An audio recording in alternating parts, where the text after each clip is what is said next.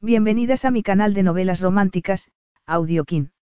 Antes de continuar, regálame un minuto de tu tiempo y comparte esta novela con familiares, amigas y conocidas.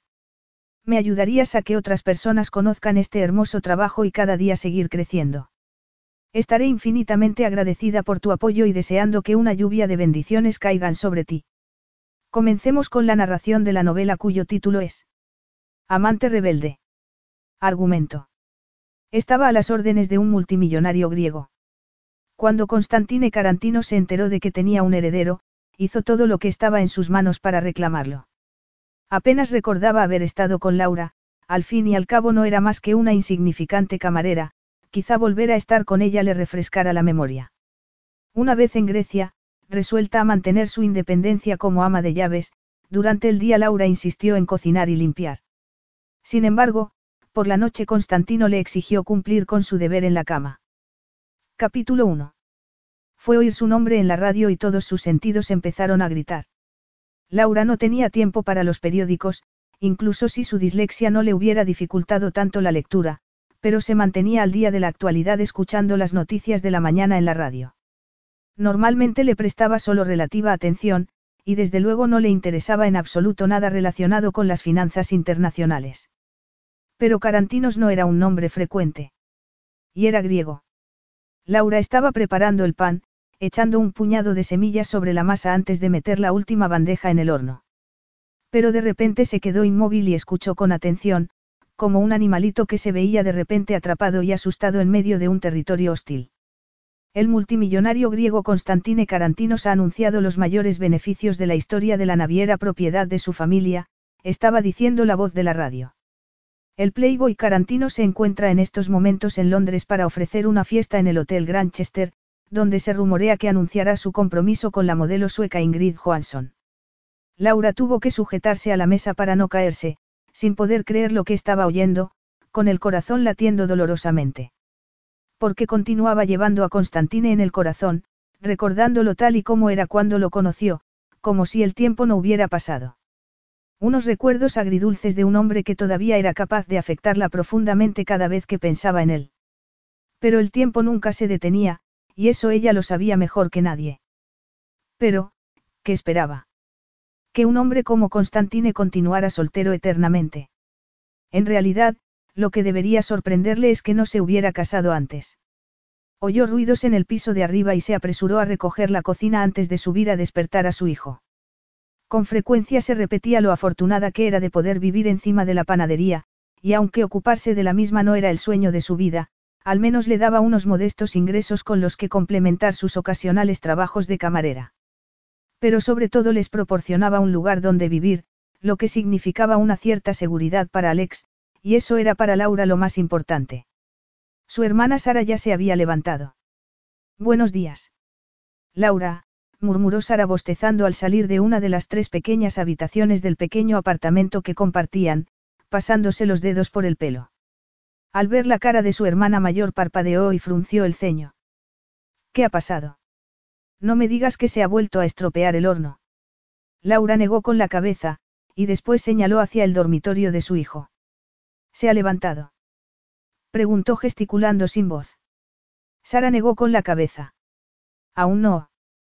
Laura miró el reloj de pared y vio que todavía podía permitir diez minutos más de descanso a su hijo antes de llamarlo para que se preparara para ir al colegio.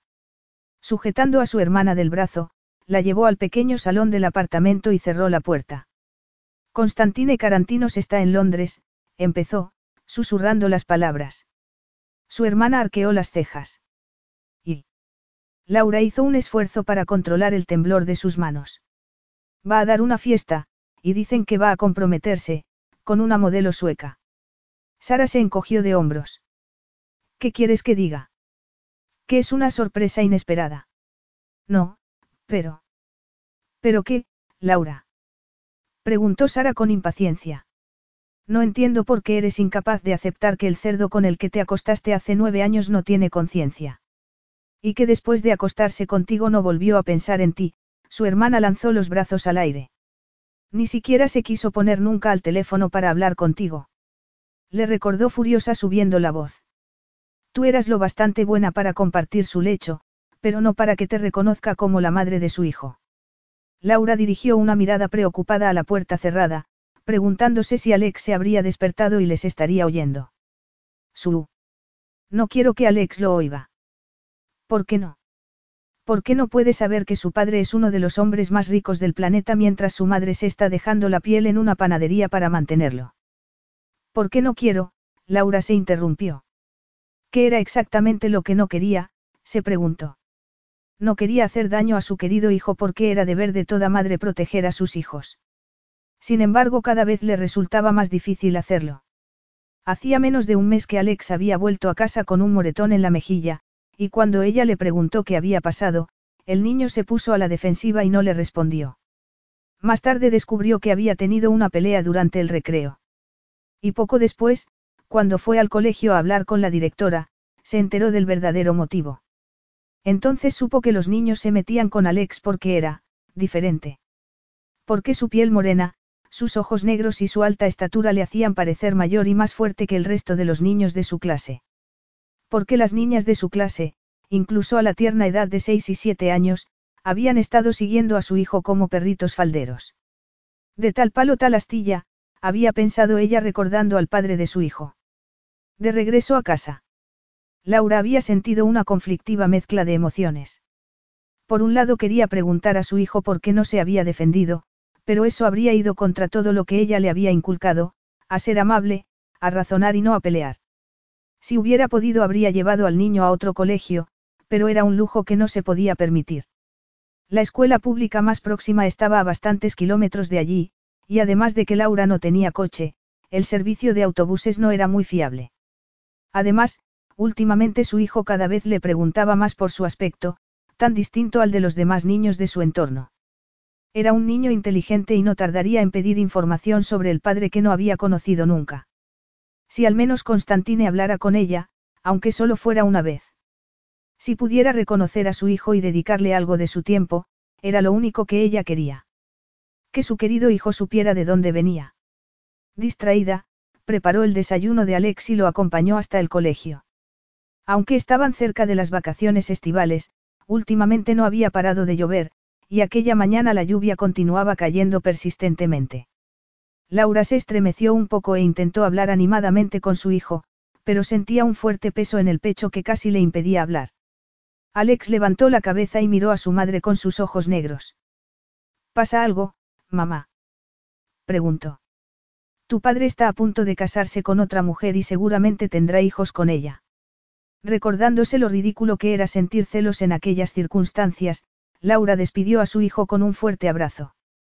No pasa nada, cariño, le sonrió ella, y lo observó meterse por el patio del colegio rezando para que el pequeño discurso de la directora sobre acoso escolar hubiera tenido algún efecto en los salvajes que se habían metido con él. De vuelta en la panadería, colgó el impermeable mojado en la trastienda e hizo una mueca al ver la cara pálida que la miraba desde el diminuto espejo colocado en la parte posterior de la puerta.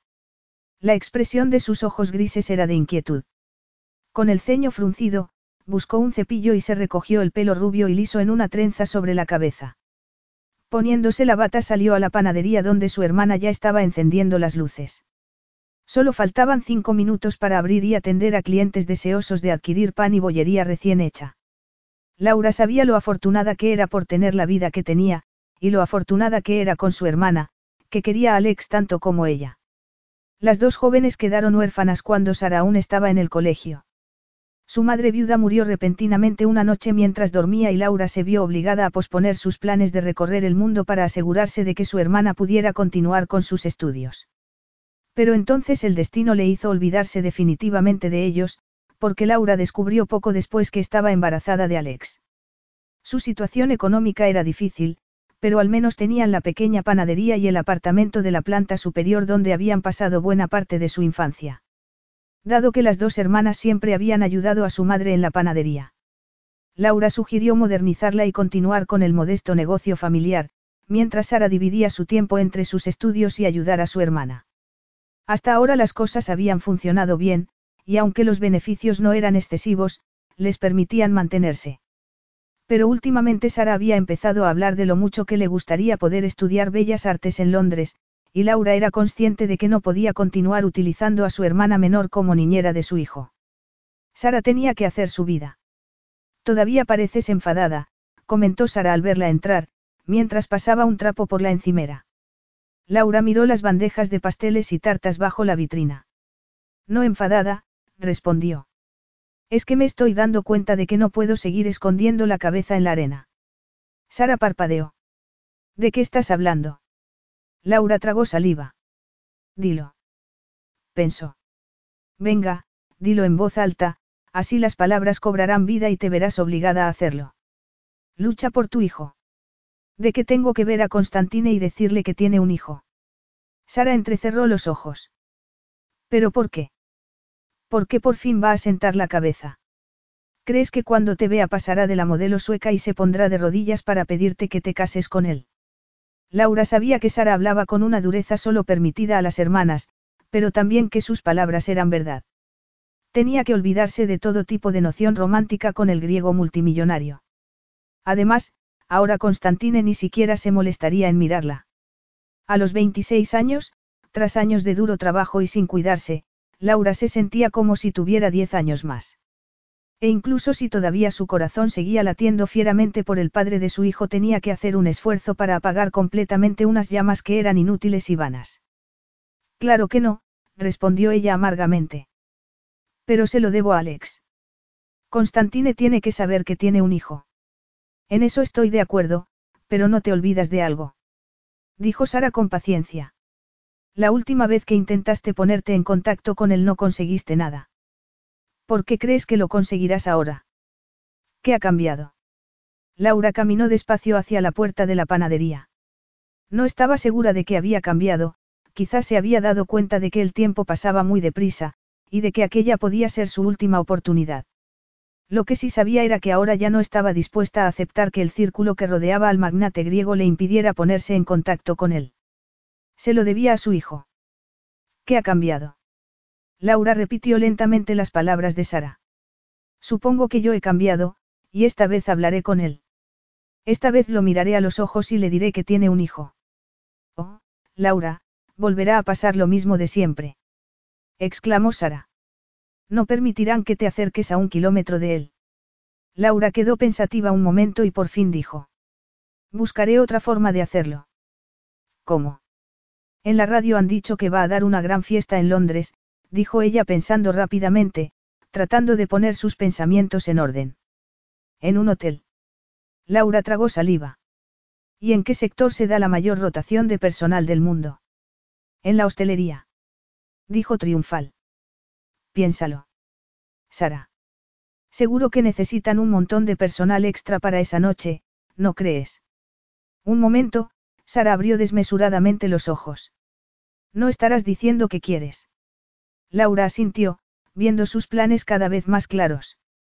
Llevo años trabajando como camarera en el hotel del pueblo. Seguro que puedo conseguir una buena referencia. Vale. Imagina que te contratan para ese día, dijo Sara. ¿Después qué? ¿Qué harás? Plantarte delante de Constantine con el uniforme, en medio de su elegante fiesta, y anunciar delante de todo el mundo, además de su futura esposa, que tiene un hijo de siete años. Laura sacudió la cabeza, tratando de no asustarse ante la audacia de su plan. Intentaré ser un poco más sutil, dijo ella. Pero no pienso irme hasta que se lo haya dicho. Laura estiró el brazo y dio la vuelta al letrero de la tienda, de, cerrado, a, abierto. Afuera ya había un pequeño grupo de clientes esperando y, en cuanto ella abrió la puerta, entraron en la tienda sacudiendo los paraguas y los anoraks. Mientras atendía a los clientes con su mejor sonrisa. Laura se dio cuenta de la ironía de su plan. Después de todo, cuando conoció a Constantine Carantinos ella estaba trabajando como camarera, y cayó en sus brazos con una facilidad increíble. Después, al volver la vista atrás, se preguntó cómo pudo comportarse de una forma tan impropia de ella. Y sin embargo, ocurrió en un maravilloso verano libre de preocupaciones, antes de la muerte de su madre, cuando ella se sentía como si tuviera el mundo a sus pies y ahorraba dinero para viajar por el mundo. Había sido una ingenua en todos los sentidos, pero unos meses trabajando como camarera en la pequeña ciudad de la costa de Inglaterra con una importante afluencia de veraneantes acaudalados le habían enseñado a tratar a los clientes que regularmente pasaban por allí a bordo de sus yates y atracaban unos días en el puerto deportivo. Constantine fue uno de ellos, aunque muy distinto a todos los demás. Con su estatura, el resto de los hombres a su lado parecían insignificantes. El día que Laura lo vio por primera vez lo llevaba grabado en su mente para siempre, con todo el aspecto de un dios griego, la silueta de su cuerpo fuerte y musculoso se recortaba ante el sol del atardecer, y su belleza bronceada y morena sugería una tentadora imagen de fuerza y peligro. Recordaba lo anchos que eran sus hombros, lo sedosa que era su piel morena, lo marcados que estaban los músculos. Y recordaba sus ojos, negros como el ébano y brillantes como el sol de la mañana sobre el mar, cómo resistirse a un hombre que era como todas sus fantasías hechas realidad, un hombre que la hizo sentir mujer por primera y única vez en su vida. Laura recordaba despertar en sus brazos a la mañana siguiente y encontrarlo observándola. Y también cómo lo miró ella, buscando en su expresión alguna pista sobre lo que sentía, sobre ella, sobre ellos, sobre el futuro. Pero en las profundidades de aquellos ojos negros no había nada. Laura tragó saliva. Nada en absoluto. Capítulo 2. Sí, Blasis, masculló Constantine con impaciencia, mirando a uno de sus ayudantes que se había asomado por la puerta y lo miraba con la expresión que solía adoptar cuando iba a darle una noticia que a su jefe no le iba a gustar. ¿Qué ocurre? Es sobre la fiesta, señor, dijo Blasis. Constantine suspiró. ¿Por qué había accedido a dar aquella espantosa fiesta? Se preguntaba una y otra vez, aunque en el fondo lo sabía perfectamente porque hacía tiempo que oía comentarios del todo Londres que esperaba poder disfrutar de la legendaria fortuna de los carantinos. La gente siempre trataba de arremolinarse a su alrededor, y probablemente pensaban que eso les daría la oportunidad de codearse con él. Además, siempre era interesante ver a amigos y enemigos en el mismo lugar, unidos por las emociones gemelas de amor y odio, cuyos límites se solapaban tantas veces. ¿Qué pasa con la fiesta? Y por favor, no me molestes con tonterías, Blasis. Blasis arrugó el ceño, como si la sugerencia de que él fuera capaz de molestar a su jefe con una tontería le resultara infinitamente ofensiva. Lo sé, señor, pero acabo de recibir un mensaje de la señorita Johansson. Ante la mención de Ingrid. Constantine se recostó en el sillón y unió las puntas de los dedos en gesto pensativo. Conocía muy bien lo que publicaba la prensa. Era lo que publicaban siempre que salía con la misma mujer más de una vez. Que estaba a punto de casarse, como habían hecho la mayoría de sus coetáneos. Quizá uno de los mejores argumentos a favor del matrimonio sería tener una esposa que se ocupara de la vida social propia de su posición y le dejara a él libre para ocuparse de sus negocios. ¿Y? Preguntó. ¿Qué ha dicho la señorita Johansson? Me ha encargado que le diga que no llegará hasta tarde. ¿Ha dicho por qué? Algo sobre que la sesión de fotos se va a alargar más de lo previsto. Oh. Constantine alzó sus potentes brazos por encima de la cabeza y se estiró. Después, bajó lentamente las manos y apoyó las palmas sobre el escritorio. El suave repiqueteo de los dedos sobre la superficie lisa era el único indicio externo de que estaba irritado. La sangre fría de Ingrid fue una de las primeras cosas que le atrajo de ella, además de su regia belleza nórdica. Con una licenciatura en políticas. Ingrid hablaba cinco idiomas con increíble fluidez y, con su más de metro ochenta de estatura, era una de las pocas mujeres que podían mirarlo a los ojos sin alzar la vista. Los labios de Constantine se curvaron en una sonrisa. Además de ser una de las pocas rubias naturales que conocía. Cuando se conocieron, la reticencia de la modelo a comprometerse y la dificultad para concertar citas con ella lograron despertar su interés e intrigarle, seguramente porque no le había pasado nunca con ninguna mujer. La mayoría de las mujeres lo perseguían con la pasión de un cazador tras una valiosa presa. Pero con el paso de los meses. Constantine se había dado cuenta de que la actitud de Ingrid era parte de un plan. Consciente de que su belleza podía conseguirle todos los hombres que quisiera, Ingrid no tardó en calcular los beneficios a largo plazo de hacérsela difícil con un hombre como él.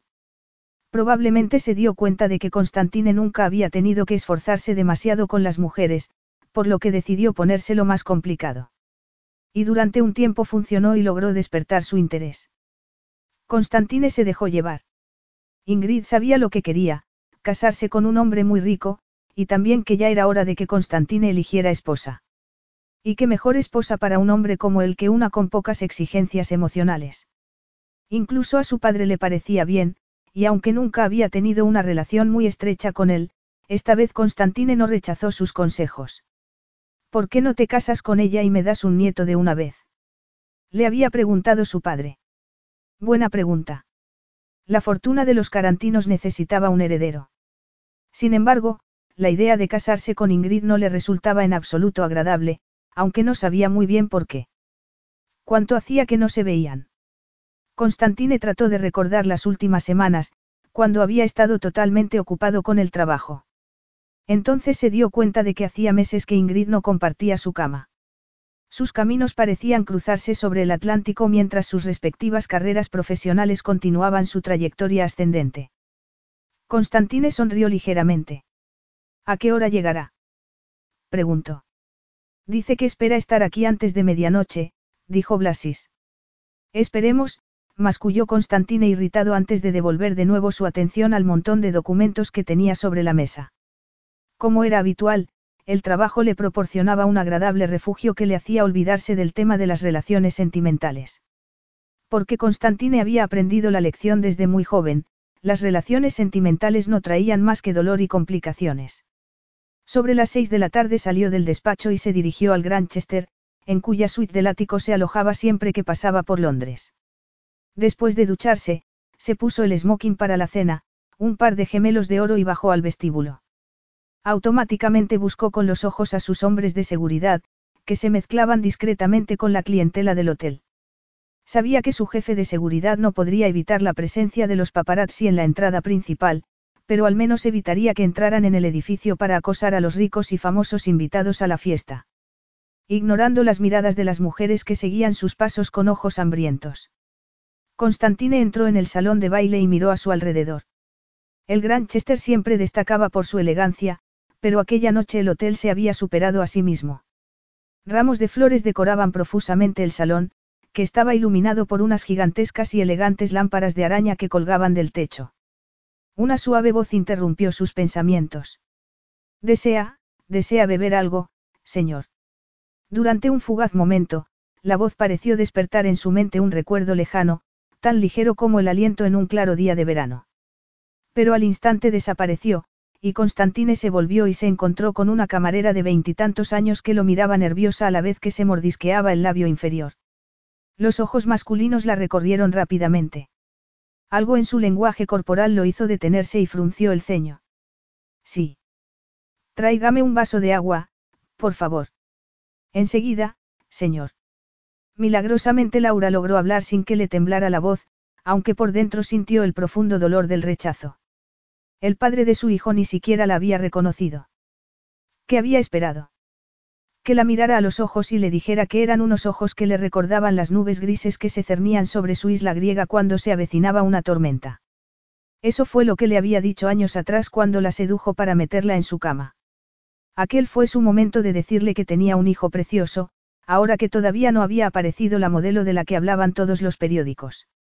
La impresión de volver a verlo, unido al dolor de comprobar con sus propios ojos que ella ni siquiera ocupaba un lugar en sus recuerdos, le hizo perder la oportunidad. Laura ocultó los dedos temblorosos en el delantal blanco y le dio la espalda, pero el impacto emocional de volver a ver a Constantine fue tan fuerte que por un momento pensó que iba a vomitar. Pero no podía permitírselo. Tenía que mantenerse alerta, elegir el momento para decirle lo que para él sería una noticia inesperada, y no iba a ser fácil. Conseguir un puesto de camarera en la fiesta de Constantine Carantinos había sido sencillo. Lo difícil era lo que le quedaba por conseguir. ¿Qué crees que estás haciendo? Le preguntó en tono severo una mujer de edad madura cuando Laura se acercó a la barra a pedir una botella de agua. Laura sonrió nerviosa a la directora de Catherine. Solo le he dicho al caballero si deseaba beber algo. Caballero. Caballero. Es que no sabes quién es. Siseó la mujer. Es el anfitrión de la fiesta. El que te está pagando el sueldo. Es un magnate multimillonario griego famoso en todo el mundo, y si alguien le va a ofrecer algo de beber, esa seré yo. Entendido. Yo me ocupo. ¿Qué ha pedido? Agua. ¿Con gas o sin gas? No, lo ha dicho. La mujer clavó los ojos en ella. Querrás decir que no se lo has preguntado. Yo, yo, no, lo siento, me temo que no. Laura tuvo la sensación de que iba a ser despedida en aquel mismo momento, pero entonces hubo cierto tumulto en el otro extremo del salón, cuando llegó el arpista con una serie de exigencias y la directora miró a Laura con severidad. Haz lo que tienes que hacer. Ofrécele de las dos, con gas y sin gas, y después te esfumas. No creo que te resulte muy difícil, le espetó antes de alejarse con pasos apresurados hacia el músico recién llegado. Laura intentó ignorar las mordaces palabras de la mujer y se dirigió con el agua hacia Constantine. Pero por dentro estaba temblando, en parte de incredulidad por haber podido hablar con él, y en parte por la compleja mezcla de sensaciones de verlo otra vez, así como la inconfundible reacción de su cuerpo al ver al padre biológico de su hijo. Algo que no había tenido en cuenta. La sensación de familiaridad, a pesar de que aquel hombre era prácticamente un desconocido. Porque aquel era Alex de mayor, o mejor dicho, una versión de lo que Alex podría ser en el futuro. Fuerte, poderoso. Próspero. Y no era eso lo que quería cada madre para su hijo. Sin embargo, el Alex que había dejado en casa al cuidado de su hermana Sara parecía ir en una dirección totalmente opuesta, acosado en el colegio y viviendo una vida en la que cada penique era importante, ¿cómo podría conseguir realizar su verdadero potencial? ¿Qué clase de futuro le estaba ofreciendo ella? Por eso, cualquier duda que tuviera sobre lo que estaba a punto de hacer se desvaneció. ¿Por qué se lo debía a su hijo? ¿Qué más daba si la reacción de Constantine le había herido en su orgullo de mujer, o si los últimos y románticos recuerdos de los momentos que pasó con Constantine se habían hecho añicos? Lo estaba haciendo por Alex, no por ella. Se lo debía a su hijo. Pero cuando Laura se acercó de nuevo a él, no pudo evitar reaccionar a distintos niveles y sintió el temblor de su corazón. Los ojos masculinos seguían siendo tan negros como entonces, y los labios un estudio en sensualidad. Era un hombre en todo el sentido de la palabra, pasión y deseo primitivo bajo una sofisticada imagen exterior. Su agua, señor, dijo ella tratando de esbozar una sonrisa y rezando para sus adentros para obtener otra en respuesta. No le había dicho en una ocasión que su sonrisa era como el sol al amanecer. ¿Y la voz? No decían que la voz siempre podía despertar el recuerdo, que la gente cambiaba con el tiempo, pero sus voces no. Por eso pronunció la frase más larga que pudo decir bajo las circunstancias. No sabía si la quería con gas o sin gas, señor, así que le he traído de las dos. Las dos son de, de los Cotswolds, añadió tras echar un rápido vistazo a la etiqueta, y en ese momento recordó algo que había escuchado en un programa de la radio. Se filtra a través de las rocas calizas eolíticas de los Cotswolds, y no encontrará agua más pura en ningún otro sitio. Qué fascinante, respondió Constantine con sarcasmo, tomando uno de los vasos de la bandeja y preguntándose por qué sus palabras sonaban como un anuncio de la marca.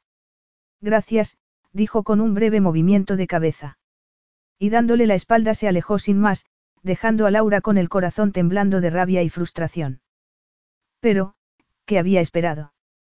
Que él continuara manteniendo una conversación superficial para darle la oportunidad de decirle que tenía un hijo. No, la sonrisa no había surtido efecto, ni tampoco su voz. Los ojos negros no se habían abierto desmesuradamente al reconocerla, ni tampoco había sacudido la cabeza para decirle, en un tono de incredulidad y admiración, vaya, tú eres la jovencita inglesa virgen con la que tuve la mejor experiencia sexual de mi vida. Sabes que no pasa un día sin que piense en ti. Laura se mordió el labio. Las fantasías nunca salían como uno planeaba, y además eran peligrosas.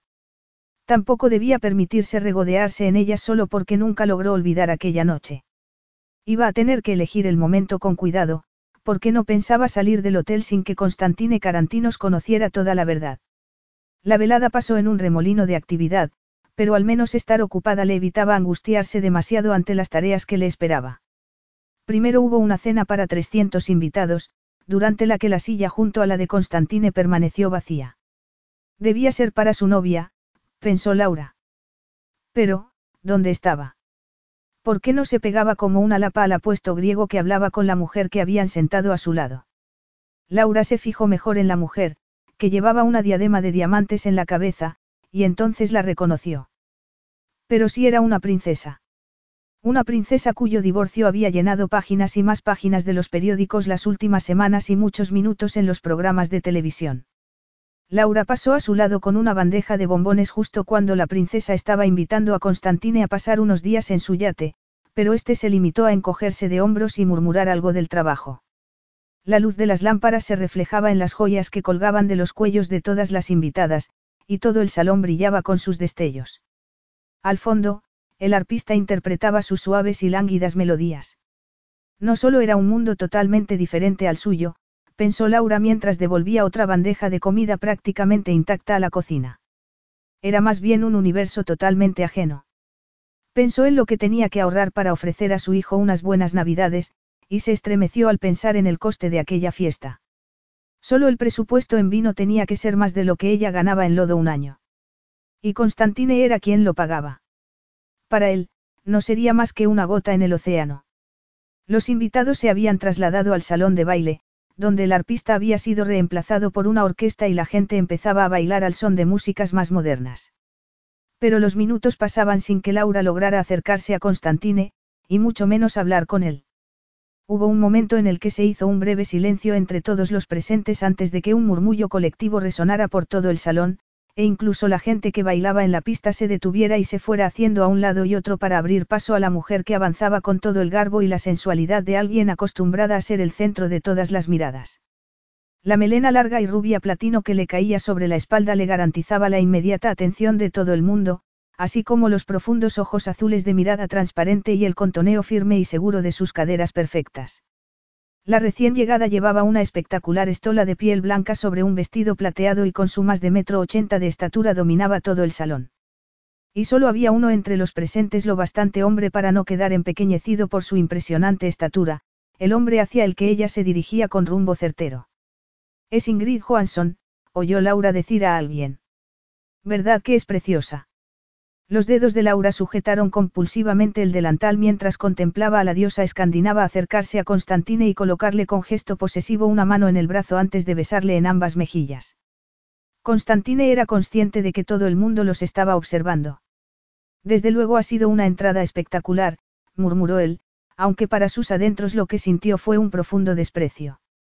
¿Tú crees? Ingrid lo miró a los ojos con expresión entre divertida y burlona. Tenemos que quedarnos aquí, querido. Estoy agotada. No, dijo Constantine. No tenemos que quedarnos. Si lo prefieres podemos subir a mi suite.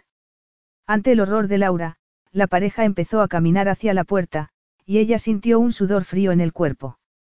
¿Y ahora qué? Laura vio a algunos de los hombres de seguridad echar a caminar tras ellos, y oyó el murmullo decepcionado de muchos de los invitados al darse cuenta de que las principales atracciones de la noche se retiraban. Constantine no tardaría en quedar tras la misma barrera de protección que tan efectivamente lo había apartado de ella todos aquellos años. Entonces ella se dio cuenta de algo, algo horrible. ¿Y si lo que le impidió ponerse en contacto con él no fue su cuerpo de seguridad sino él mismo? ¿Y si él estaba al corriente de sus intentos de hablar con él? ¿Y si el padre de su hijo había leído la carta que le envió hablándole de Alex y su decisión había sido ignorarlo? ¿Y si simplemente había decidido no hacer nada por él? Un sudor frío empapó repentinamente su piel, pero Laura sabía que era una posibilidad que debía aceptar. Si ese era el caso, ahora sería el momento de averiguarlo. Si Constantine decidía de nuevo ignorar la existencia de su hijo, bueno, al menos que lo hiciera delante de ella, cuando ella pudiera ver la expresión de su rostro. Laura se acercó a la barra y pidió una botella del champán más caro y dos copas. Póngalo en la cuenta del señor Carantinos, dijo ella y se alejó con paso rápido y la bandeja firmemente sujeta antes de que el camarero tuviera tiempo de reaccionar y darse cuenta de que aquella petición correspondía al servicio de habitaciones. Laura avanzó con pasos seguros y silenciosos por el vestíbulo de mármol, pero los espejos del ascensor la hicieron enfrentarse a la realidad de su aspecto y entonces se estremeció. Con el pelo recogido en un moño y una ridícula cofia en la cabeza, su aspecto no tenía nada que ver con el de la modelo sueca. Llevaba un vestido negro de líneas rectas que le caía hasta las rodillas y sobre él un delantal blanco a juego con la cofia. Parecía salida de un tiempo pasado, cuando la gente que trabajaba en hostelería eran, más que trabajadores, criados. Laura estaba acostumbrada a llevar uniforme en la panadería, pero no a tener el aspecto de una mujer fantasma y anticuada perteneciente a otro siglo. Una mujer que ahora tenía que plantarse delante de una de las bellezas más famosas del mundo que compartía la cama con el padre de su hijo. El ascensor se detuvo silencioso en la última planta del hotel y sus puertas se abrieron para hacer realidad uno de los peores temores de Laura. Delante de la puerta de la suite había dos gigantes de pelo negro, ojos penetrantes y aspecto amenazador haciendo guardia. Sin pensarlo demasiado y con una sonrisa de oreja a oreja que trataba de ocultar los nervios que le atenazaban el estómago, Laura echó a caminar hacia ellos.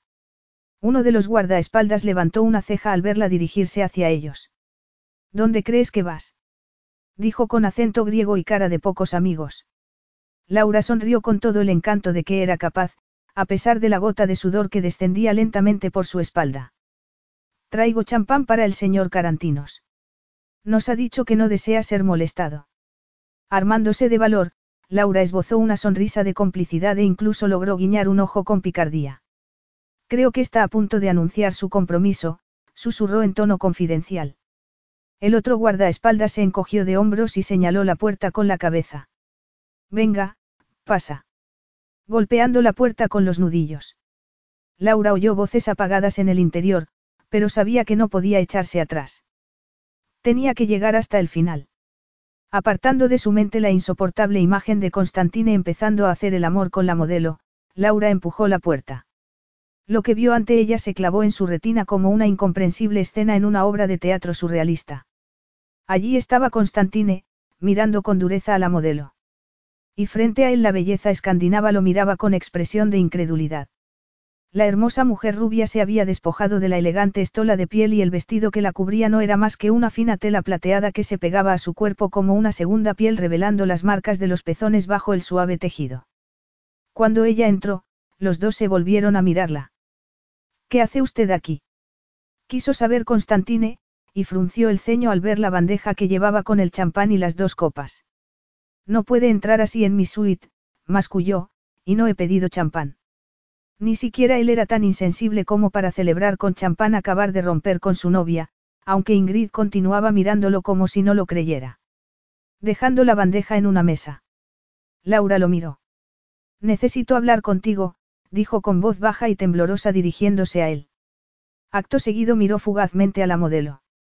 A solas, si es posible. ¿Quién es esta mujer? preguntó Ingrid furiosa.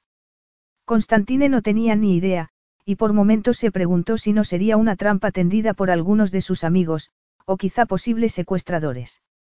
Pero entonces la recordó del salón de baile del hotel poco antes del inicio de la fiesta y se dio cuenta de que la expresión de la mujer era diferente. De hecho, nunca había visto a una mujer con aquella expresión y eso le hizo estudiarla con más detenimiento.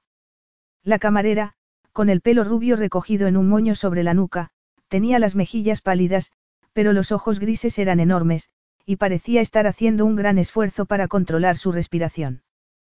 ¿Quién eres? Quiso saber. ¿Y qué quieres? Ya te lo he dicho, respondió Laura sin alzar la voz. Tengo que hablar contigo. A solas, si es posible. Los ojos de Constantine se entrecerraron.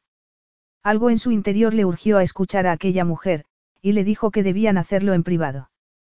Por eso se volvió hacia la modelo y cruzó mentalmente los dedos para que no le hiciera el tipo de escena tan propio de algunas mujeres que se sentían despechadas cuando un hombre ponía fin a su relación sentimental. Creo que será mejor que te vayas. Ingrid, dijo. Mi chofer te llevará donde desees. Laura vio la cara desencajada de la modelo al ser rechazada por Constantine y se sintió llena de remordimientos y vergüenza. Aquello era terrible, y todo por su culpa. Oye, creo que será mejor que, vuelva en otro momento. Tú no vas a ningún sitio, le espetó Constantine mirándola con dureza. Ingrid ya se iba. La modelo apretó los labios furiosa. Cerdo.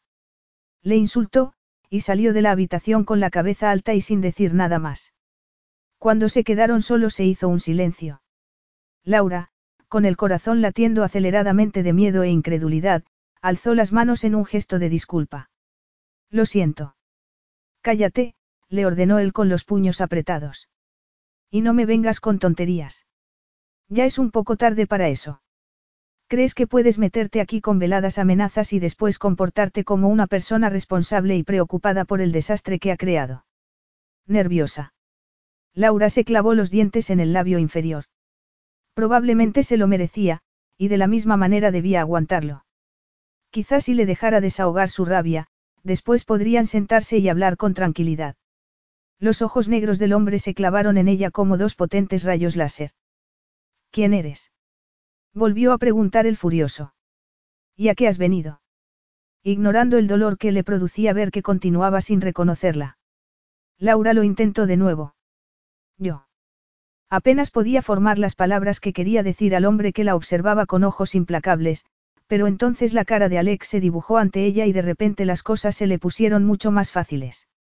Respiró profundamente. Siento que tenga que ser así, pero he venido a decirte que hace siete años tuve un hijo. Tu hijo, le temblaba la voz, pero continuó y terminó de decir lo que quería decir. Tienes un hijo. Constantine, y yo soy su madre. Capítulo 3. Constantine miraba a la camarera que temblaba visiblemente delante de él y que acaba de hacer una afirmación tan ridícula. ¿Qué era la madre de su hijo? De no ser una mentira tan injuriosa, resultaría casi gracioso. Eso es imposible, le espetó. Yo ni siquiera te conozco.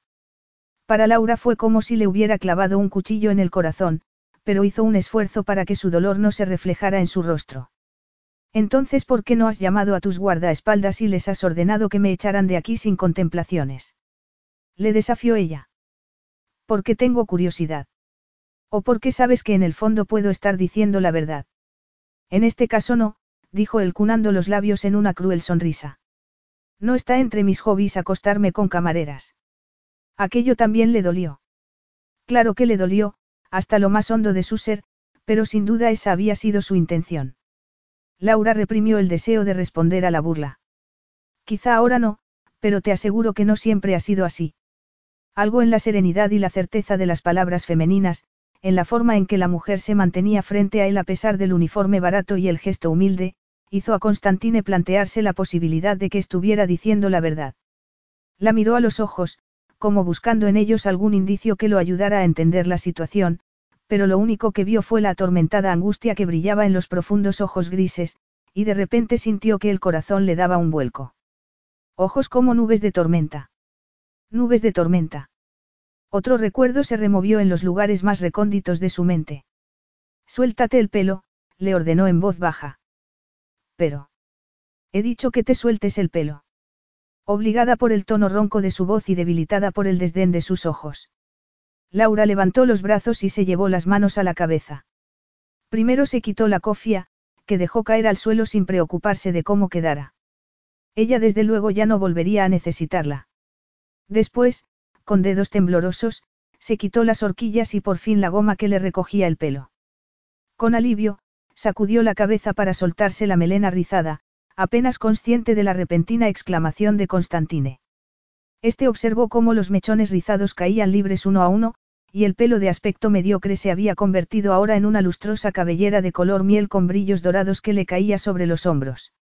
Con el rostro todavía pálido, los ojos grises seguían siendo enormes.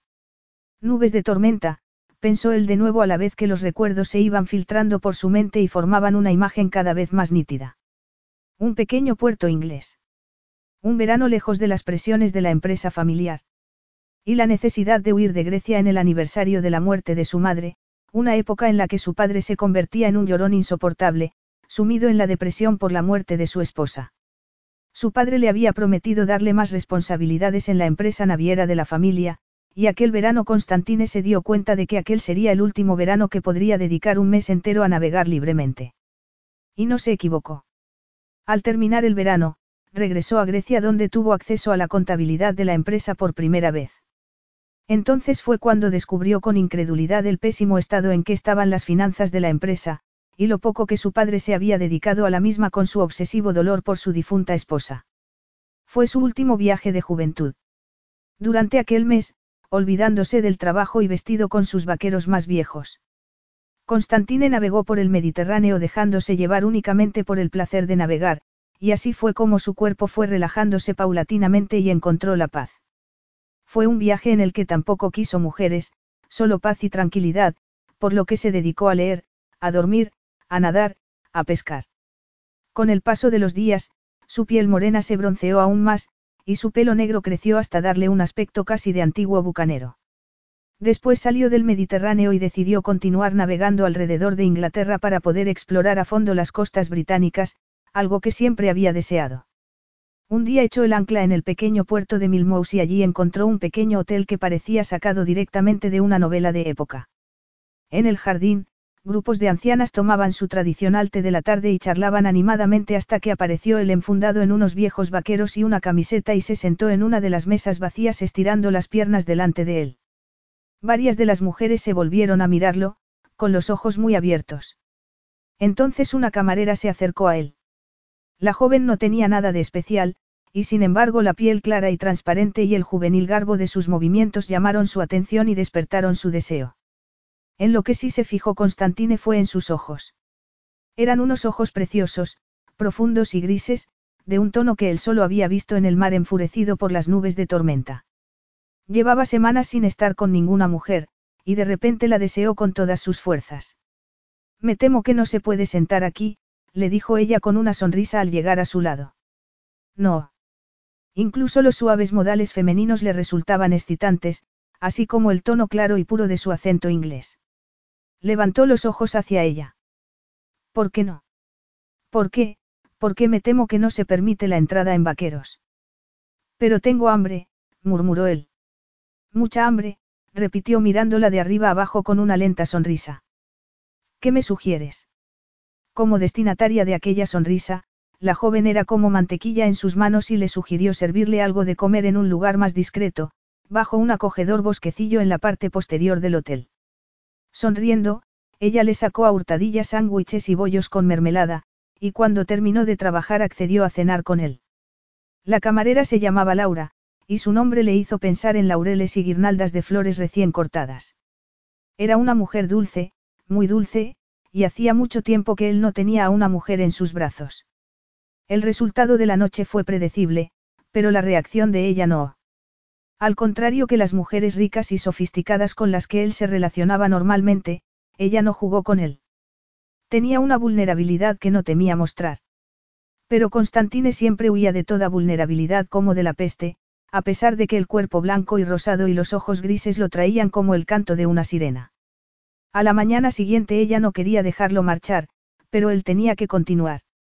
Era Constantine Carantinos, heredero de una de las dinastías más poderosas de toda Grecia, y su destino no era quedarse en los brazos de una camarera de pueblo. Qué extraños podían ser los recuerdos, pensó Constantine cuando las imágenes del pasado se desvanecieron y volvió a la realidad, donde encontró a la misma camarera, mirándolo intensamente a los ojos y con labios temblorosos, diciéndole que aquella noche había concebido un hijo. Y qué caprichoso podía ser el destino, pensó amargamente, al llevarle de nuevo a aquella mujer a su vida. Constantine se acercó al bar y se sirvió un vaso de agua, más para darse tiempo a pensar que por sed. ¿Quieres tomar algo? Preguntó todavía de espaldas a ella. Laura estaba segura de que si bebía se atragantaría. No. Constantine se bebió el agua y se volvió a mirarla. Ella estaba pálida como la nieve, y algo le llevó a invitarla a sentarse, pero su rabia y su indignación fueron más fuertes que su deseo de cuidar a una mujer que acababa de aparecer en su vida con semejante afirmación. Un hijo. Aquella noche usé protección, afirmó él. Laura dio un respingo. Qué frías sonaron sus palabras, qué helador su tono de voz. Sin embargo, de nada servía haber imaginado una reacción muy distinta. Ella sabía mejor que nadie que las fantasías nunca se hacían realidad. Intenta imaginarte en su pellejo, se dijo. Una mujer que apenas conocía volviendo a su vida con probablemente la peor noticia que pudiera imaginarse. Es evidente que no surtió el efecto deseado, dijo ella. ¿Y ese hijo del que hablas, cuántos años tiene? Siete. Constantine sintió el golpe en el corazón y una punzada en las entrañas que no esperaba. Le dio la espalda y se volvió a mirar hacia los amplios ventanales que daban al parque a oscuras para que la mujer no viera las emociones que cruzaron su rostro. Un hijo. Tras las negras siluetas de los árboles distinguió el fugaz brillo de las estrellas y por un momento recordó las estrellas de su Grecia natal, que brillaban con la fuerza de una linterna. Y de la misma manera se volvió hacia ella, ahora ya con el rostro sin expresión, buscando la verdad en el esplendor grisáceo de los ojos femeninos. ¿Y por qué no me lo dijiste antes? Quiso saber. ¿Por qué has esperado siete largos años? ¿Por qué ahora? Laura abrió la boca para explicarle que lo había intentado, pero él la interrumpió. Oh, sí, por supuesto, dijo él con voz melosa. Por supuesto. Ahora era el momento adecuado, no. Laura frunció el ceño. No sé a qué. Has esperado lo bastante para asegurarte de que no puedo ejercer ninguna influencia en él, incluso si el hijo es mío. Con siete años, ya está formado, Constantine dio un paso hacia ella, con gesto amenazante. Venga, explícate. Has leído los periódicos y has visto que las acciones de mi empresa están por las nubes y que era el momento de dar el paso. Creías que viniéndome con esa información tendrías más fuerza a la hora de negociar. Negociar. Repitió Laura con incredulidad. No sé a qué viene a hacerse tanto la ofendida, le espetó él. Supongo que quieres dinero. Automáticamente Laura apoyó una mano en el gigantesco sofá, temiendo que le fallaran las rodillas de tanto temblar, pero resuelta a no sentarse. Porque eso la pondría en una situación aún mucho más débil. Sentada tendría que levantar la cabeza para mirarlo. Sin embargo, incluso su protesta salió sin fuerza. ¿Cómo te atreves a decir eso? Susurró ella. ¿Para qué si no has venido? No tengo que quedarme a escuchar tus insultos. Me temo que sí. Tú no vas a ninguna parte hasta que hayamos aclarado todo este asunto, dijo él con voz amenazadora. Todo este asunto, era su hijo, pensó Laura, hasta que se dio cuenta de que quizá las irritadas palabras del hombre tuvieran parte de razón. Constantine nunca había ejercido de padre de Alex, nunca había participado en su vida, y quizá nunca lo hiciera. Por un momento, los remordimientos se apoderaron de ella. Por el mero hecho de decírmelo me has involucrado, te guste o no, continuó él con los ojos clavados en ella. No pensaste que todos los actos tienen sus consecuencias. ¿Crees que no lo sé mejor que nadie? Respondió ella profundamente dolida. Constantine entrecerró los ojos buscando cualquier posible fallo en las palabras de Laura, tal y como hacía en las negociaciones profesionales. ¿Por qué no me lo dijiste antes, hace siete años? Laura seguía con ganas de darse media vuelta y salir corriendo, pero estaba segura de que su cerebro no le obedecería ni tan siquiera para salir andando. Lo intenté, empezó. Vio la burla en el rostro masculino, pero no dejó que eso la amedrentara. Sí, lo intenté, repitió con firmeza. Intenté localizarte, pero no fue fácil. Porque para mí no fue más que una relación de una noche. Rugió él sin contener su rabia. Entonces no me hables a mí de consecuencias, susurró ella. Se hizo un silencio. Constantine la observaba con ojos implacables. El pecho femenino jadeaba con dificultad y él la vio luchar para controlar la respiración. Los ojos grises estaban totalmente oscurecidos. ¿Qué pasó? insistió él. Laura respiró profundamente hasta lograr controlar el ritmo de su respiración. Al final conseguí averiguar la dirección y el número de teléfono de tu empresa en Atenas. De hecho se quedó estupefacta al saber que su amante, un griego de vaqueros desgastados y pelo demasiado largo, era alguien importante en una gran naviera internacional. Te llamé varias veces, pero nunca me pasaron contigo. Y te escribí, pero evidentemente la carta no te llegó. A lo largo de los años lo he intentado varias veces. Normalmente alrededor del cumpleaños de su hijo, cuando el niño empezaba a hacer preguntas y ella entendía la necesidad del pequeño de conocer a su padre. El resultado siempre ha sido el mismo, terminó ella amargamente. Nunca conseguí que me pusieran en comunicación contigo. Constantine quedó en silencio unos momentos, recapacitando sobre sus palabras, porque se podía imaginar exactamente lo que había ocurrido.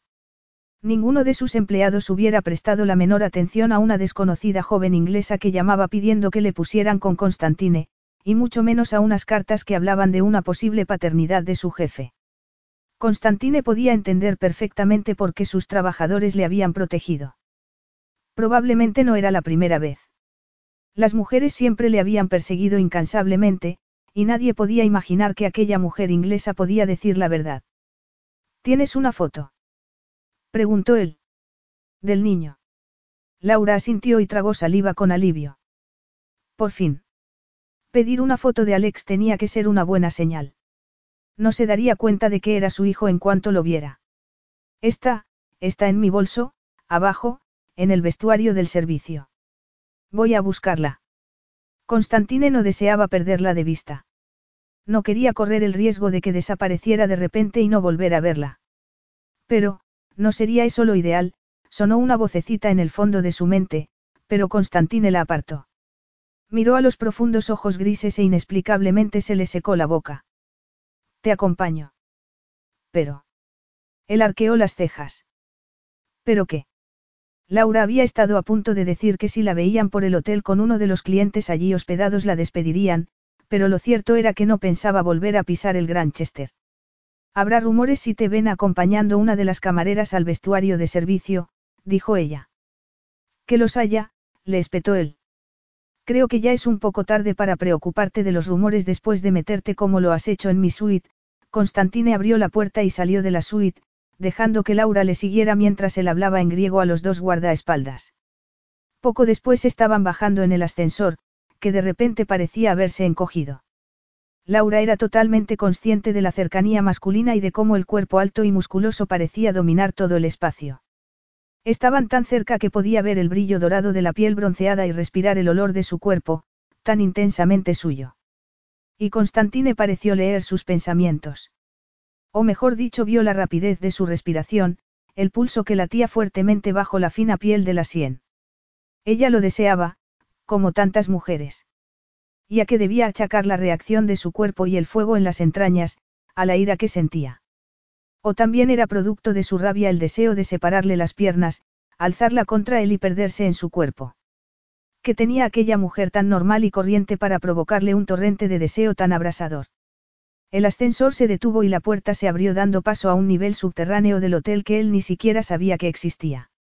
Laura le llevó por un laberinto de pasillos hasta que llegaron al vestuario femenino. Espera aquí, dijo ella sin aliento. Pero él alargó el brazo y le alzó la barbilla con la punta de los dedos.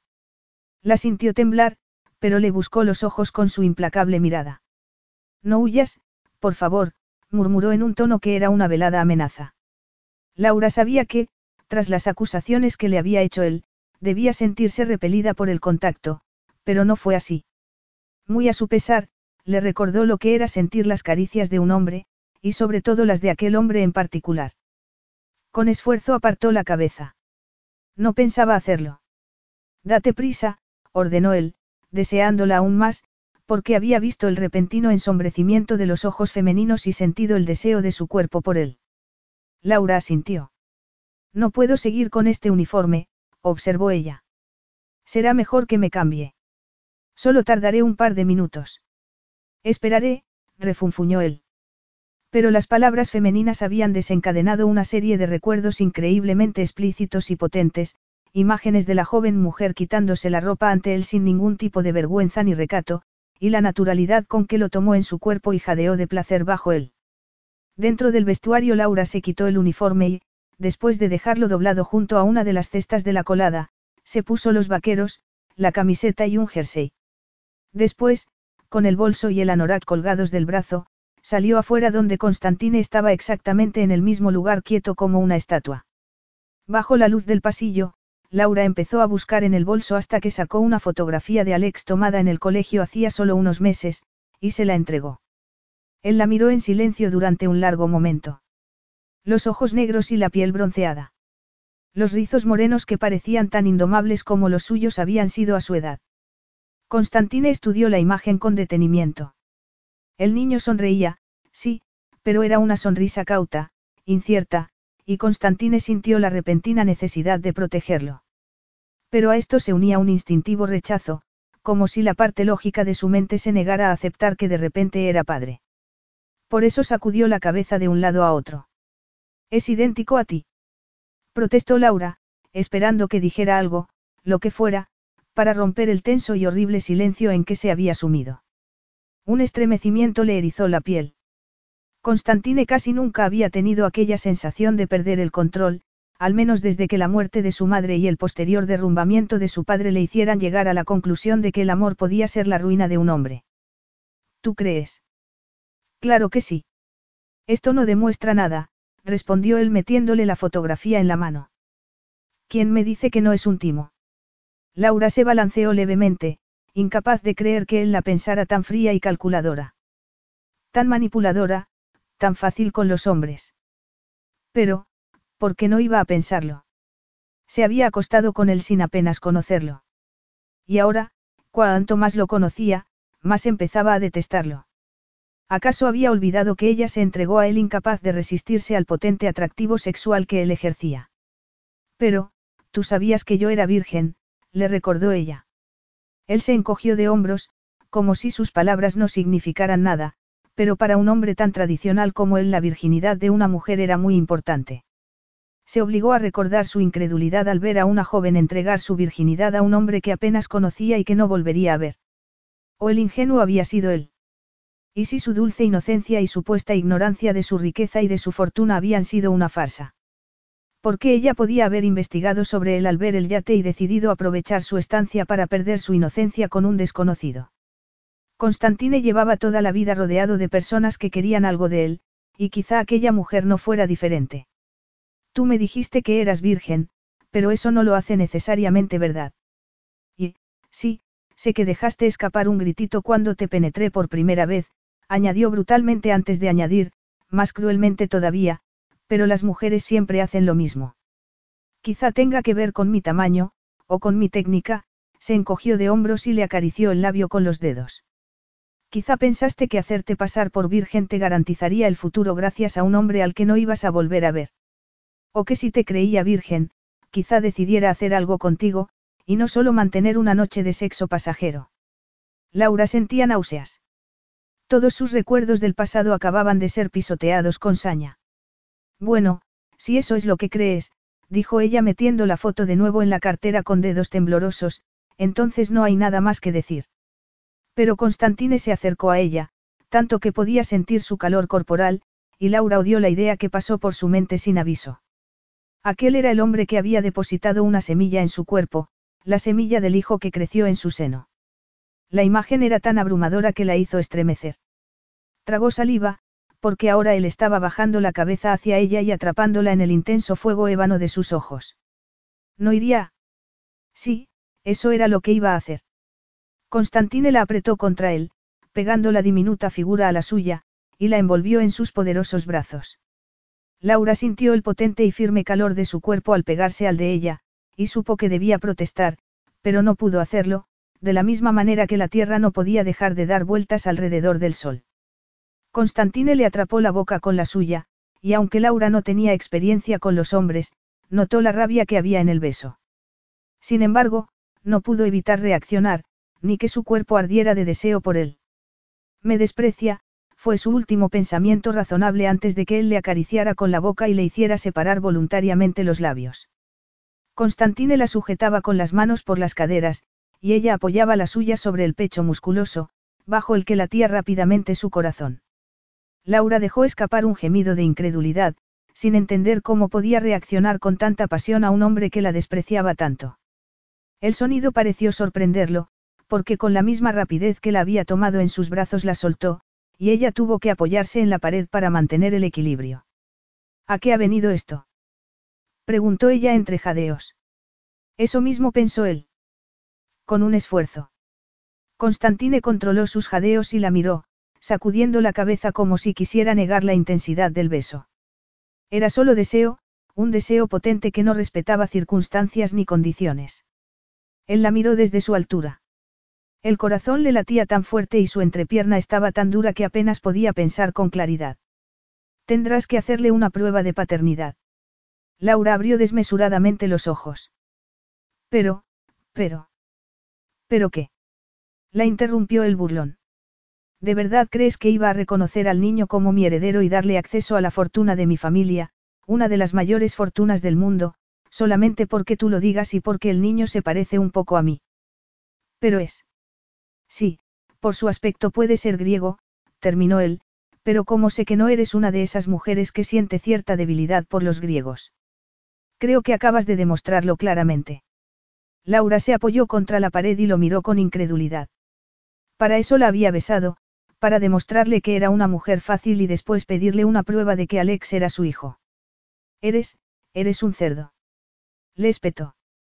Constantine pensó que las mujeres no parecían tener mucha imaginación a la hora de ponerse a insultar a un hombre, pero en el fondo sentía un dolor en el alma que ni siquiera podía entender. Ten cuidado con lo que dices, le advirtió él. Si las pruebas demuestran que el hijo es mío, yo cumpliré con mis responsabilidades, pero primero vas a tener que demostrarlo. Capítulo 4. ¿Cómo que quiere una prueba de ADN? Laura miró a su hermana, tratando de salir de la extraña sensación de cansancio que parecía envolverla como una pesada y densa nube. Después de dejar la gran fiesta de la noche anterior en el lujoso Hotel Granchester, había pasado unas horas en un pequeño hotel londinense antes de tomar el primer tren de vuelta a Milmous, pero apenas había logrado conciliar el sueño. Lo único positivo era que había llegado justo a tiempo para llevar a Alex al colegio, pero ahora estaba de nuevo en la panadería con su hermana Sara. Está bastante claro, no. Quiere pruebas de que Alex es su hijo. ¿Le enseñaste en la foto? Claro que se la enseñé. Y. Laura permaneció un momento en silencio tratando de pensar la mejor manera de explicar lo sucedido, sin querer repetir las hirientes palabras de Constantine. Dijo que aunque Alex parece griego, no podía arriesgarse a reconocer un heredero a una fortuna como la suya sin pruebas. ¡Qué cerdo! A pesar de que la noche anterior le había dicho exactamente lo mismo. Laura se vio ahora en la extraña posición de defenderlo. Es comprensible, dijo ella con cuidado. No sabe que es el único posible candidato a ser el padre de Alex. No. No se lo dijiste. No, e incluso si se lo hubiera dicho, probablemente no me habría creído.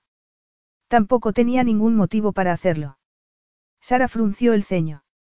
Laura, no puedo creerlo. No lo estarás defendiendo, ¿verdad?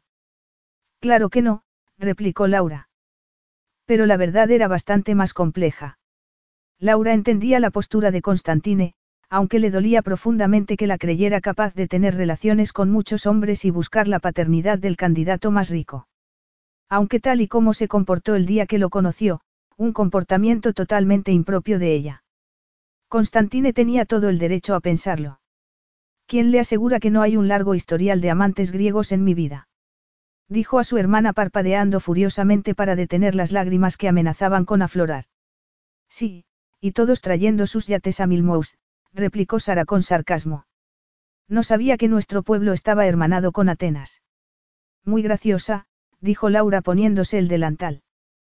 Pero al menos los ácidos comentarios de Sara la ayudaron a concentrarse, y a la hora de comer se metió en Internet buscando información sobre pruebas de ADN. Allí estuvo hasta estar segura de conocer todos los detalles, y hasta que el timbre de su móvil la interrumpió. Solo lo utilizaba para emergencias, y el número lo tenía muy poca gente, pero no reconoció el número que había en la pantalla. Pero la voz sí. Inmediatamente. Laura. Brevemente cerró los ojos. Lejos de la mirada implacable de sus ojos, era muy fácil dejarse envolver por la sensual voz de Constantine, que se metía en sus sentidos y le susurraba sobre la piel de gallina, recordándole cómo podía hacerle sentir uno de sus besos. Avergonzada por el rumbo que estaban tomando sus pensamientos, sobre todo ahora que le obligaba a Alex a hacerse una prueba de ADN, Laura se sentó muy recta y miró a la pantalla del ordenador. Hola, Constantine. Veo que reconoces mi voz, comentó él con su voz grave y sensual. Por extraño que pueda parecer, no hay docenas de hombres griegos llamándome por teléfono.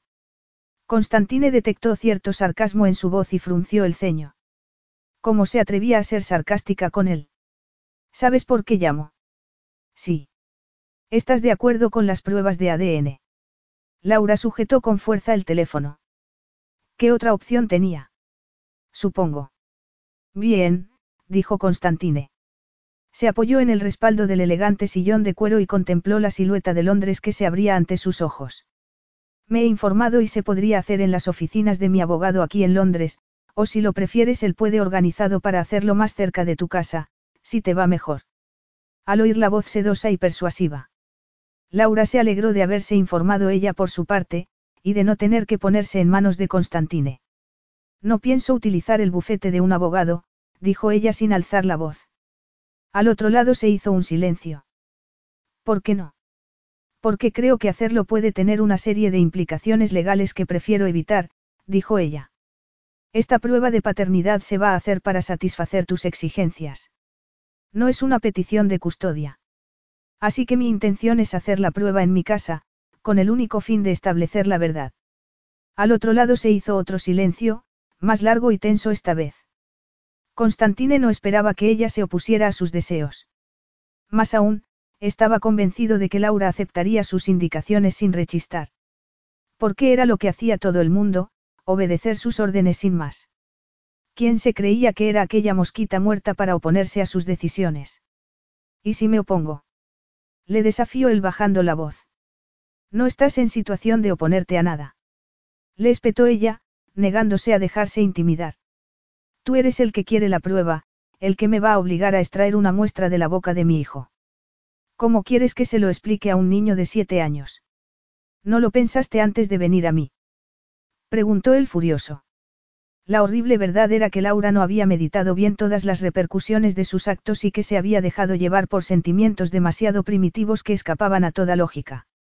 Entre otras cosas, tuvo una profunda sensación de injusticia al pensar que Constantine iba a formar una familia con otra mujer sin saber que tenía un hijo al que no conocía. Y sobre todo creyó, como si de un cuento de hadas se tratara, que Constantine reconocería a su hijo y se sentiría orgulloso de él.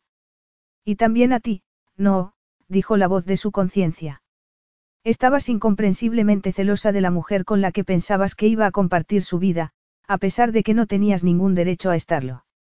Y tu decisión contribuyó a que la modelo saliera de la suite del hotel con cajas destempladas, ¿o no? ¿O pensaste que te iba a responder con una sonrisa de oreja a oreja y después firmarte un suculento cheque? Laura había estado a punto de reconocer que no había meditado bien las consecuencias de sus actos, pero el odioso comentario la hizo callarse. Qué cruel podía ser. Yo, yo realizaré la prueba, dijo ella temblando. Constantine oyó el ligero temblor en su voz, y frunció el ceño muy a su pesar. Recordó la foto del niño con los rizos morenos y la desconfianza que se veía en el fondo de sus ojos negros, y se preguntó si sería adecuado someter al niño a una prueba que le iba a resultar bastante incomprensible. Por otro lado, si Laura mintiera no se habría atrevido a mantener la farsa durante tanto tiempo. Y lo más importante aún, la certeza que había tratado de apartar de su mente desde que vio la foto del niño por primera vez. Aquel niño era su hijo. Olvida la prueba, dijo de repente. ¿Qué? Que la olvide. ¿Por qué? He cambiado de idea, respondió él. Laura entreabrió los labios, con miedo a creer lo que estaba oyendo. Constantine le estaba diciendo generosamente que la prueba era innecesaria a pesar de haber sido él quien insistió en hacerla. Él era quien tenía todo el poder, pensó amargamente, y ella no estaba segura de cuáles podrían ser sus motivos. Pero dijiste que necesitabas tener una prueba. Ya no la necesito. Te creo, dijo él. ¿Crees que Alex es tu hijo? Sí. Se hizo un largo silencio al otro lado de la línea telefónica durante el que Constantine reconoció el poder de una simple palabra que iba a cambiar su vida, le gustara o no. Sí, creo que es mi hijo, repitió, como si decirlo con todas las palabras reforzara su convencimiento. Porque lo cierto era que lo supo en el momento en que miró la foto y vio los rizos desobedientes del pequeño, y quizá incluso antes. Porque fue lo que le dijo su instinto, un instinto que entonces no había entendido y que probablemente no entendería nunca. ¿Pero por qué? preguntó ella confusa. ¿Por qué lo crees ahora, después de todo lo que me dijiste? Después de todas las acusaciones que me hiciste. Constantine cerró la mano en un puño y se la quedó mirando. Todo lo que le había dicho tenía una causa, que no quería creerla. Al principio se había negado a aceptar las posibles consecuencias de sus palabras. Pero de repente se dio cuenta de que aquella noticia también podía tener su parte positiva, y precisamente en aquel momento de su vida. En su mente había empezado a formarse una solución, una solución perfecta, y lo único que necesitaba era convencer a Laura de que le siguiera la corriente. La determinación que le había llevado a reconstruir una de las empresas más importantes de su Grecia natal emergía ahora de forma diferente. Una forma que podía ayudarlo a solucionar una vida privada que de repente se había hecho muy complicada. Constantine apretó los labios, y también sintió la tensión en la entrepierna al recordar el beso de la noche anterior en el pasillo de servicio del hotel. Claro que ella le seguiría la corriente. Laura no era precisamente la clase de mujer dispuesta a perder una oportunidad de oro como aquella. Por un momento se sintió tentado a plantear su propuesta allí mismo, hasta que recordó que ella podía ser muy testaruda. Mejor decírselo cara a cara, y poder utilizar su cuerpo y sus labios si sus palabras no lograban convencerla. Tu cooperación me ha convencido de que dices la verdad, continuó él en tono suave. Una mujer como tú no se enfrentaría a un adversario como yo si lo que dices fuera mentira. El inesperado comentario hizo parpadear Laura. Bueno, gracias, dijo tras un momento de incertidumbre, aunque más tarde, al meditar sobre ello se dio cuenta de que se le había escapado la mordacidad de sus palabras. Constantine sabía que aquel era el mejor momento, cuando ella se sentía vulnerable y agradecida. Tenemos que hablar de la forma de seguir adelante, continuó él. Es evidente que si soy el padre del niño, se nos plantean un montón de posibilidades para el futuro. Laura sintió una mezcla de esperanza y temor. No quiso preguntarle a qué se refería por temor a sonar codiciosa o aprovechada, pero estaba alerta. El repentino cambio masculino, el paso de la ira y las acusaciones a una actitud más razonable y acomodaticia le resultaba inquietante, y ella se sentía como un perro hambriento a punto de lanzarse sobre un jugoso trozo de carne solo para descubrir que era un palo seco. ¿Cómo qué? preguntó con cautela. No creo que debamos tener este tipo de conversación por teléfono, dijo él, y en tono más grave añadió. ¿Por qué no quedamos en algún sitio y hablamos como dos adultos razonables? Por muchas veces que tragara saliva.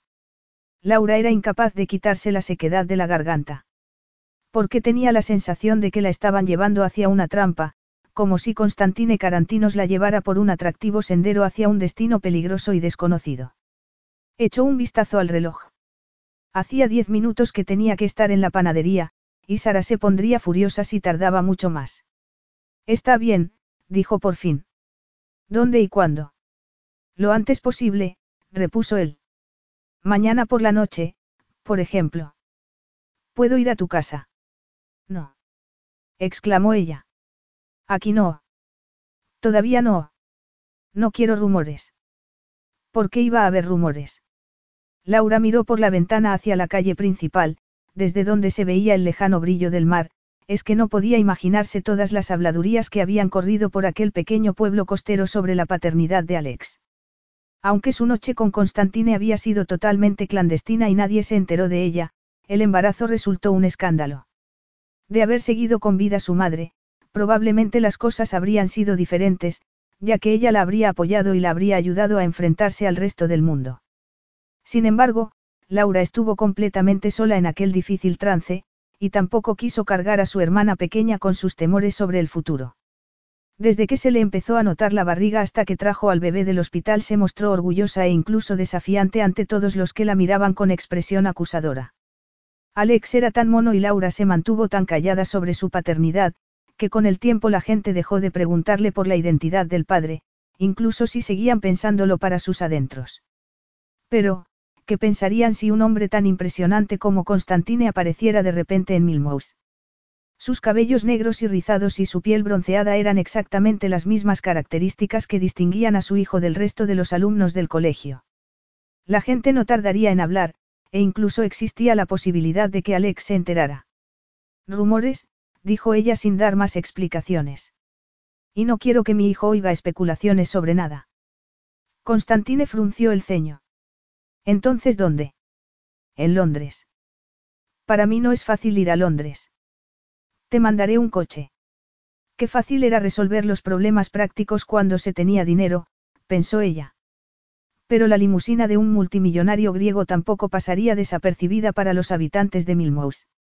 No, no hace falta, de verdad, dijo ella. Podemos vernos en Collingwood. Es la ciudad más cercana. La puerta del despacho de Constantine se abrió y su secretaria asomó la cabeza. Él le hizo un gesto con la cabeza para que se retirara y le dejara solo. ¿Hay algún buen restaurante? Laura quedó pensativa un momento. Hay un hotel llamado Grapevine que dicen que tiene un buen restaurante. Pero yo no cenaré, porque me gusta merendar con, con mi hijo. Estaré en la cafetería a las nueve. Muy bien, dijo él, y colgó el teléfono, un tanto perplejo al ver que ella no había aceptado su proposición, como normalmente le ocurría con todas las mujeres. Laura siguió sentada en silencio unos minutos después de colgar y después corrió a la tienda a dar la noticia a su hermana, antes de que ésta le regañara por retrasarse tanto. He quedado con él mañana por la noche. Y ya no quiere la prueba de ADN. Sara se detuvo y la miró. ¿Por qué? Laura sacudió la cabeza, y una terrible combinación de miedo y excitación la recorrió por todo el cuerpo. No lo sé, susurró. No lo sé. Capítulo 5. Antes de la reunión con Constantine. Laura trató de continuar con su rutina habitual, pero por dentro era un manojo de nervios y miedos mezclado con una fuerte sensación de excitación. Que consciente era de que iba a volver a verlo, de que quería volver a verlo. Incluso la elección de la ropa resultó ser un dolor de cabeza. No estaba acostumbrada a salir con hombres y no tenía ni idea de qué ponerse.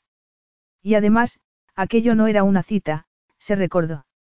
Sabía que sería mejor no arreglarse demasiado, para no dar la impresión de que estaba esperando algo, pero Constantine solo la había visto con el uniforme de camarera, o desnuda, y ella tenía su orgullo. No quería que la mirara y se preguntara qué había visto en ella. Por eso, al día siguiente, después de meter a Alex en la cama corrió a ducharse y cambiarse. Era una tarde calurosa y la única prenda que tenía decente era un vestido estampado que quedaba bastante bien con unas sandalias de tacón. Se puso unas perlas que habían pertenecido a su madre y fue al salón a buscar la opinión de su hermana. ¿Vas a ir sin maquillarte? Preguntó Sara mirándola de arriba abajo. Ya me he maquillado. Protestó Laura. Pues casi ni se te nota. Así no creo que puedas dejarlo muy impresionado. Esa no es mi intención, dijo Laura echándose el bolso al hombro. Bueno, te veo luego, añadió con una nerviosa sonrisa. Y gracias por quedarte con Alex. Tranquila. Llámame si necesitas que te rescate. ¿Y cómo ibas a rescatarme? Preguntó Laura curvando los labios en una irónica sonrisa. Mandando a la caballería. Para ir a Collingwood Laura tomó el autobús, pero esta vez no disfrutó del paisaje de espectaculares acantilados de la costa ni de los verdes prados del interior. Al llegar a la plaza principal de la ciudad, empezó a sentir gotas de sudor en las manos y en la frente. El grapevine estaba bastante lleno, principalmente de jóvenes profesionales y parejas, a las que no pudo evitar mirar con envidia. Se preguntó cómo sería hacer las cosas en orden, es decir, primero enamorarse, después prometerse, y después casarse y tener hijos.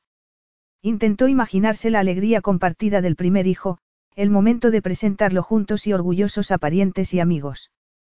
No como ella, con un embarazo no planeado y un hijo de corta edad que nunca había visto a su padre. Vio a Constantine inmediatamente, en una de las mejores mesas del restaurante, en un tranquilo rincón desde el que se tenía una envidiable panorámica de los espectaculares jardines.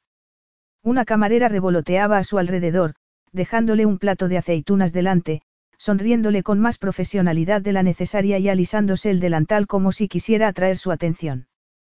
Por favor, dame fuerzas para no dejarme avasallar por él, rezó Laura para sus adentros dirigiéndose hacia él, tratando de adoptar una expresión neutra. Constantine la observaba con cierto distanciamiento. Aquella noche Laura llevaba el pelo largo y rizado suelto sobre los hombros, y un vestido de verano estampado que caía sobre su cuerpo joven y firme. Las sandalias de tacón alto resaltaban la belleza de las piernas, unas piernas maravillosas, pensó de repente él, como si recordara por qué aquella joven logró cautivarlo años atrás. Y enseguida se arrepintió de ello. Hola, Constantine. Este debía haberse levantado para saludarla, pero los pantalones se le ceñían tanto en la entrepierna que no se atrevió a moverse y tuvo que recordarse que estaban allí para hablar de un niño, nada más. Siéntate, le dijo. Gracias. Laura se sentó en el borde de la silla, con las manos pegajosas de nervios y sudor y el corazón latiéndole desaforadamente. Hacía un calor espantoso, y cuando Constantine le ofreció una copa de vino, ella aceptó automáticamente, a pesar de que había decidido que sería mejor no tomar nada de alcohol. Bebió un trago. Llevas, llevas esperando mucho rato. Constantine se echó hacia atrás, tomándose su tiempo para estudiarla, fijándose en la tensión de su cuerpo, y se dio cuenta de que la situación no iba a ser fácil. No, acabo de llegar, dijo él. Bueno, dejemos los prolegómenos y vayamos al grano. Ya se lo has dicho al chico. Laura negó con la cabeza, deseando que dejara de mirarla así. Como si la estuviera desnudando por completo con los ojos. No. Constantine se inclinó levemente hacia ella. ¿Te das cuenta de que ni siquiera sé cómo se llama? Parecía una acusación, y quizá lo fuera, pero era la primera vez que lo preguntaba. Alex, diminutivo de Alexander, respondió ella. Se hizo un momento de silencio y por fin Constantine dejó escapar un largo suspiro. Era un hombre que significaba guerrero en griego, un nombre orgulloso que llevaba con él todo el peso y el honor de sus antepasados. Un nombre griego, comentó. Sí, me pareció apropiado. Una oleada de lo que podía ser impotencia lo recorrió de arriba abajo. Porque poner nombre al niño lo hacía mucho más real que ver la fotografía. Poco a poco, iba emergiendo una persona de los pocos detalles que le está mandando, una persona de la que no sabía absolutamente nada. En una situación que era totalmente inapropiada, observó él con mordacidad. ¿Qué más creíste que era apropiado? Preguntó con sorna. Laura retrocedió mentalmente de la ira que emanaba del potente cuerpo masculino, y dejó la copa de vino en la mesa, temiendo que si continuaba con ella en la mano se le caería de los dedos. No podemos seguir tratando de decidir quién fue el responsable. Lo que pasó pasó, y no podemos cambiarlo. Tenemos que enfrentarnos a la situación tal y como es. ¿Y cómo es la situación? Preguntó él. Ah, sí. La situación es que una mujer que apenas tiene para vivir se ocupa sola de mi hijo y heredero, no. ¿No crees que ya es hora de que yo empiece a participar también en su vida, Laura? Claro que, claro que lo es. Por eso estoy aquí, Laura lo miró retorciendo nerviosamente los dedos. Si quieres podemos concertar una primera reunión para que lo conozcas. Sí, es una buena idea, así me dedicáis un rato como si fuera una visita al dentista, dijo él. ¿Quieres que me presente el sábado por la tarde para llevármelo a comer una hamburguesa mientras él cuenta los minutos que le quedan de estar con ese desconocido? Laura se mordió el labio.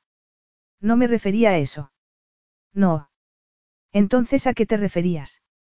Constantine le clavó los ojos negros con fuerza. ¿Qué tipo de futuro habías imaginado cuando te pusiste en contacto conmigo? Laura sintió toda la fuerza de su dominación, y bajó los ojos. No lo sé, reconoció con desesperación. Constantine apretó los labios. Pues yo sí. Lo he pensado mucho y he sopesado todas las posibilidades. También había hablado con sus abogados, pero quizá no era el momento de contárselo. Bajó la voz y habló como lo hacía cuando estaba a punto de cerrar un negocio importante. Y hay una solución que es la más lógica para todas las partes implicadas, continuó tras una pausa. Por eso quiero que vengas conmigo a la isla donde vivo en Grecia. Laura, y que ocupes el único lugar que es apropiado para la madre de mi hijo, Constantine hizo una pausa y la observó con un frío destello en los ojos negros. Como mi esposa. Capítulo 6. Laura se lo quedó mirando incapaz de dar crédito a lo que acababa de oír. Como tu esposa.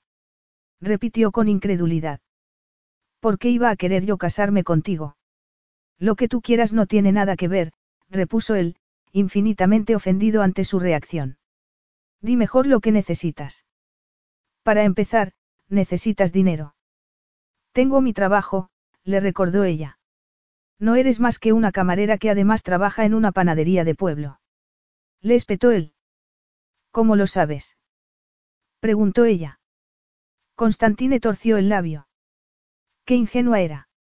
No ha sido muy difícil. Tengo gente que se ocupa de esas cosas. Laura tragó saliva. Estás diciendo que me has estado espiando. Constantine restó importancia a la pregunta con un ademán, y deseó que fuera tan fácil borrar el recuerdo de las fotos que el detective privado le había entregado, Laura llevando al niño al colegio con ropas demasiado pequeñas para él, por no mencionar el destartalado apartamento encima de la ridícula panadería donde vivían. Pero era más que eso porque pensó que quizá aquella camarera tímida y temblorosa fuera la esposa ideal. Pobre y desesperada, no quedaría deslumbrada por su poder y su fortuna para que él pudiera modelarla y convertirla en la esposa perfecta. Además, por supuesto, debía añadir el hecho inexplicable de que no había podido dejar de pensar en el beso robado en el sótano del hotel, el solo recuerdo despertaba en él el deseo de repetirlo. Era estúpido, era inexplicable, y era de lo más potente. No te pongas histérica, Laura, le espetó él. Cuando una mujer se acerca a un hombre de mi posición con una noticia como la tuya, lo normal es investigarla. ¿Quién me dice que no tenías en casa un hombre esperando a ver cuánta pasta me sacabas?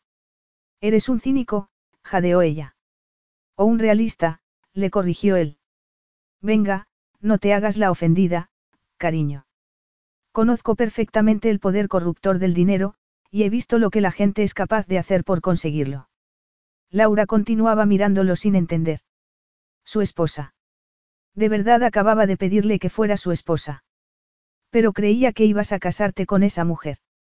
¿Qué mujer? Laura deseó no haber empezado aquella conversación. La modelo sueca, Musito. ¿De dónde ha sacado eso? Lo oí en la radio, reconoció ella, y al ver la expresión que cruzó el rostro masculino deseó no haber dicho nada. No deberías creer todo lo que oyes en los medios de comunicación, le espetó él. Pero al menos eso explica por qué apareciste el otro día como caída del cielo. En realidad la prensa lleva años queriendo casarme, pero yo decidiré cuándo y con quién, no los periodistas. Laura lo miraba sin comprender nada. Pero no entiendo cómo, después de todo lo que me has dicho, quieres casarte conmigo. No lo entiendes. Piénsalo. El matrimonio siempre ha estado en la lista de las cosas que debería hacer en algún momento, pero sin considerarlo nada urgente. Hasta ahora, un destello brilló en los ojos negros. Soy dueño de una gran fortuna, Laura, continuó explicándole sin levantar la voz, y mi padre es mayor y está muy delicado. Su mayor deseo es que le dé un heredero, y esta podría ser una manera sorprendentemente fácil de conseguir ambos objetivos. Laura sacudió la cabeza. Pero, eso es tan, inhumano. ¿Tú crees? Constantine soltó una cínica carcajada. Afortunadamente, yo no me creo ese rollo del comieron perdices y vivieron felices, de hecho, él sabía mejor que nadie que la realidad nunca alcanzaba el nivel de los sueños, y que las emociones hacían a los hombres menos sensatos y razonables. Bajó la voz. ¿Por qué no mirarlo por el lado práctico? El matrimonio servirá para legitimizar a mi hijo y a ti te dará la seguridad económica que necesitas. Pero también le daría a él todo el poder sobre ella, pensó Laura. Y cuando lo tuviera, no se vería tentado a utilizarlo contra ella e ir dejándola a un lado hasta dominar la vida de Alex, algo que ella sospechaba podría hacer fácilmente. Todo por lo que había luchado y por lo que había trabajado se podía ver amenazado por aquel hombre de innegable fortuna y carisma. No. No, no, y no. Respondió ella tratando de contener su rabia. Sujetando el bolso, se puso de pie, y sin otra palabra salió del restaurante, totalmente ajena al murmullo de voces y a los ojos curiosos que la observaban dirigirse hacia la puerta. En el exterior apenas iluminado por la luz del anochecer, el aire era tan pegajoso como dentro, y el embriagador olor de las rosas casi tan potente. Laura pensó que debería quitarse los zapatos y echar a correr hasta la parada del autobús para huir de él, pero entonces una mano la sujetó por el brazo. Constantine la obligó a volverse. La miró furioso, con una expresión casi desencajada. Ninguna mujer le había rechazado de aquella manera. Y desde luego ninguna mujer le había dejado plantado. No vuelvas a dejarme plantado así, masculló él. Soy libre y puedo hacer lo que me dé la gana. Ah, sí. Él apretó los labios y esbozó una sonrisa. En ese caso, yo también. Y sin más aviso, la pegó contra él. Tanto que Laura podía notar cada nervio de su cuerpo. Quiso resistirse, de la misma manera que se estaba resistiendo a su exigencia de casarse con él, pero por lo visto su cuerpo no pensaba lo mismo. Horrorizada, se dio cuenta de que lo único que quería era pegarse más a él. Por completo. Dejó escapar un gemido, un gemido que sonó como señal de rendición incondicional. En la penumbra. Constantine le alzó la cara. Me deseas, Laura, tanto como yo te deseo a ti. No me preguntes por qué, pero es así, masculló él antes de apoderarse de su boca. Laura quería protestar, pero en lugar de ello abrió los labios y se entregó a él. Sujetándose a los hombros masculinos, no sabía muy bien qué era lo que avivaba su deseo, si la rabia o la frustración. Aunque quizá fuera algo mucho más peligroso, el grito irreprimible de su corazón por un hombre que nunca le daría acceso al suyo. Oh, jadeó al sentir la mano masculina desplazarse con íntima libertad sobre una de sus nalgas y pegarla a él. Dios. exclamó él en respuesta. Embargado por un deseo que jamás había sentido tan intensamente, Constantine la llevó hacia un lateral oscuro del edificio y continuó besándola como si le fuera la vida en ello. Los dedos que le acariciaban las nalgas se deslizaron bajo el veraniego vestido estampado y Constantine deslizó la mano hasta cubrir el montículo cubierto por el suave tejido de algodón. La oyó contener un jadeo y supo que su pasión no había disminuido con los años. La sola idea lo excitó tanto que se sintió a punto de explotar. Debía hacerlo allí mismo. Desabrocharse los pantalones y perderse en ella. Si no llevaras esto, qué fácil sería, comentó él con voz inestable. Las gráficas palabras rompieron el hechizo erótico que la envolvía, y Laura abrió los ojos para ver la cara de Constantine, tan presa de deseo sexual como ella. La realidad cayó sobre ella como una ducha de agua fría. ¿Qué estaba haciendo? Allí, prácticamente en medio de la calle, dejando que él le metiera la mano entre las piernas y la excitara hasta hacerla. Para, para, susurró. ¿Qué pare qué? Para de acariciarme. Pero te gusta. Sé que te gusta, Constantine movió un dedo sobre ella y a Laura se le aceleró la respiración. ¿Lo ves? Oh. Los dedos masculinos continuaban excitándola íntimamente e incluso a la tenue luz del anochecer Constantine vio cómo se le dilataban las pupilas antes de cerrar los ojos en un gesto inconfundible. Una vez más Laura se relajó contra él y él sintió su inminente rendición. Debía continuar. Llevarla hasta un orgasmo que sería incapaz de detener. Beber cada uno de sus jadeos y sus gemidos mientras la hacía convulsionarse de placer. Contemplarla así sería tremendamente excitante, y quizá entonces ella estuviera más dispuesta a aceptar sus planes. Pero en aquel momento oyó el sonido de un coche que se acercaba y vio sus potentes faros subiendo por el sendero. Entonces se dio cuenta de lo que estaba haciendo. Él, Constantine Carantinos, estaba en un lateral de un hotel sobándose con una mujer en tal estado de excitación como no lo había estado desde su adolescencia. Vamos arriba, murmuró él mientras con los labios acariciaba la suave piel de la garganta. Las campanas de alarma resonaron a través de la neblina del deseo y Laura abrió los ojos, aturdida. Arriba. Repitió ella. Sí, estaremos mucho más cómodos. Una cama enorme para un placer enorme, Constantine le besó el cuello y le dio los dedos al pantalón, para que palpara lo excitado que estaba por ella. Todo enorme, añadió en un susurro cargado de arrogancia. Pero Laura se echó hacia atrás y apartó la mano de su cuerpo endurecido. ¿Tienes una habitación aquí? Preguntó estupefacta. En realidad una suite. No es la mejor que he visto, pero no está mal. O sea que creías que, iba a acostarme contigo mansamente. Mansamente no es la palabra que esperaba, respondió él con una sonrisa. Tu reacción hasta ahora me dice que eres una mujer muy apasionada, y si no recuerdo mal, siempre lo ha sido, añadió bajando la voz. Aquellas últimas palabras casi fueron su perdición, porque daban a la situación una falsa intimidad, casi como si hubieran compartido un pasado. Pero no era así, se recordó ella dolorosamente. Lo que compartieron no fue más que una potente relación sexual que fueron incapaces de controlar. Y que ahora aquella química siguiera siendo tan explosiva como entonces no significaba que debía entregarse a él y comportarse de tal modo que le diera pie a insultarla como si fuera una cualquiera. No subiré arriba contigo, dijo ella apartándose de él y bajándose el vestido.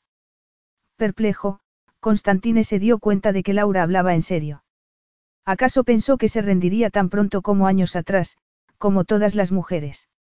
Durante un largo momento buscó en la expresión femenina algún indicio de que pudiera cambiar de idea, pero no lo encontró. Por eso no le quedaba más remedio que apagar su deseo. Ya habría tiempo más adelante, cuando ella accediera a sus otras demandas. En aquel momento se concentró en el verdadero motivo que lo había llevado hasta allí. ¿No te ha convencido esto de que podríamos tener un buen matrimonio? Preguntó él siguiéndola por el sendero de gravilla. Puedes expresarlo como quieras, pero la respuesta sigue siendo no. Todavía con las rodillas temblando, Laura se dejó caer en un banco de madera perfectamente iluminado por los focos de la entrada del hotel, donde los coches iban y venían. Que se atreviera a tocarla allí. Constantine se sentó a su lado, preguntándose si la reacción de Laura no sería una estratagema para poder más tarde incrementar sus demandas. Esbozó una sonrisa. Pronto aprendería que la batuta la tenía él. Me gustaría saber cuál es tu principal objeción a mi propuesta, dijo él en un tono sedoso cargado de amabilidad. ¿Cuál va a ser? Alex, por supuesto, le espetó ella. ¿De verdad crees que puedo volver a casa y decirle que me voy a casar con su padre, al que ni siquiera conoce, y que después nos vamos todos a vivir a Grecia? ¿Por qué no? ¿Cómo que por qué no? Es que no sabes nada de niños. No, la verdad es que no. Se me ha negado la oportunidad, respondió él con saña. Laura tragó saliva. Sé razonable, se dijo tratando de buscar la mejor respuesta. Porque si quería que él aceptara su manera de ver las cosas, tendría que ser muy convincente. Y convencer a un hombre como Constantine no era fácil. Tenía que mostrarle cómo sería desde el punto de vista de un niño. La vida de Alex está aquí, en Inglaterra, empezó ella suavizando el tono de voz. Es lo único que conoce. ¿No crees que plantearle un cambio tan radical puede ser demasiado para él? No sé cómo podría tomarse verse obligado a dejar su casa y su colegio, y menos tener que aceptar a un nuevo padre de quien no sabe nada y una nueva vida en un lugar desconocido. ¿Y si lo de Grecia no funciona? Haremos que funcione, le aseguró él. Aquella testaruda insistencia solo logró reforzar su resolución. Laura se imaginó atrapada en un matrimonio sin amor con un hombre como Constantine, y sintió un estremecimiento por toda la columna vertebral. Las cosas no funcionan así como así, dijo ella. Los seres humanos no son marionetas a las que puedes controlar a tu gusto. Creo que no eres consciente del impacto que puede tener en un niño que nunca ha salido de Inglaterra empezar una nueva vida en un país extranjero. El cuerpo masculino se tensó como si lo hubiera abofeteado, y Constantine apretó los puños. No vuelvas a referirte a Grecia como un país extranjero delante de mí ni delante de mi hijo, mascullo. Es la tierra de sus antepasados, y un país que cuenta con una gran historia y una magnífica cultura que pienso enseñarle pronto. Los dedos masculinos empezaron a relajarse y Laura contempló el proceso con fascinación. Quiero una relación con Alex, continuó él. Y quiero que conozca a su abuelo. Esas dos cosas no son negociables. Dime, ¿Qué piensas hacer para que ambas se cumplan, Laura? En ese momento Laura supo que no era necesario estar aislada en una isla para estar atrapada, y al mirarlo se dio cuenta de que no iba a ser fácil no cumplir con sus exigencias. Eso significaba que debía adaptarlas a sus necesidades y las de Alex. Creo que lo mejor para Alex será que te conozca poco a poco, dijo ella entrelazando los dedos de las manos. ¿Y cómo sugieres que lo haga? Quiso saber él pasándome por la panadería todas las mañanas a comprar un bollo. En otras circunstancias, Laura incluso se habría echado a reír, porque la imagen de Constantine apareciendo por la puerta de la panadería era no solo extraña sino también divertida. Pero no había sitio para el humor. Aquel era un asunto muy serio. Sin embargo, tampoco era necesario que Constantine se mostrara tan sarcástico con ella y con su manera de ganarse la vida. Trabajar en una panadería no era equivalente a ser una modelo, pero era un trabajo honrado. Por supuesto que no, repuso ella. Mi vida y mi trabajo están en Grecia. Lo sé, dijo ella. De la misma manera que su vida y la de Alex estaban en Inglaterra. Laura trató de buscar una solución al dilema, y de repente se le ocurrió. Pronto serán las vacaciones de verano, empezó. Constantine la miró sin entender. ¿Y qué tiene eso que ver? Podría ir a Grecia, sugirió ella. Pero no como tu esposa. Supongo que tu padre tiene gente trabajando a su servicio. Por supuesto. ¿Cuántas personas? Pues no lo sé. No tengo la costumbre de llevar un inventario, repuso el burlón. Pero ella continuó mirándolo con ojos interrogantes, sin ceder a sus burlas, y al final él dijo, con un suspiro de impaciencia. Hay un ama de llaves que vive en la finca, y varias personas que vienen del pueblo. ¿Alguno tiene hijos? Niños pequeños no, pero hay muchos en el pueblo, Constantine no entendía nada. Ya sé lo que puedo hacer, dijo ella. Contrátame para trabajar durante el verano en la casa de tu padre. Trabajar en la casa de mi padre. Rugió él sin quererlo. ¿Haciendo qué? Laura alzó la barbilla, resuelta a no dejarse intimidar. Las cosas que a ti te parecen tan ridículas, limpiar y hacer las camas. También puedo servir la comida, e incluso cocinar. Esta vez era Constantine quien no daba crédito a lo que estaba oyendo. Esos son trabajos muy bajos. Exclamó escandalizado. ¿Qué clase de mujer quiere hacer eso? Una mujer con orgullo, pensó Laura, y una mujer que intentaba mantener su dignidad a pesar de la fuerza apisonadora de Constantine. De paso. Alex disfrutará de unas vacaciones al sol del Mediterráneo, continuó ella cada vez con más entusiasmo. Puede jugar con los demás niños y aprender algo de griego. Unas vacaciones le sentarán bien, y mientras esté allí tendrá la oportunidad de conocerte. Se hizo un inquietante silencio mientras Constantine reflexionaba sobre la sugerencia de Laura, sin duda sorprendido por la humildad de la propuesta. Laura quería ir a su casa a trabajar de criada.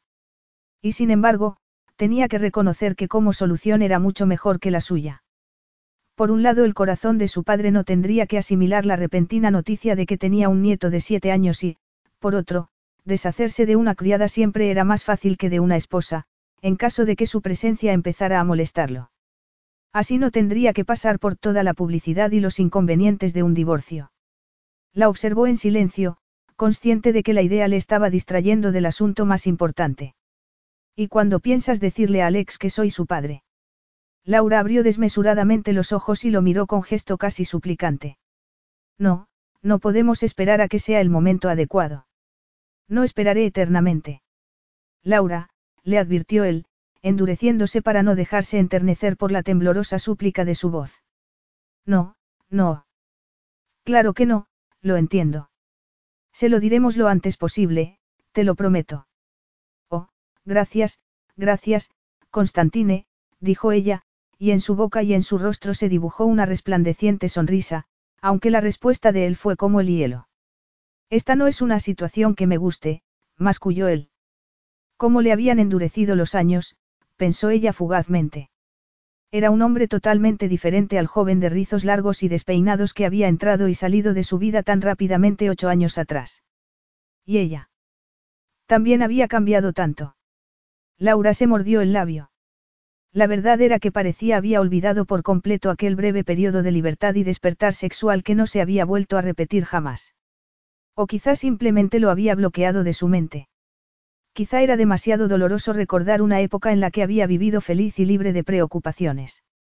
El único problema que se me ocurre es que necesito una sustituta para ayudar a mi hermana en la panadería durante mi ausencia, pero supongo que tú podrás ayudarme con eso. El único problema, pensó él. Había perdido el juicio. Constantine veía ante sí una lista interminable de problemas. Sí, de eso me ocupo yo, dijo Constantine con cansancio, porque por primera vez en su vida no había conseguido lo que quería. A pesar de la desafortunada situación de Laura y de su pequeña estatura, Constantine se daba cuenta de que era una mujer que tenía las cosas muy claras y que por encima de todo su intención era luchar con uñas y dientes por hacerlo mejor para su hijo. Por un momento Constantine se preguntó cómo sería tener una madre así, una madre preocupada más por tu bienestar que por el suyo, pero rápidamente apartó el pensamiento de su mente. Por encima de todo, se preciaba de no perder nunca el tiempo pensando en cosas que quedaban más allá de su comprensión. Esa era una de las claves de su éxito. Capítulo 7. Laura contempló maravillada la isla mientras el helicóptero aterrizaba con la agilidad de un ave de presa. Desde el cielo, la isla era un óvalo verde bordeado de una estrecha franja de arena dorada, y parecía una joya en medio de un mar tan intensamente azul que conmocionaba por su belleza. Laura miró a Alex, sentado a su lado y totalmente absorto por la esplendorosa belleza que se abría ante él, y se preguntó qué efecto estaría teniendo el viaje en su hijo. Porque aunque ella había insistido en viajar a Grecia en un avión comercial, los criados no iban en aviones privados, le había dicho con firmeza a Constantine. Cuando llegaron al aeropuerto de Atenas se encontraron con que les estaba esperando un helicóptero para llevarlos a la isla de Libinos, en la que estaban a punto de aterrizar. Sujetando la mano de Alex con fuerza. Laura lo ayudó a descender del helicóptero. Creyó oír su nombre y levantó la cabeza. Allí, junto a un todoterreno, estaba el hombre que había dominado sus pensamientos toda la semana. Constantine. Se le secó la boca y el corazón empezó a latir erráticamente al sentir la mirada penetrante del hombre en ellos. Por el bien de Alex, Laura rezó para que la primera vez que se veían padre e hijo fuera un éxito y echó a andar hacia él sin soltar a su hijo. Constantine sintió un nudo en el corazón. No estaba preparado para la potencia de las emociones que lo embargaron al ver al niño. Las fotos que había visto de él le hicieron creer las palabras de Laura, pero verlo ahora, en carne y hueso, era muy distinto. En cualquier lugar y en cualquier momento hubiera sabido que aquel niño en particular era un carantinos. Respiró profundamente con una mezcla de alivio y dolor, alivio por conocerlo al fin y dolor por no haberlo conocido antes. Tuvo que hacer un gran esfuerzo para apartar los ojos de Alex y mirar a Laura, que a su vez lo miraba con una mezcla de inquietud y temor. Los labios de Constantine se cruzaron en una expresión de desprecio.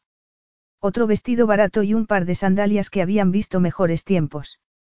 ¿Acaso estaba empeñada a remarcar su baja posición social, tras insistir testarudamente en trabajar en el servicio doméstico de su casa? O quizá esperaba obtener una indemnización más generosa si insistía en subrayar las diferencias entre ambos. Sin embargo, a pesar de la rabia que sentía hacia ella, también estaba furioso consigo mismo, por el inexplicable deseo que continuaba sintiendo por ella. Por la reacción inmediata de su cuerpo, tenso con el insaciable deseo de hacerle el amor. Pero se controló y sonrió a modo de bienvenida, porque sabía que nunca se ganaría el cariño del muchacho si se mostraba crítico con su madre. Constantine, tartamudeó ella. No, no esperaba encontrarte aquí. Seguro que ha sido un inesperado placer, murmuró él con sarcasmo, pero sus ojos estaban clavados en el niño y él era consciente de los acelerados latidos de su corazón. Hola, Alex. Alex se volvió a mirar a su madre. ¿Quién es, mamá? Constantine se agachó delante de él, quizá esperando el instantáneo reconocimiento del niño, que por supuesto no llegó. ¿O acaso tenía la esperanza de que Laura ya se lo hubiera dicho y el niño estuviera ansioso por abrazarlo? ¡Qué tontería! Eso solo ocurría en las películas, se dijo. Normalmente no le preocupaba lo que pensara la gente de él, pero aquella vez fue diferente. Quería caer bien al niño. Lo necesitaba. Me llamo Constantine Carantinos, dijo él. Y tú vas a quedarte en la casa de mi padre. Alexa sintió, como si fuera lo más normal, y Laura pensó que, después de la entusiasta reacción el día que le dijo que iban a pasar las vacaciones estivales en una isla griega, habría reaccionado igual si le dijera que iban a ir a la luna. ¿Es bonita? preguntó. Oh, es muy bonita, respondió Constantine con una sonrisa. Y tiene una piscina enorme. Solo para nosotros. Preguntó Alex con los ojos muy abiertos. Solo para nosotros, respondió Constantine. Alex se mordió el labio en un gesto que solía hacer cuando estaba preocupado. Pero no sé nadar muy bien, dijo. Entonces tendremos que enseñarte. ¿Te gustaría? Alex asintió. Sí, por favor. Entonces vamos al coche. Constantine lo ayudó a subir al asiento de atrás y a abrocharse el cinturón antes de hacerse a un lado para dejar pasar a Laura. Pareces, estudió su rostro con seriedad. Pareces muy cansada, dijo por fin. Sí, dijo Laura. En realidad se sentía física y mentalmente agotada. De hecho, no había logrado dormir una noche entera desde el día que quedó con Constantine en el Grapevine, y además había estado trabajando su turno y el de Sara para compensar su ausencia. Por un momento, solo por un momento. Constantine sintió lástima por ella. Por primera vez vio que los ojos grisáceos estaban ensombrecidos, y que la piel blanca era casi traslúcida de agotamiento. Pues entonces sube al coche y relájate, dijo bruscamente sentándose detrás del volante y poniendo el motor en marcha, mientras el piloto del helicóptero metía las desgastadas maletas de los recién llegados en el maletero. Sube, mamá, dijo Alex entusiasmado. Es enorme. Laura se sentó junto a su hijo y se ruborizó al ver los ojos negros de Constantine clavados en ella a través del retrovisor. Tratando de mantener la calma, miró hacia adelante, rezando para que la dejara seguir con sus cosas mientras él se dedicaba a conocer a su hijo. ¿O es que no se daba cuenta de que ella estaba resuelta a luchar contra el deseo que sentía por él, consciente de que nada bueno podría salir de reiniciar una relación sexual? ¿Vive cerca del mar? Preguntó la vocecilla de Alex. Toda la isla está cerca del mar, respondió Constantine, y si tienes suerte, incluso podrás ver navegar alguno de los barcos de mi empresa. Y visitarlos. ¿Barcos de verdad? Preguntó Alex, sin poder ocultar su interés y fascinación. Constantine se echó a reír. Claro que de verdad. Algún día te llevaré a uno. Son enormes. Me encantaría verlos, dijo Alex, y enseguida volvió a morderse el labio, en un gesto que había heredado de su madre. Pero mamá estará trabajando, ¿verdad? Y me ha dicho que no moleste a nadie. Se hizo un terrible silencio, y Laura deseó que la tragara la tierra. Nunca había sentido lástima de sí misma. Su dedicación al trabajo era parte de criar a un hijo sola, pero las palabras de Alex le hicieron ver la difícil situación en la que estaba, y de la influencia que la estancia en la isla podría tener en su hijo. Ya estaban distanciándose, y Constantine debió sentirlo también, porque la miró por el retrovisor, aunque esta vez no con sensualidad y rabia. Como si fuera un insulto a su honor oír a su hijo hablar así. No debes preocuparte por el horario de trabajo de tu madre, dijo él bruscamente. Porque sé que a ella le encantará que tú los pases bien. Es que no quiero dejarla sola, dijo Alex con una lealtad que casi hizo llorar a Laura. Era ella quien debía cuidar de su hijo, y no al revés. Claro que puedes ir con Constantine a ver sus barcos, dijo Laura. Cuando era pequeño yo también vivía aquí, dijo Constantine. Oh, qué suerte, suspiró Alex. Constantine recordó su infancia en la isla, cuando podía correr, nadar, pescar y subir a los árboles sin temor, como todos los niños de la isla, sin tener en cuenta la fortuna de su padre. Pero en el fondo había sido una época de soledad. Rodeado de todas las riquezas materiales, pero emocionalmente solo y medio abandonado por una madre que no supo nunca cómo amar al niño de fuerte voluntad y gran personalidad que era su hijo. Mira por la ventana, Alex, dijo Constantine. Además de las playas más maravillosas del mundo, también tenemos montañas, y bosques de cedros, robles y pinos. Y minas de oro y plata. De oro. ¿En serio? Sí, en serio. Fueron descubiertas por los parios, que son los habitantes de la isla de Paros. Esta vez Laura le mandó un mensaje mudo con los ojos, suplicándole que dejara de pintar un mundo maravilloso, unas imágenes que Alex solo había visto en las películas o en los libros. Por favor, no hagas que su vida en Inglaterra parezca aburrida e insignificante. Y Constantine, que la entendió perfectamente, prefirió ignorar su súplica. También tenemos mármol blanco, continuó sin alterarse, que se exporta a todo el mundo. Y además están los elementos esenciales de la vida, la fruta, la miel y las aceitunas. Ahora mira hacia adelante. Alex, y verás la casa de mi padre. Laura miró por la ventana y se quedó boquiabierta. Era la vivienda más bonita que había visto en su vida. Rodeada de naranjos y limoneros, la casa, de amplias dimensiones, dominaba el paisaje a la vez que se confundía con él. Se alzaba casi en la cima de la colina, y desde allí las vistas del Mediterráneo azul zafiro que se extendía a sus pies eran impresionantes. Al abrir la puerta del coche, lo primero que notó ella fue el olor a pino y cítricos que lo impregnaba todo. Y oyó el canto de los pájaros. Ya hemos llegado, dijo Constantine ofreciendo la mano a Alex. El muchacho la tomó con total naturalidad. Laura pensó lo fácil que le estaba siendo confiar en él, y se dijo que debería alegrarse por su hijo, aunque sin embargo no pudo evitar sentir cierta envidia, y un atisbo de temor. La puerta principal se abrió y una mujer de mediana edad con un delantal estampado salió inmediatamente a recibirlos. Te presentaré a Demetra, dijo Constantine con un extraño brillo en los ojos. Ella se ocupa del servicio, así que estarás a sus órdenes. Sigue en todo momento sus instrucciones, Laura. Órdenes. Instrucciones. Aquellas palabras le devolvieron bruscamente a la realidad, y se dio cuenta de que todos los privilegios que había disfrutado hasta entonces se iban a evaporar. Ahora era una más del servicio doméstico. Era lo que tú querías, se recordó. Tú te empeñaste. Calímera, dijo con una nerviosa sonrisa a la mujer, recordando el poco griego que sabía. La mujer la miró de arriba abajo, dijo algo en griego a Constantine, a lo que éste respondió también en griego. Después la mujer sonrió a Laura. Calímera, Laura. Bienvenida a Villa Tagmasios, miró a Alex y sonrió. ¿Este es tu hijo? Sí, este es Alex. El niño dio un paso adelante y estrechó la mano de la mujer, tal y como Laura le había enseñado. Demetra dejó escapar un emocionado gritito antes de envolver al niño en un fuerte abrazo.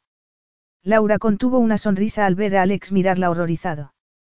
Traeremos a niños del pueblo para que jueguen contigo, Alex, dijo la mujer. Y mi hijo pronto volverá de la universidad. Se le dan muy bien los deportes. Él te enseñara a nadar y a pescar. ¿Te gustaría? Sí, por favor, dijo Alex tímidamente cuando Demetra por fin lo soltó. La mujer dijo algo a Constantine en griego, pero este negó con la cabeza. ¿Quieres que te enseñe tu habitación, Alex? Dijo mirando al pequeño.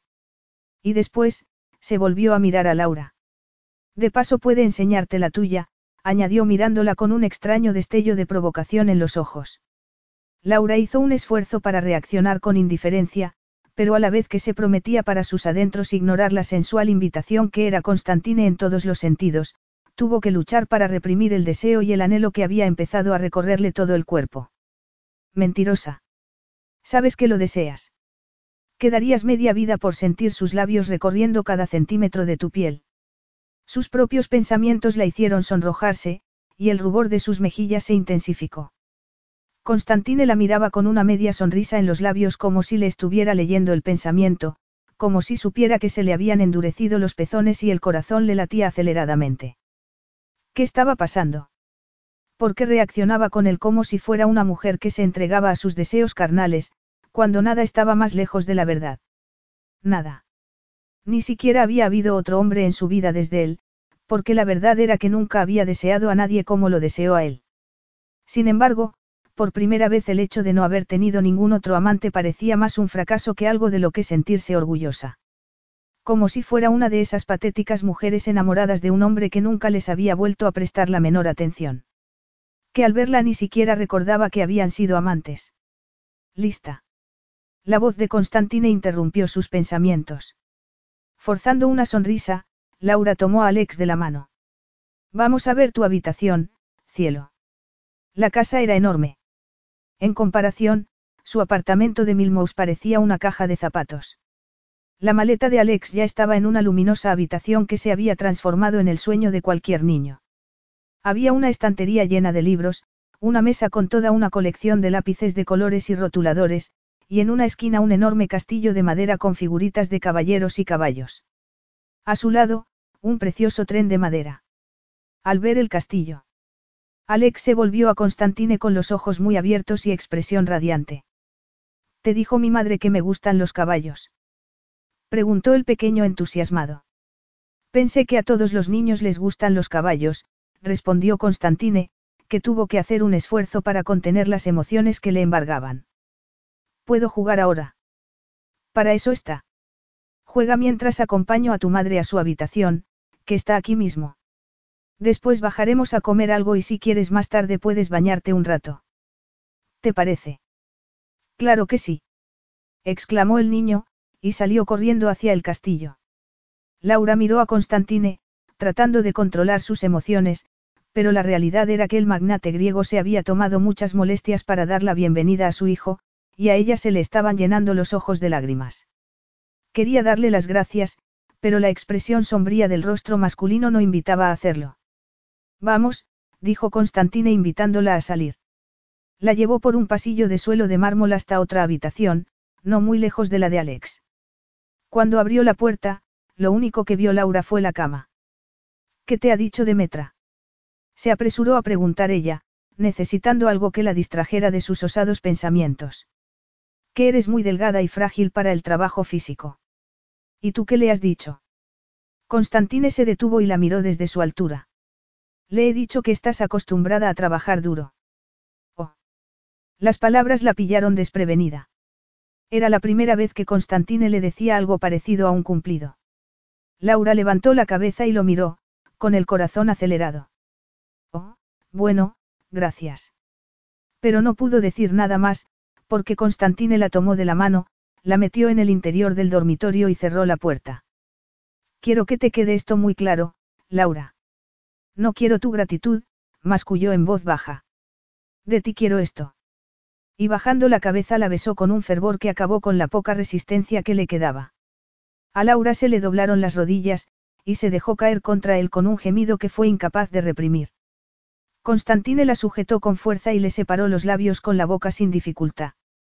Fue un beso frenético, intenso, y por unos segundos Laura se entregó a él por completo.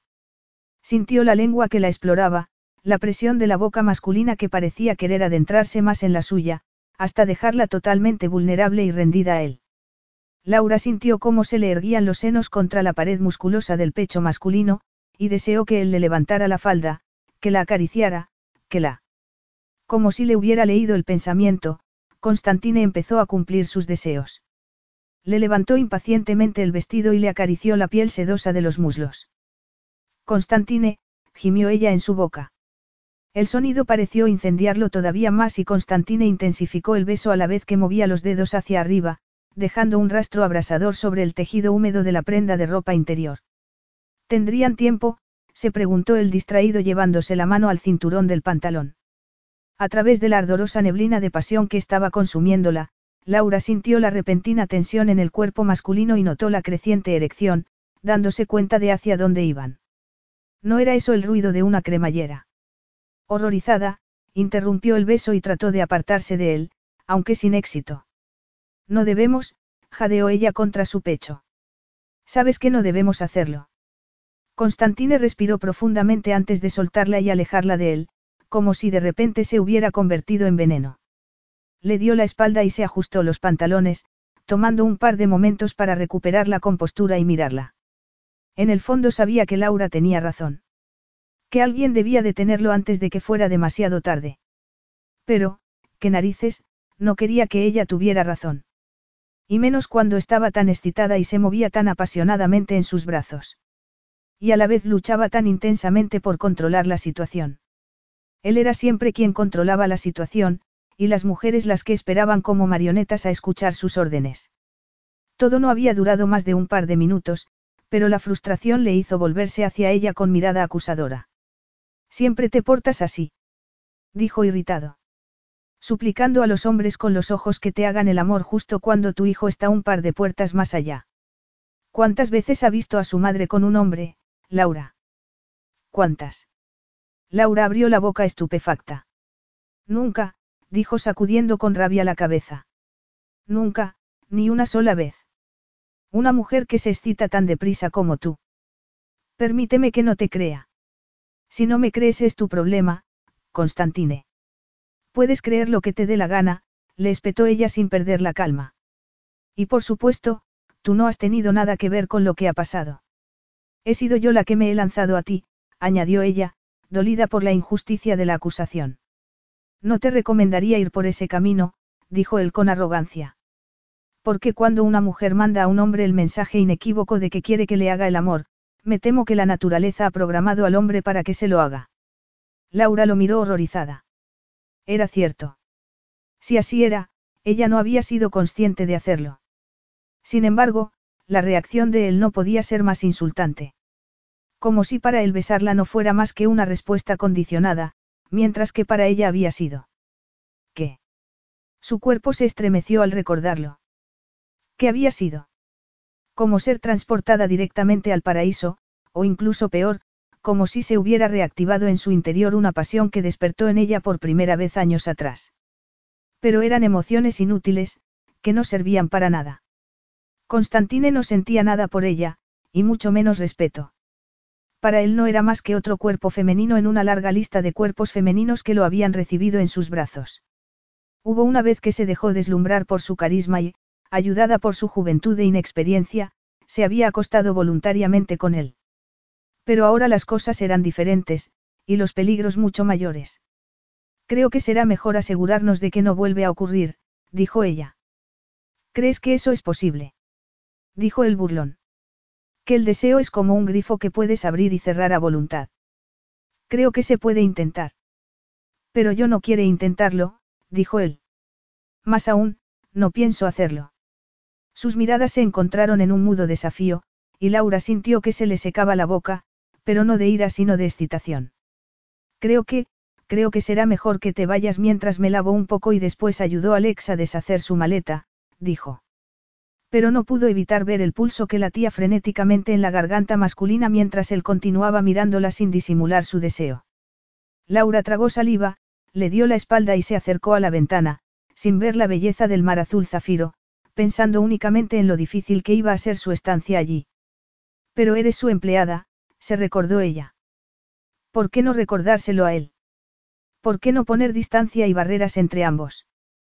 Cuando empiezo a trabajar. Constantine esbozó una sonrisa. Sabía perfectamente por qué lo hacía, pero lo consideró una especie de juego. Esta noche Alex y tú cenaréis con Demetra, y con ella os familiarizaréis con nuestras costumbres. Ella te dirá lo que espera de ti y responderá a todas las dudas que puedas tener. O sea que, tú no estarás aquí. No, cariño, repuso él. Yo voy a salir. A salir. Repitió ella, consciente de que su voz sonaba a decepción. ¿Y celos? Sí, los ojos negros de Constantine brillaron. De ser tu marido no se me hubiera ocurrido dejarte sola tu primera noche en la isla, pero tú fuiste quien tomó la decisión, Laura, y debes aceptar las consecuencias, aunque no sean de tu agrado. Al menos no tengo que arrepentirme de nada, dijo ella. Bien por ti, se burló él terminando de meterse la camisa de seda por el pantalón. Mañana Alex comerá con mi padre y conmigo para que conozca a su abuelo. Bien, Laura lo miró dándose cuenta de lo poco que sabía de él. ¿Y, tu madre? Hubo una pausa de una décima de segundo. Mi madre murió hace muchos años. Oh, lo siento, dijo Laura, interpretando el tono inexpresivo de su voz como dolor, sabiendo por su propia experiencia que no era bueno olvidar a los muertos, incluso si hablar de ellos resultaba doloroso. ¿Qué pasó? Murió de neumonía hace mucho tiempo, dijo él con expresión pétrea. Pero la historia de mi familia no es asunto tuyo, Laura. También es la historia de Alex, le recordó ella, sorprendida por el repentino veneno en la voz masculina. Entonces hablaré de esos asuntos con Alex, dijo él. No te servirá de nada mirarme con esos ojos de cordero degollado, porque si fueras mi esposa podrías haber participado legítimamente en esa clase de conversaciones. Pero me temo que tú tienes otras cosas de las que ocuparte. ¿Por qué no vas a buscar a Demetra para que te ponga al día de lo que tienes que hacer? Constantine cayó y disfrutó del rubor que cubría las mejillas femeninas. Quería herirla como lo había hecho ella al insistir en ser parte del servicio doméstico, aunque no sabía cómo conseguirlo. Y después prepárate para servirme la cena. Capítulo 8. Laura despertó con la extraña sensación de estar en una habitación nueva y desconocida hasta que vio la luz que se colaba a través de las rendijas de las persianas y sintió el aire cálido del exterior. Estaba en Grecia, en la isla de Constantine Carantinos, y había estado toda la noche soñando con él, recordando la frialdad de su voz cuando le preguntó por su madre y la crueldad de su respuesta. En algún momento de la noche debió destaparse y ahora estaba tendida en la cama, con un camisón que se le había subido por encima de las caderas y la dejaba bastante al descubierto. Lo que era sorprendente, dado lo cansada que estaba la noche anterior, después de compartir una cena deliciosa con Demetra y su hijo en la acogedora cocina de la casa. Después, Alex y ella habían ido a dar un paseo por los jardines de la finca acompañados por el hijo de Demetra. Stavros, que les sirvió de guía. El joven estudiante les enseñó las constelaciones del cielo mediterráneo, descubriendo para Alex las maravillas del mundo de la astronomía. Al recordarlo, Laura se sentó en la cama de un salto. Alex. No lo había oído en toda la noche, desde que lo acostó con su osito de peluche en el dormitorio que le había preparado Constantine al final del pasillo. ¿Y si el pequeño había tenido pesadillas? ¿Y si se había levantado buscándola? ¿O si quería beber un vaso de agua y se había perdido en la inmensidad de la mansión donde se alojaban? Poniéndose la bata a juego con el camisón.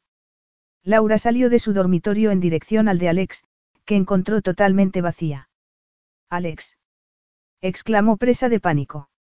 Está fuera, dijo una voz grave y ronca tras ella. Laura se volvió en redondo y se encontró cara a cara con Constantine, de pie en el umbral de la puerta, con una expresión indescriptible en la cara. Consciente de que no se había peinado y ni lavado la cara. Laura parpadeó. ¿Fuera dónde? En la piscina, con el hijo de Demetra. ¿Quieres decir que has dejado a mi hijo?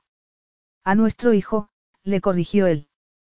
Prácticamente con un desconocido, en la piscina cuando ni siquiera sabe nadar bien. Oh, por el amor de Dios, ¿de verdad crees que permitiría que corriera algún peligro? Conozco a Stavros desde que era un crío y nada como un pez. Le espetó él. Llevo con ellos toda la mañana, y por lo visto tú cenaste con ellos ayer. Se llevan maravillosamente. Si te hubieras levantado un poco más pronto podrías haberlo visto con tus propios ojos, su expresión se endureció. Lo que quiero saber es por qué ni siquiera sabe nadar como es debido. ¿Por qué? ¿Por qué, Laura? Insistió él. ¿Por qué? De nada servía ocultarle la verdad. Las clases eran caras, se interrumpió al darse cuenta de que él la miraba con incredulidad. Caras. Repitió él, como si fuera incapaz de entender que no todo el mundo vivía rodeado de lujos y dinero. Entrenaba al fútbol los fines de semana, se justificó ella. Y yo no podía pagárselo todo. O sea que mi hijo ha vivido como un pobretón, dijo él amargamente. El heredero de la fortuna Carantinos viviendo miserablemente. Laura tragó saliva, y entonces se dio cuenta de lo agotado que estaba él, como si no hubiera pegado ojo en toda la noche. Constantine tenía unas profundas ojeras y, a juzgar por la barba de un día, ni siquiera se había afeitado. Enfundado en unos vaqueros desgastados y una camiseta, no se parecía en nada al multimillonario griego que había visto en la fiesta de Londres. La situación resultaba inquietantemente íntima y familiar, como volver a ver al Constantine que ella conoció en el pequeño hotel de Milmous. Laura retrocedió un paso, dándose cuenta de su proximidad y del hecho de que él iba totalmente vestido mientras que a ella la bata apenas le llegaba a la mitad del muslo. A juzgar por la repentina contracción de las facciones masculinas, él debió darse cuenta exactamente en el mismo momento. Sin otra palabra. Laura dio media vuelta y salió del dormitorio hacia su habitación. Entre horrorizada y excitada, se dio cuenta de que Constantine le pisaba los talones. No, susurró ella en su habitación, cuando él cerró la puerta a su espalda y ella sintió el cálido aliento masculino en la garganta. Sí, dijo él volviéndola hacia él. No deberías pasearte por la casa medio desnuda si no quieres que pase esto. Ni tampoco mirarme con esos ojos y temblar con tanto deseo cada vez que te acercas a mí. Más tarde Laura trató de convencerse de que había hecho todo lo posible para resistirse a él, pero en el fondo sabía que era una rotunda mentira. No hizo nada. Solo mirarlo, abrir los labios y dejar escapar un gemido cuando él se pegó a ella. Después ya fue demasiado tarde. El beso de Constantine era como dinamita, y sus caricias como un fuego cuyo objetivo era prender y hacerla arder de pasión. Oh, gimió ella colgándose de sus hombros mientras él la sujetaba por la cintura y la pegaba contra la firme dureza de su erección, que ella lo notaba a través de la tela de los vaqueros. Sin esperar más, Constantine le deslizó el camisón hacia arriba y esta vez la encontró desnuda y lista para él. Con un gemido de placer, deslizó los dedos entre sus piernas y los hundió en ella. Laura empezó a moverse instintivamente contra la mano que tanto placer le estaba produciendo. Constantine movía los dedos entre sus piernas mientras la besaba en la boca con una intensidad que la dejó prácticamente sin respiración, en un beso que no quería terminar nunca. Laura sintió un cambio en su cuerpo, el ritmo de los dedos masculinos cambiaba y se aceleraba sobre su botón más erótico, provocándole una fuerte aceleración de los latidos del corazón, justo antes de hacerla estallar en espasmos contra la mano masculina mientras los incontenibles gemidos de placer escapaban de sus labios. Constantine la silenció con la boca, bebiendo sus gemidos, hasta que por fin el orgasmo terminó. Constantine, jadeó ella por fin, con las mejillas encendidas. Oh, Constantine. Quiero hacerte el amor, le susurró él ciegamente al oído, y tomándole la mano, se la llevó a los vaqueros. Nota cuánto te deseo. Y ella lo deseaba a él, pero estaban en pleno día, y ella tenía responsabilidades mucho más urgentes. Ahora no, balbuceó sin fuerza. Y aquí no. No podemos. ¿Sabes que no podemos? Al principio Constantine trató de ignorar la voz de la razón que se abrió paso a través de la neblina erótica del deseo, pero al final tuvo que apartarse de ella unos centímetros para mirarla a la cara. El corazón le latía tan potentemente que apenas podía pensar, y mucho menos hablar. ¿Crees que está bien negarme el placer ahora que tú has tenido el tuyo? Laura negó con la cabeza. ¿Crees que puedes seguir provocándome y esperar que te siga a todas partes como un perrito faldero para después darme una patada? ¿Que voy a permitir que sigas rechazándome, y me dejes toda la noche en vela, incapaz de pegar ojo, pensando únicamente en tu cuerpo. Eso es lo que haces normalmente con los hombres, Laura. Ella estaba demasiado ocupada recuperando el aliento para responder. Es que te gusta provocar a los hombres. Los labios femeninos temblaban. No, no. Eres de esas mujeres que permiten a un hombre acariciarla íntimamente para rechazarlo después. Frustrada, Laura negó con la cabeza, aunque sabía que en el fondo se estaba comportando como una inocente virgen cuando los dos sabían que no lo era. O lo hacía porque pensaba que si continuaba resistiéndose a mantener plenas relaciones sexuales con él Constantine la respetaría. ¿Y qué podía decir de sus deseos? No llevaba ocho años viviendo como una monja. Aunque ningún hombre logró despertar en ella la pasión de Constantine. Solo él era capaz de ponerla en aquel estado. No voy a decir que no te deseo.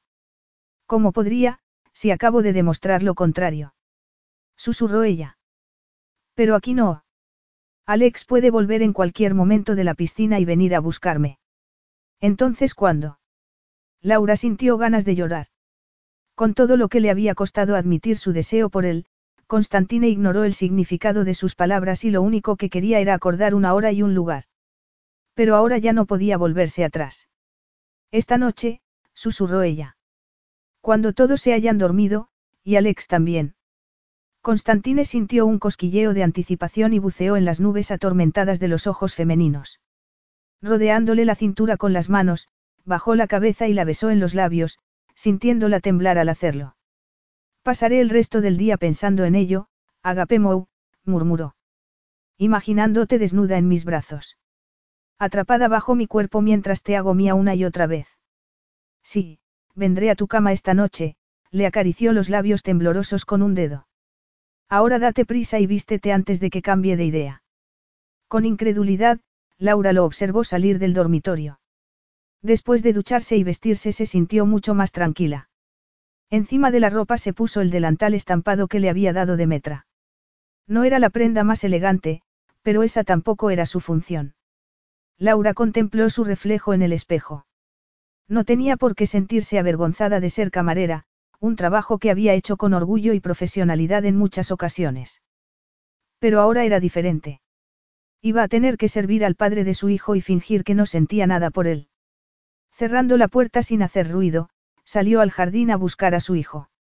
Allí lo encontró con estabros, en la parte menos profunda de la enorme piscina. Mamá. Gritó el niño al verla. Mira, Estabros me está enseñando a nadar a braza. Laura sonrió a la cabeza de rizos morenos que surgió del agua. Gracias, Estabros. El estudiante griego le sonrió e hizo un gesto a Alex para que se acercara a él. Me gusta enseñarle, y él es muy buen alumno. Además los niños aprenden muy deprisa. Alex se acercó hasta el borde de la piscina y miró a su madre con una expresión de total felicidad. No te canses mucho, cariño, le dijo ella. Mamá. Protestó él. Laura sonrió. Era evidente que su niño se estaba empezando a convertir en un hombrecito. ¿Has desayunado? Sí, con Constantine, el niño sonrió de oreja a oreja. Hemos comido yogur con miel. Y Constantine me ha llevado a recoger naranjas del árbol y después las hemos exprimido. Laura lo miró, pensando en lo rápidamente que se estaba adaptando su hijo a la vida allí. Y lo poco que le costaba relacionarse con Constantine. Una vez más volvió a invadirle el miedo. Miedo de que su hijo se quedara tan prendado con Grecia y el hombre que era su padre que no quisiera volver a Inglaterra, a la vida gris y sin dinero que les esperaba allí. Qué bien, logró decir ella. Bueno, yo tengo que ir a trabajar. Iré a ver a Demetra. Laura fue hasta la cocina a buscar a Demetra, que parecía haber asumido el papel de una gallina clueca. Primero insistió en que Laura se sentara y desayunara a base de pan con miel y café. Estás muy delgada, comentó Demetra. Una mujer necesita tener fuerzas. Dímelo a mí, pensó irónicamente Laura mientras pelaba un melocotón. Porque la fuerza mental era probablemente tan importante o más que la fuerza física, y para eso no bastaban el pan y la miel. Pero le conmovió la amabilidad de la mujer, que la cuidaba como si se tratara de su hija. Al menos trabajar la ayudó a olvidarse de sus preocupaciones.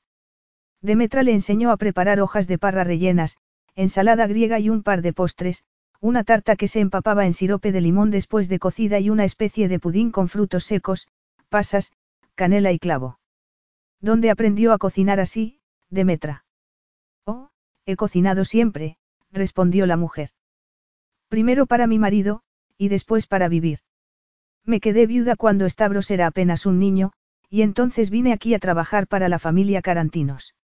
Han sido muy buenos conmigo, y el señor Constantine es un buen hombre, añadió.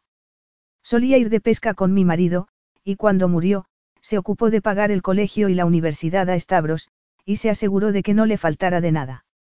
Las alabanzas de la mujer a Constantine estuvieron presentes en la mente de Laura el resto de la mañana, y continuaron en su mente cuando empezó a preparar la mesa en la terraza. Pero lo que quería era poder apartarlo de su mente, al menos hasta la noche.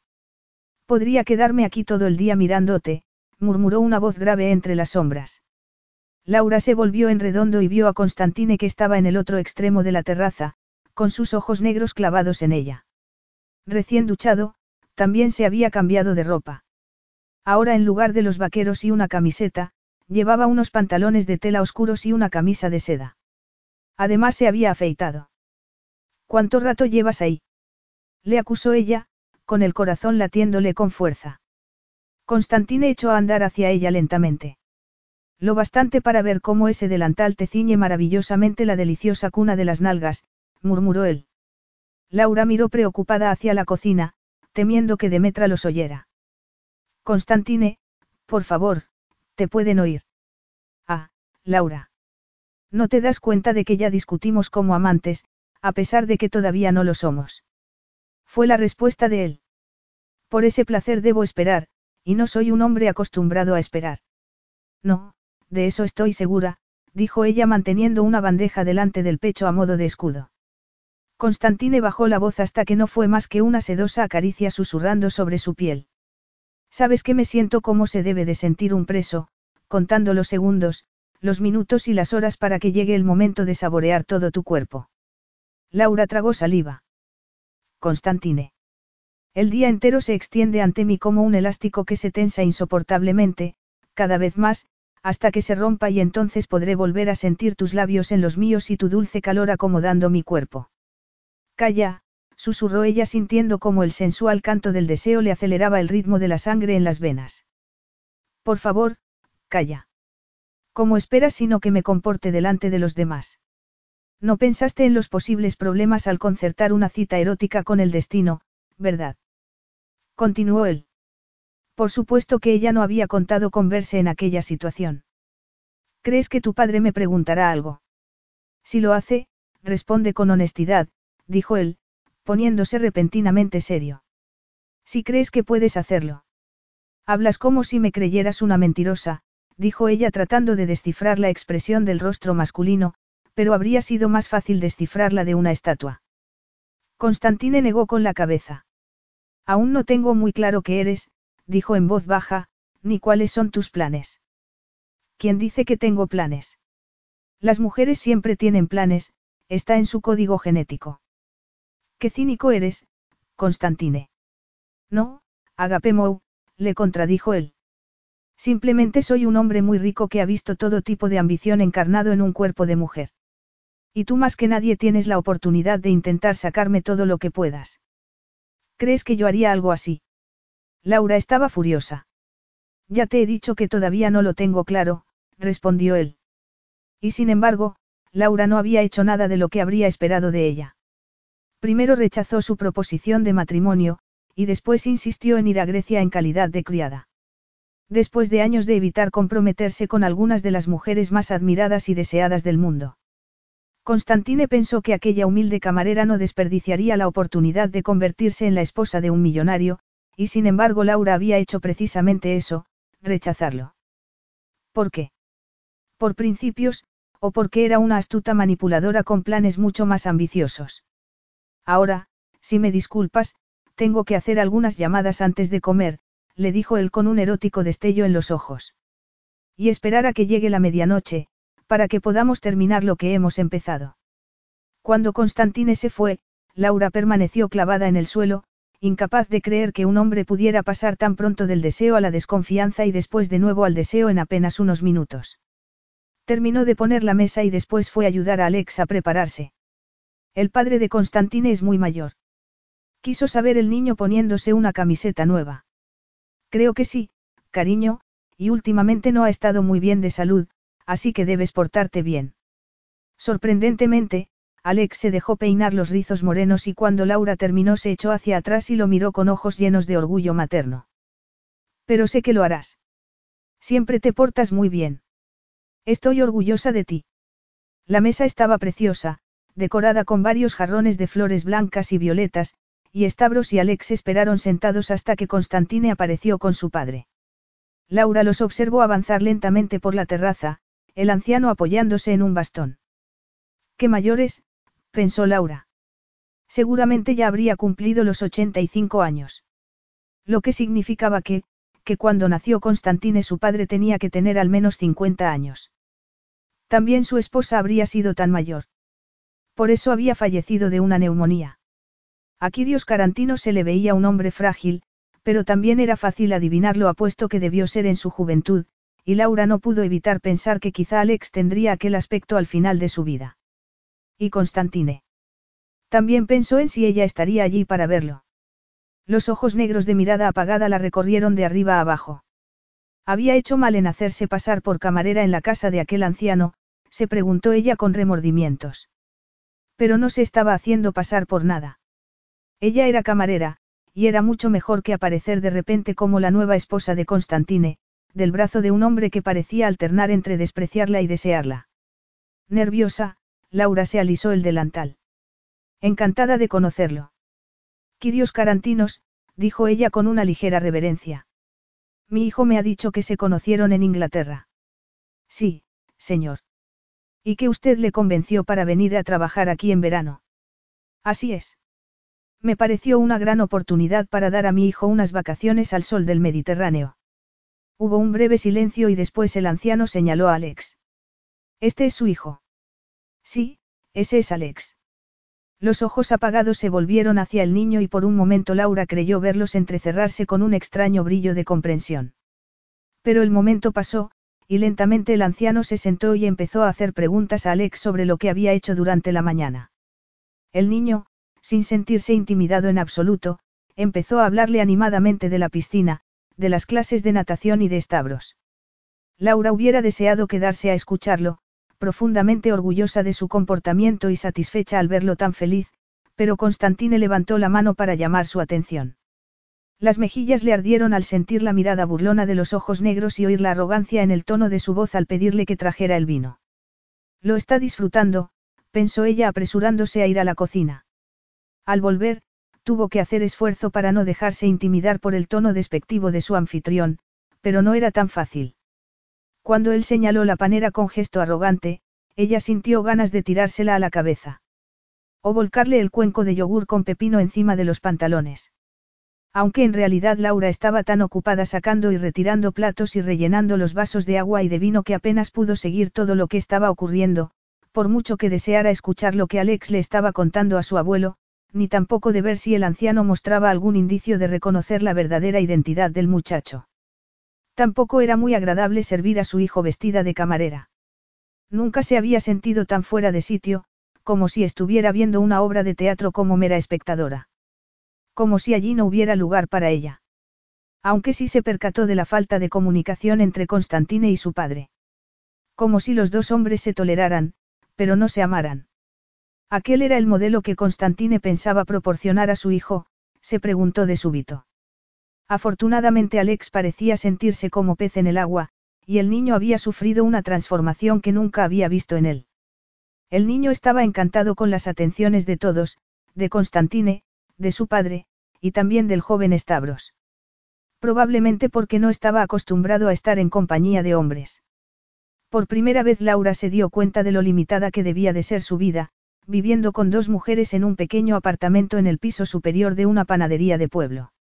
Y durante toda la comida Laura fue consciente de cómo Constantine observaba la situación, con ojos medio entornados, disfrutando con la animada conversación de su hijo. También había sido él así de niño, hablando por los codos y gesticulando expresivamente, se preguntó ella. Lo observó pelar una naranja para Alex, y se fijó en los dedos fuertes y largos del hombre al quitar segmentos de la piel de la fruta en forma de pétalos. También se fijó en la forma de los pómulos y en la sensual curva de los labios que esbozaban una leve sonrisa. Lo observó en silencio hasta que de súbito él levantó la cabeza y, al verla mirándolo, alzó el vaso en su dirección. Laura se ruborizó. ¿Puedes traerme un poco de hielo? Le pidió él. Con las mejillas encendidas, Laura fue a la cocina sintiendo la mirada del hombre en ella. Constantine la observó alejarse, observó las sensuales curvas de las nalgas bajo la ropa y una vez más notó cómo se le aceleraban los latidos del corazón y le cosquilleaba de nuevo la entrepierna. ¿Qué tenía aquella mujer tan normal y corriente para despertar un deseo tan intenso en su cuerpo? Sería debido a que era la madre de su hijo. O a que era la única mujer virgen con quien se había acostado. Quizá la deseaba con tanta intensidad únicamente porque ella se empeñaba en rechazarlo una y otra vez. Más importante aún, se apagaría aquel intenso e inexplicable deseo cuando lograra poseerla. Curvó los labios en una sonrisa. Por supuesto que sí. Ninguna mujer lograba atraer su atención más de una noche. Laura regresó con el hielo y se inclinó para servirle unos cuantos cubitos en el vaso, totalmente consciente del seductor calor que emanaba del cuerpo masculino y de la viril fragancia que le embriagaba los sentidos. Se estaría burlando de ella para sus adentros. ¿Cómo la vería, como una mujer demasiado poca cosa sirviendo la comida con un delantal de flores. Como una madre que se había marginado voluntariamente al ofrecerse a trabajar para él. O quizá era la mirada masculina capaz de ver bajo la superficie y adivinar los sentimientos de aprensión y vulnerabilidad que la envolvían. Se estaría sintiendo triunfal ante lo que ella había aceptado para aquella noche, y que él podría utilizar en su contra. Laura pensó en todas las promesas vacías que se había hecho, que no sucumbiría a la abrumadora atracción que existía entre ambos, que protegería su corazón evitándole el dolor y la frustración y que procuraría mantenerse lo más alejada posible de él. Pero al pensar en la cita de medianoche, cerró los ojos y sintió un escalofrío de excitación. Se mordió el labio y se apresuró a dejar un plato de almendras en la mesa. Capítulo 9. Un haz de luz iluminó el suelo de la habitación a oscuras cuando se abrió la puerta, y Laura contuvo el aliento al ver la silueta alta y formidable de Constantine en el umbral. Quizás si la creía dormida se iría sin hacer ruido, pensó ella. Recordaría que llevaba todo el día trabajando y que necesitaba descansar. Le ahorraría la dura prueba que sin duda abriría la puerta a un dolor profundo e insoportable. Sin embargo, su corazón latía con tanta fuerza que Laura temió que Constantine lo estuviera oyendo desde la puerta. Una risa grave junto a la cama puso fin a sus vacilaciones. No esperarás que me crea que estás dormida. Preguntó él. Laura oyó el ruido de una cremallera, y después la caída de algo al suelo, probablemente sus vaqueros, antes de que una ráfaga de aire le acariciara la piel cuando él apartó a la sábana que cubría su cuerpo y se metió en la cama. Laura tembló al sentir el primer contacto con su piel. Estás, desnudo, susurró en un jadeo. ¿Qué esperabas? Con una naturalidad pasmosa, Constantine la rodeó con sus brazos y la acercó a él. Oh, es que querías verme hacer un striptease. Bromeo. Yo. Laura se sentía perdida, aunque así era como se sentía muchas veces con él. ¿Acaso no se daba cuenta de que hacía ocho años que no se había acostado con un hombre? Solo con él. ¿O acaso ella había esperado equivocadamente que él la cortejara, la sedujera lentamente, quizá tomándola tiernamente en sus brazos y diciéndole algunas frases bonitas antes de empezar lentamente a hacerle el amor. Estaba loca. Tú, por el contrario, veo que no estás desnuda, murmuró él deslizando la mano por la tela del camisón de algodón que cubría el cuerpo femenino. La verdad, no puedo creer que te pongas algo tan poco seductor cuando te acuestas con tu amante. Laura pensó que era la primera vez que se citaba con su amante para hacer el amor, pero no dijo nada. Tampoco Constantine esperaba respuesta. Su pregunta fue simplemente una forma de hablar antes de subirle el camisón hasta la cabeza y quitárselo. Al quedar desnuda Laura se estremeció. ¿Tienes frío? murmuró él mientras le acariciaba con los labios la línea de la garganta. No, no. No tendrás miedo. Miedo. Estaba aterrada. ¿O acaso el sexo no era capaz de trastocar las emociones femeninas? y las suyas iban deslizándose inexorablemente hacia el caos y una terrible sensación de vulnerabilidad. Pero Laura negó con la cabeza, sin estar dispuesta a admitir miedo, duda, o cualquier otra cosa que pudiera ponerle todavía más en una situación de desventaja o inferioridad. Bien, Constantine le apartó unos mechones rubios de la cara con la mano. Me has hecho esperar mucho para esto, Laura. Demasiado, más que ninguna otra mujer se hubiera atrevido. Me has vuelto medio loco de deseo, lo sabes. Le tomó la boca con una intensidad tal que todo su cuerpo temblaba, y Laura le rodeó el cuello con los brazos, se colgó de él y lo olvidó todo bajo la fuerza del beso. Constantine gimió al sentir cómo se abrían los labios femeninos y lo recibían en su interior. Con la mano acarició los senos suaves y firmes y después le recorrió el cuerpo con los dedos, deteniéndose en cada curva y en cada rincón secreto, disfrutando de la sedosa sensación de su piel. Para él, la espera hasta meterse en su cama había sido casi insoportable, sin duda exacerbada por el hecho de que era la madre de su hijo. Por una vez, lo que sentía no era tan sencillo y directo como la mera lascivia sexual. Ella había cautivado su imaginación además de su deseo, pero en la intensidad del momento todo quedó olvidado, y ahora ella se mostraba tan dócil y entregada bajo su abrazo que Constantine supo que todo iba a suceder muy deprisa. Demasiado. Y quizá Laura también lo sintió, porque de repente se apartó de él con los ojos muy abiertos. Anticonceptivo. Susurró. Tú. No, no tengo nada. Dejando escapar una maldición en griego. Constantine buscó a ciegas los pantalones que había dejado en el suelo hasta que encontró un preservativo y se lo puso. Después volvió a abrazarla. Esperemos que esta vez sea más fiable que la anterior, comentó él. Laura se tensó al escucharlo y trató de apartarse de él. ¿Cómo se te puede ocurrir decir algo tan detestable? Quieres cerrar los ojos a la verdad. Creo que cada cosa tiene su momento, y ahora ese comentario ha estado totalmente fuera de lugar. Él esbozó una sonrisa. ¿Te atreves a regañarme, cariño? Y sin darle tiempo a responder, le alzó la barbilla y la miró con erótica intensidad. Aunque te atreves a hacer muchas cosas que me sorprenden, Laura. Bueno, ¿dónde estaba? Aquí. Bajó la cabeza hasta que le encontró con la boca el lóbulo de la oreja y le susurró, o aquí. Deslizó los labios hacia su boca y sintió el estremecimiento de los labios femeninos. Aquel involuntario estremecimiento lo conmovió más de lo que hubiera imaginado. Cayó con sus besos los gemidos femeninos, a la vez que exploraba su cuerpo con los dedos, encontrando los lugares más vulnerables y excitándola hasta sentirla gemir de impaciente anhelo. Y su excitación le provocó una extraña sensación de intranquilidad. Siempre te pones así de excitada. murmuró él. ¿Y tú? contraatacó ella. No, se dio cuenta él de repente. No, nunca así, pero ella era la única mujer que había llevado a su hijo en su vientre. Eso no responde a mi pregunta, dijo él. No, claro que no, y Laura sabía que no tenía por qué responder, pero su instinto le dijo que a Constantine le gustaría la respuesta. Solo me pongo así contigo, dijo ella, su voz con un tono de timidez sexual, porque eres el único amante que he tenido.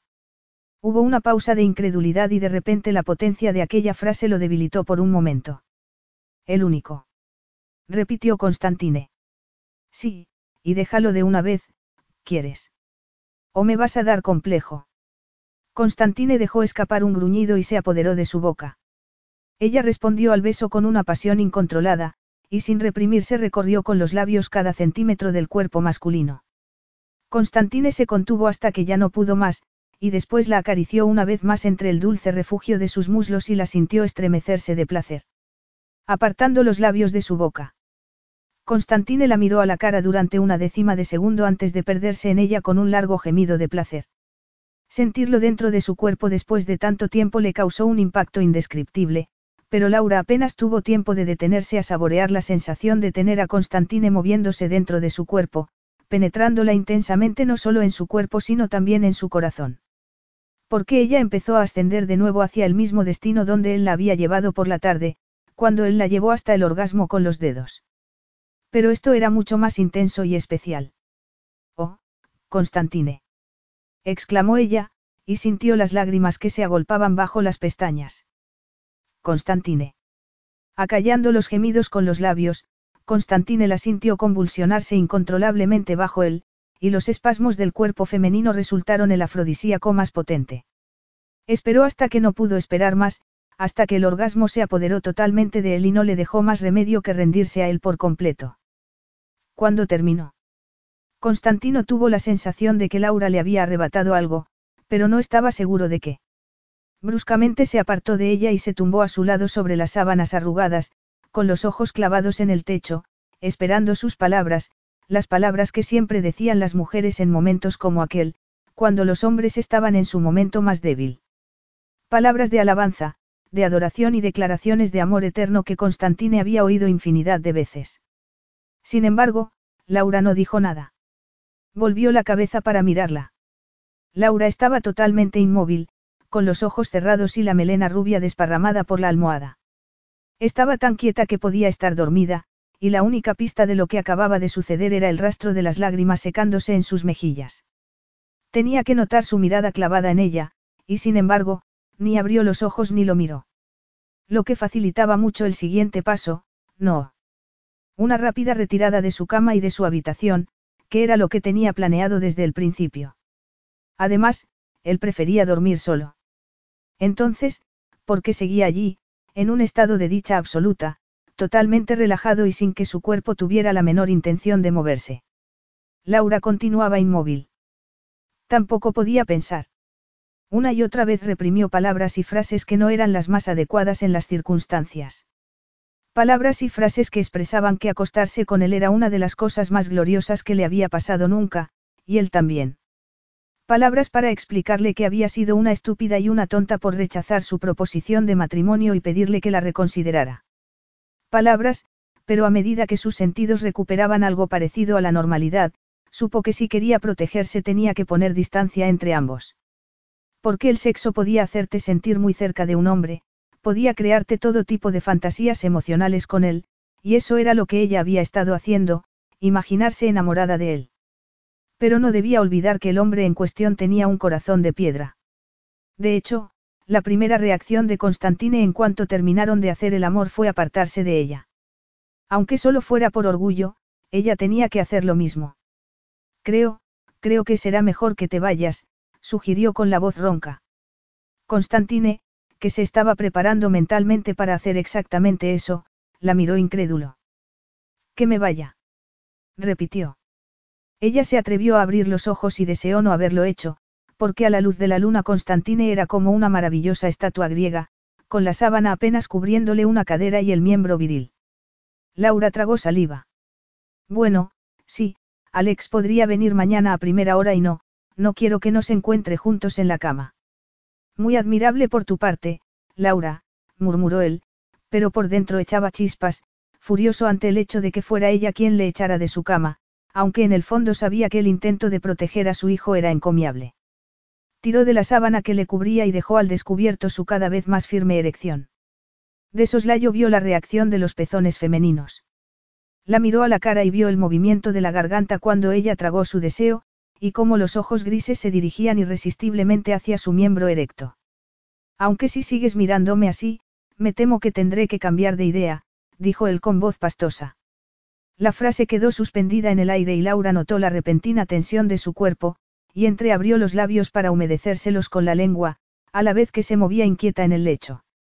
Constantine se volvió hacia ella y bajó la cabeza. Le besó un pezón y después se lo metió en la boca. La oyó contener la respiración y continuó acariciándole entre las piernas. Sin esperar más se puso un preservativo. Un momento más tarde Laura le urgía para que se adentrara en su cuerpo, y en lo que apenas le pareció unos segundos Constantine la sintió convulsionarse de placer en él y él se derramó en ella. Pero en cuanto terminaron los últimos estremecimientos del orgasmo, él se retiró, se levantó de la cama y empezó a vestirse. Constantine. Subiéndose la cremallera del pantalón, Constantine la miró. Um. Si quieres puedes quedarte, dijo ella en tono cauto. Siempre y cuando te vayas pronto por la mañana. ¿Acaso lo creía la clase de hombre con quien podía jugar a placer? pensó él.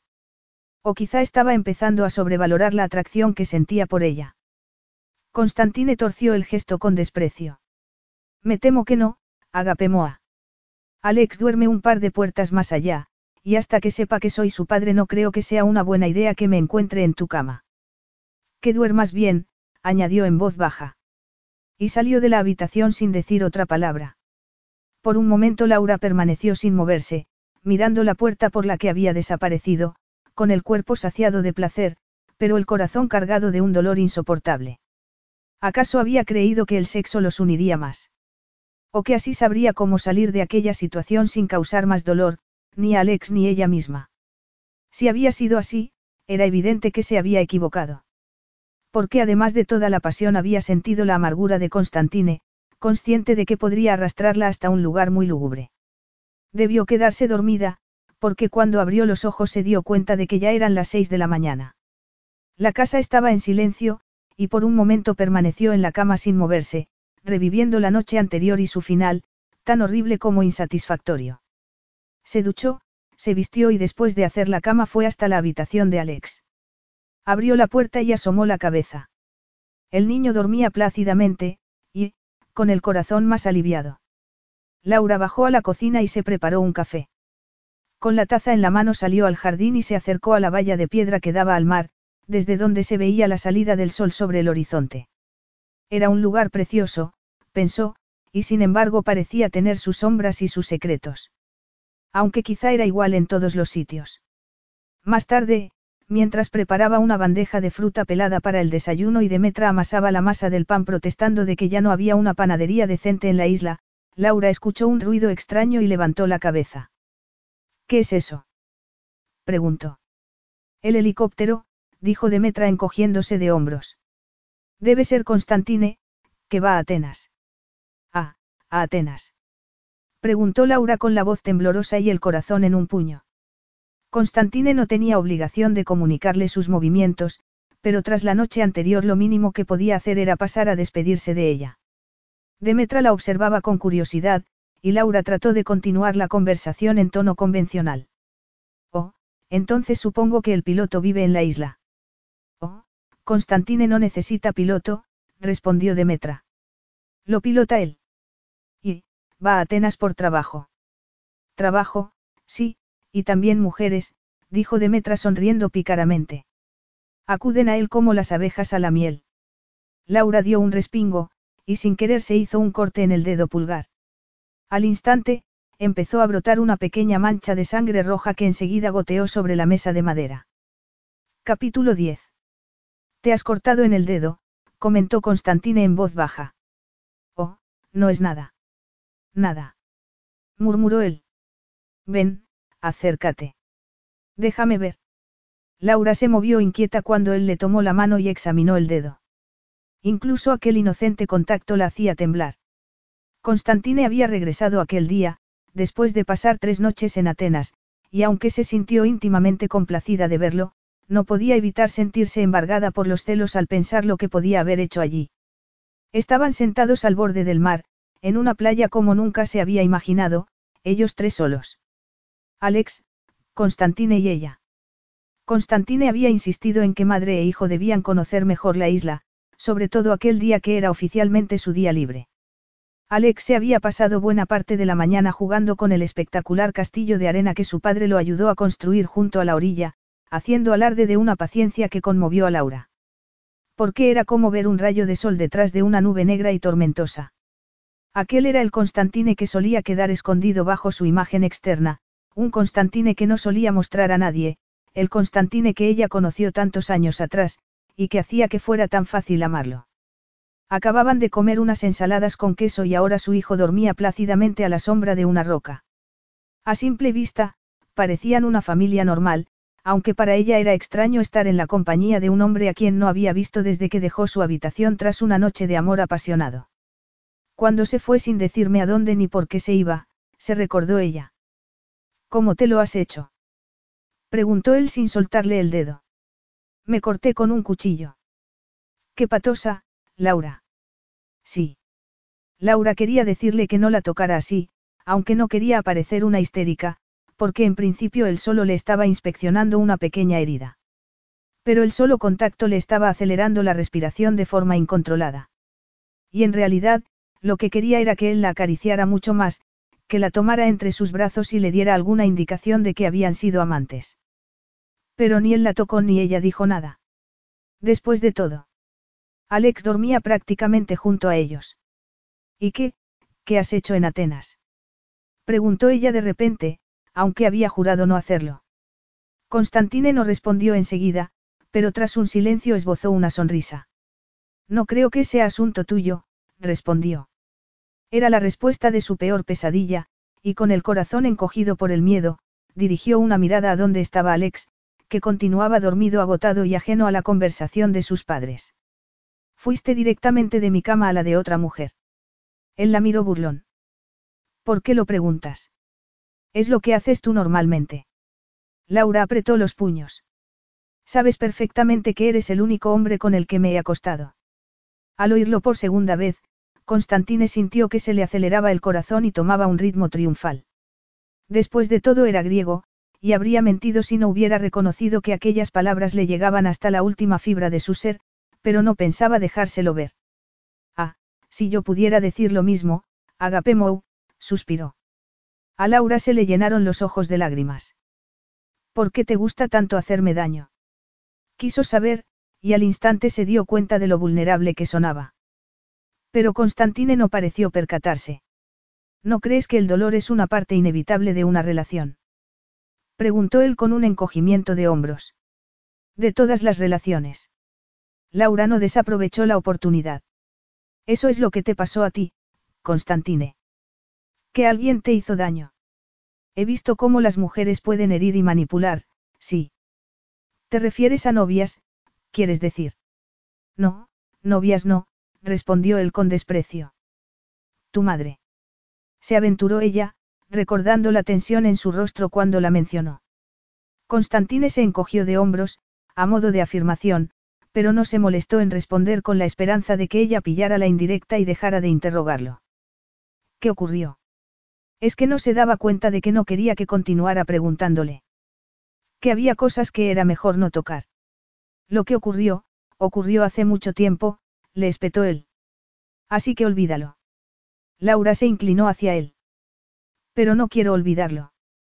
Estamos hablando de la abuela de Alex, y algún día es posible que él quiera saber. Dímelo, Constantine, por favor. Quizá fue su voz, la petición de que se sincerara con ella, lo que despertó en él la necesidad de responder, de confiarle cosas que nunca había contado a nadie. Él era un hombre que no hacía confidencias, que era el fuerte pilar donde se apoyaban los demás, pero ahora las palabras empezaron a salir de su boca como un arroyo de sucio veneno. Era mucho más joven que mi padre. Una belleza frágil que lo encandiló y lo embrujó, y como él tenía casi 50 años cuando se casaron, la juventud y la belleza de mi madre lo envolvió como un huracán, empezó él. Cuando un hombre no ha conocido nunca antes la pasión, ésta puede apoderarse de él como una fiebre y dominarlo por completo, Constantine se encogió de hombros. Lo dejó todo a un lado para ir detrás de un amor que ella era incapaz de sentir por él, aunque la verdad es que mi madre era incapaz de amar a nadie que no fuera a sí misma. ¿Tampoco a ti? preguntó Laura. La pregunta cayó como una bomba en el tumulto de sus pensamientos, pero Constantine ya no podía parar. Tampoco a mí, respondió él, y reconocerlo fue como un martillazo, un reconocimiento casi vergonzoso de que el vínculo fundamental entre madre e hijo no había existido en su caso. Era una de esas personas que no parecían de este inundo, demasiado fantasiosa y frágil, y no se cuidaba nada, continuó él. Estaba siempre de fiesta, y en vez de comer bebía, en vez de respirar el aire puro de Grecia fumaba, y cuando murió, el encantamiento no terminó, porque mi padre se desmoronó por completo. Se convirtió en uno de esos hombres obsesionados por un fantasma viviendo en el pasado, un pasado que en realidad solo existía en su imaginación. Entonces fue cuando tomé las riendas de la naviera, y me di cuenta en qué pésimo estado estaba. Laura contemplaba las facciones duras, transformadas ahora en una máscara endurecida por el dolor y los recuerdos. Ni siquiera había podido contar con su padre, lo que explicaba la falta de relación entre ellos. Lo siento muchísimo, dijo ella. Él se volvió furioso con ella, pero más consigo mismo, por haber desnudado con ella alguno de los secretos más oscuros de su alma. No quiero tu compasión, dijo él. Pero creo que... Y tampoco quiero tus consejos, por muy bien intencionados que sean. Eres una mujer de extracto humilde que no sabe nada de esta vida de privilegios y dinero en la que has entrado únicamente porque eres la madre de mi hijo. Y harás bien en recordar cuál es tu lugar aquí. Laura se puso las gafas de sol para evitar que Constantine viera las lágrimas que se agolpaban en sus ojos. Tenía que recordar su lugar, sí. Pero, porque quería humillarla de aquella manera, decirle eso con tanto veneno. Quizá porque no le gustaban las mujeres, pensó, y aunque era fácil entender el motivo, eso no cambiaría nunca. Ella no podría cambiarlo. Vio cómo Alex se agitaba ligeramente, y pensó que sus palabras lo habían despertado. Aunque en realidad lo que sintió fue alivio al pensar que no tendría que seguir soportando los crueles comentarios de Constantine, y que se protegería de él manteniéndose lo más lejos posible. Creo que a la vista de lo que se acaba de decir aquí, debemos evitarnos el uno al otro durante mi estancia en la isla, susurró ella. Constantine entrecerró los ojos. ¿Estás loca? Preguntó, y sin aviso le apoyó una mano abierta en el muslo y observó triunfal cómo los labios femeninos se entreabrían involuntariamente. No veo por qué no podemos disfrutar de la única cosa satisfactoria que hay entre un hombre y una mujer. Y para que lo sepas, en Atenas no he hecho más que trabajar. No ha habido ninguna otra mujer, sus ojos negros brillaron como los de un depredador. Si he de ser totalmente franco, te diré que tu pasión me ha dejado incapaz de pensar en otra mujer que no seas tú. ¿Y debo sentirme halagada? Preguntó ella amargamente. Creo que deberías, murmuró él. Pero Laura ya se estaba poniendo en pie y recogiendo la cesta de la comida. ¿Y Laura? La llamó él. Ella lo miró, y supo por el tono acelerado de su voz que lo que iba a decirle iba a ser más importante que su atracción sexual. ¿Qué? Creo que ya es hora de que le digamos a Alex quién soy en realidad. Laura se mordió el labio. Sabía que aquello llegaría tarde o temprano, pero no lo esperaba tan pronto. Aunque, ¿para qué retrasarlo más? Que Alex lo supiera le daría la oportunidad de estrechar la relación con su padre. ¿Y tu padre? dijo ella. También tiene que saberlo. No le podemos pedir a Alex que guarde el secreto. Al final, el momento de decírselo a Alex llegó con toda naturalidad aquella misma tarde, cuando los tres estaban sentados en la plaza mayor de Libinos. Alex estaba tomando un helado, y parecía que todos los habitantes de la isla que pasaban por allí se acercaban a saludarlo y a alborotarle los rizos morenos. ¿Por qué todos me tocan la cabeza? preguntó el niño divertido. ¿Y qué es lo que te dicen en griego, Constantine? En general, a los griegos les encantan los niños, dijo Constantine. Los mayores dicen que eres idéntico a mí cuando tenía tu edad, añadió. Y lo soy. Hubo un breve silencio. Ya lo creo que sí, dijo Constantine, y después miró a Laura. Esta asintió con un leve movimiento de cabeza. ¿Te imaginas por qué puede ser? Alex no respondió enseguida. Primero miró a Constantine, después a ella y después otra vez a Constantine. Clavó los ojos negros en la cara de su padre, con una tensa expresión de esperanza y anhelo en la mirada y en las facciones. ¿Eres mi padre? preguntó. Por un momento Constantine se quedó sin palabras. Cuando por fin logró tragarse el nudo que se le hizo en la garganta, respiró profundamente para tranquilizarse y recuperar el habla. Sí, lo soy, dijo por fin emocionado. En aquel momento no hubo ninguna escena dramática del niño que se arroja al regazo de su padre como en las películas, pero cuando regresaron caminando hacia la casa. Laura vio que los dedos de Alex buscaron la mano del hombre que caminaba a su lado. Y que Constantine tomó la mano de su hijo y la sujetó con fuerza, sin dejar de mirar al frente y parpadeando furiosamente, como si se le hubiera metido una brizna en el ojo. Aquella tarde, Constantine, con Laura nerviosa a su lado, le dijo a su padre que la familia Carantinos tenía un heredero, y que él tenía un nieto. El anciano miró largamente a su hijo y después soltó una risa. ¿Crees que no lo había imaginado? Le preguntó. Creías que podías traer a un niño a esta casa con la excusa de que su madre y él necesitan unas vacaciones, un niño que es idéntico a ti a su edad, y que yo no iba a darme cuenta de que era tu hijo. Laura vio al anciano dar un paso hacia adelante, y en silencio deseó que los dos hombres se abrazaran, que trataran de borrar parte del dolor y la amargura que se había erigido entre ellos. Pero Constantine retrocedió un paso, de forma tan sutil que a muchos se les hubiera pasado por alto. Pero no a Laura cielos. Constantine, pensó enfurecida. Por ser incapaz de perdonar y olvidar. Y a su padre tampoco. El anciano se recuperó al instante y se volvió a mirar a Laura. Has criado un buen hijo, querida. Un hijo feliz y contento del que debes sentirte orgullosa. Gracias, balbuceó Laura.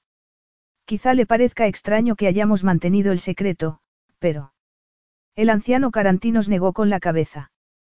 Entiendo que las circunstancias hayan podido ser difíciles, dijo comprensivo. Y Alex, se ha alegrado de la noticia. Está encantado, le aseguró Laura. De hecho, Para Alex todo era Constantine esto, Constantine lo otro. Su padre se había convertido prácticamente en el centro de su universo, y Laura se había dado cuenta de lo mucho que su hijo necesitaba una figura paterna en su vida. Tenemos que dar una fiesta para celebrarlo. Anunció de repente el anciano Carantinos con una vitalidad sorprendente. Podemos invitar a gente de la península, hace mucho que no damos una gran fiesta. Ante la sorpresa de Laura, Constantine asintió. ¿Por qué no? Preguntó con un encogimiento de hombros.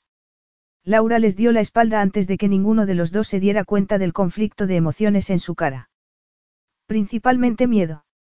Ella quería que su hijo estableciera una estrecha relación con su padre y con su abuelo, pero ahora empezaba a preocuparle el futuro. ¿Cómo les afectaría cuando ella se llevara a su hijo de vuelta a Inglaterra al final de las vacaciones? ¿Cómo afectaría al pequeño dejar atrás una vida llena de sol y de lujos para volver a su vida triste y aburrida en Inglaterra? Capítulo 11. ¿Qué estás haciendo? Preguntó Constantine entrando en la cocina.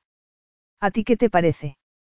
Respondió ella, viéndose en la incongruente situación de tener que fingir normalidad con él, más aún después de haberse movido apasionadamente bajo su cuerpo la noche anterior. Apartando los eróticos recuerdos de su mente, Laura colocó otra aceituna sobre uno de los canapés de queso feta para no tener que mirar la burlona distracción de sus ojos negros. Laura, deja eso de una vez y mírame. Laura obedeció, sabiendo que si no quería crear un altercado no tenía otra opción. ¿Qué? ¿Por qué? Constantine respiró profundamente. ¿Por qué estás trabajando en la cocina? ¿Por qué los dos quedamos que ese sería mi papel aquí? No, Laura, dijo él en tono cansado. Tú insististe y a mí no me quedó otro remedio que aceptar. Eso debió ser la primera vez, repuso ella sería. Muy a su pesar, los labios masculinos se curvaron. Muy probable, reconoció él. No quiero que continúes haciendo este tipo de trabajo en la casa, y mi padre tampoco. Eres la madre de Alex, y en la fiesta de esta noche serás presentada a los habitantes de Livinos como tal, no sirviendo bandejas de canapés a los invitados. Pero no. Empezó Laura, nerviosa ante la idea de presentarse ante los amigos y vecinos de los carantinos como la madre de su heredero. Pero no qué. No les parecerá extraño. La gente querrá saber por qué he estado trabajando aquí y de repente me presento como la madre misteriosa. Hasta Demetra se muere de ganas de preguntar, pero siente tanta lealtad por ti y por tu padre que no se atreve. Me importa un bledo lo que piense la gente, respondió él. Lo único que importa es lo que pienso yo. Si supieras lo arrogante que suenas. Los ojos masculinos brillaron con un destello de deseo. Anoche cuando te dije que te desnudaras no pareció molestarte mi arrogancia. Más aún, me dijiste que no habías estado tan excitada en la vida, le recordó él. Laura se ruborizó. Era cierto, pero las características que funcionaban bien en la cama no siempre funcionaban en la vida cotidiana. Oh, vale, dijo queriendo cambiar de conversación. Iré a la fiesta, si insistes. Qué ironía, pensó él, que ella aceptara como si le hiciera un favor, cuando todas las mujeres que conocía hubieran hecho lo imposible por conseguir una invitación y colgarse de su brazo. Necesitarás algo de ropa. Laura se tensó. ¿Qué tiene de malo mi ropa? Preguntó poniéndose a la defensiva. Demasiado humilde y pueblerina para la familia Carantinos. ¿Es eso? Francamente, querida, sí, dijo él, y sonrió burlón al verla dar un paso furioso hacia él. Eso, inténtalo, murmuró. Venga, Laura. Clávame un dedo en el pecho y los dos sabemos lo que pasará. Pero no pasará, porque no podemos, porque Alex está jugando al ajedrez con mi padre al final del pasillo y Demetra está con la mitad de las mujeres del pueblo preparando pan para la fiesta. Por eso no voy a poder hacerte el amor aquí en la cocina, ni junto a la piscina, ni en ningún otro sitio, hizo una pausa y sonrió. Así que a lo mejor se te pasa la indignación cuando te hable de los vestidos que te he traído. Me, me has traído vestidos. Repitió ella, sin comprender. Cuando estuve en Atenas tuve la oportunidad de comprar unos cuantos. Sabía que esta situación llegaría tarde o temprano, y que tú necesitarías los accesorios necesarios para representar el papel de una verdadera Carantinos. El corazón de Laura se reveló de rabia, vergüenza y dolor. O sea que estaba representando un papel. Al menos eso era lo que hacía a ojos del Constantine. Él muy cerdo. Muy amable de tu parte, dijo ella burlona, y lo vio fruncir el ceño. Iré a verlos. No, ahora no, dijo él tomándole suavemente por la muñeca, llevándose la mano a los labios y susurrando sobre la sedosa piel del dorso. El fugaz contacto la debilitó, y Laura se balanceó y cerró los ojos. No, susurró. Tú mismo acabas de decir que la casa está llena de gente. Y por eso vamos a dar una vuelta. Laura tragó saliva. Alex. Está bien con mi padre. Ahora, quítate ese odioso delantal y vámonos. Minutos más tarde zigzagueaban por la desierta carretera que bordeaba la costa de la isla en un descapotable gris metálico que ella no había visto hasta entonces. ¿Dónde vamos exactamente? preguntó. Enseguida lo verás. Con el viento en la cara, Laura se sentía ridículamente animada. De repente te has convertido en un hombre de misterio. Si eso es lo que quieres que sea, dijo él sonriéndole. El destino resultó ser una preciosa casa de piedra junto a una playa desierta, pero apenas repararon en su belleza porque nada más entrar por la puerta de la casa Constantine empezó a besarla y a bajarle la cremallera del vestido. ¿No vas a, enseñarme la casa? Preguntó ella conteniendo un jadeo. No, Laura. Enséñame tu cuerpo, dijo él cerrando los ojos y acariciándole el pecho. Enséñame tu cuerpo por dentro, porque es el único lugar donde quiero estar. Aquellas palabras no hicieron más que alimentar el frenético deseo de Laura. Medio desnudos, cayeron al suelo de mármol. La superficie fría contrastaba perfectamente con el cuerpo caliente que la cubrió, y sus jadeos de éxtasis se convirtieron en gritos estremecidos que rasgaban el silencio. Más tarde, cubiertos por una fina capa de sudor que se secaba sobre la piel, permanecieron un rato tumbados y Constantine le acarició el pelo con la mano. ¿Tienes calor? Muchísimo. ¿Te apetece darte un baño? Preguntó él. Ella se desperezó en sus brazos y bostezó. No he traído bañador. Constantine le puso una mano en las nalgas desnudas y se echó a reír. ¿Quién ha dicho que lo necesites? Aquí puedes nadar desnuda. Es una playa privada y no nos verá ni un alma, le aseguró. Por eso te he traído aquí.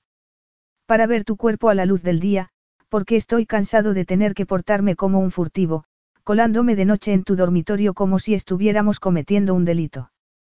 Quiero tener la libertad de gritar cuando llego al clímax, y verte a ti también alcanzar el orgasmo. Quiero verte caminar sin trabas ni restricciones. Quiero hacerte el amor, Laura, añadió con la voz pastosa. Quiero hacerte el amor todo el día, hasta que nuestros cuerpos queden exhaustos y nuestro deseo saciado. No era la declaración más romántica del mundo, pero reflejaba el mismo deseo que Laura sentía por él. Con su cuerpo podía mostrarle toda su pasión, incluso si su corazón y sus labios no podían expresarlo con palabras. Podía amarlo con sus labios sin necesidad de hablar, pensó. Y Constantine tenía razón, la libertad de no poner límites ni restricciones al placer era embriagadora. El sol todavía brillaba en el cielo cuando regresaron a casa. Laura intentó decirse que estaban demasiado agotados para hablar, pero era más que eso. Su cabeza no paraba de dar vueltas a un sinfín de cosas. Constantine había mantenido su promesa de hacerle el amor hasta quedar ambos exhaustos. Le había hecho el amor en la playa, y después la llevó al agua para lavarle la arena que se le había pegado a la piel.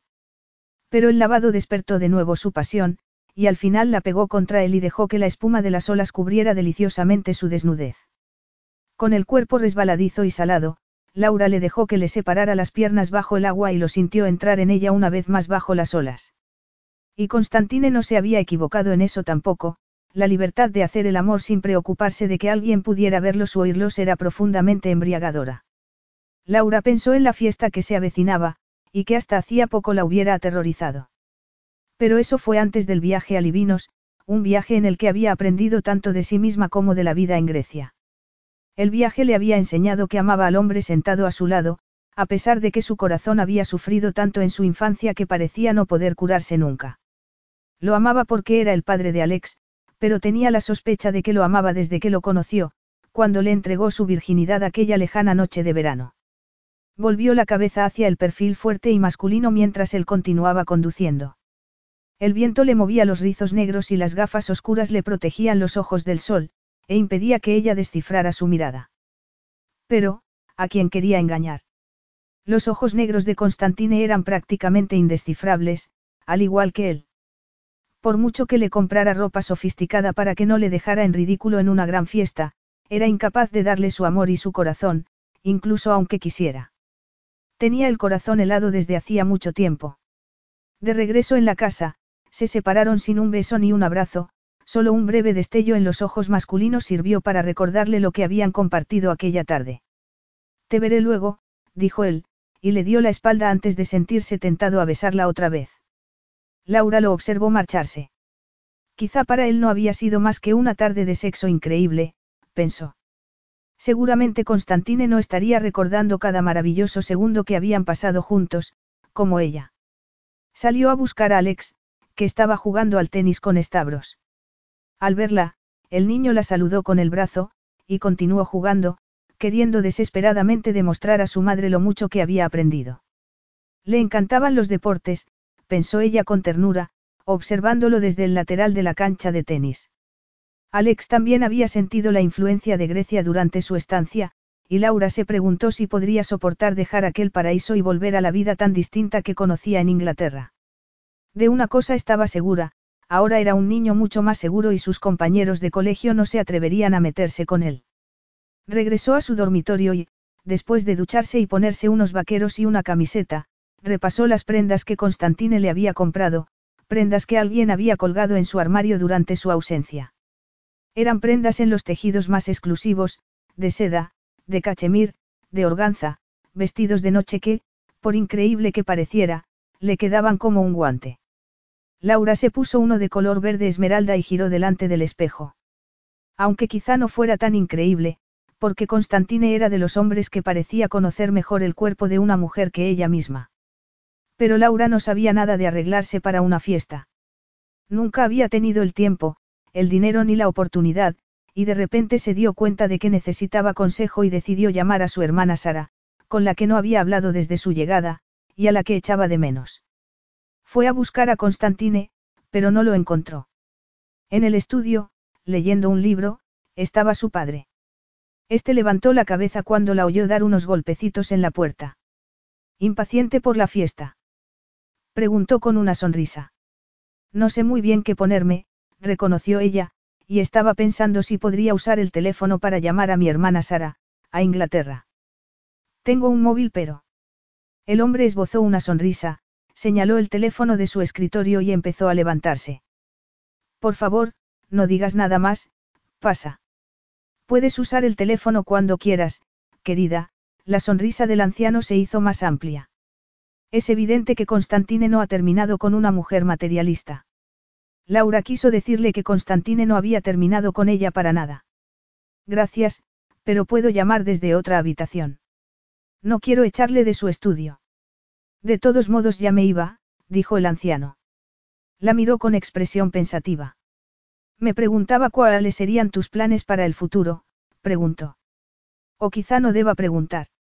Laura titubeó, consciente de que no debía confiar en el padre de Constantine, para evitar el riesgo de que el hijo se lo tomara como una traición.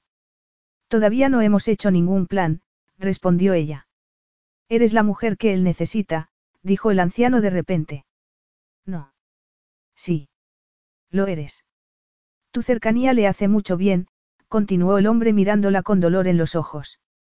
Mucho más que la mía o la de su madre. No creo. Yo fui un mal padre, un pésimo padre, la interrumpió el anciano. Lo sé. Soy consciente de ello. Yo adoraba a su madre, estaba totalmente obsesionado con ella, y no pensaba en nada más.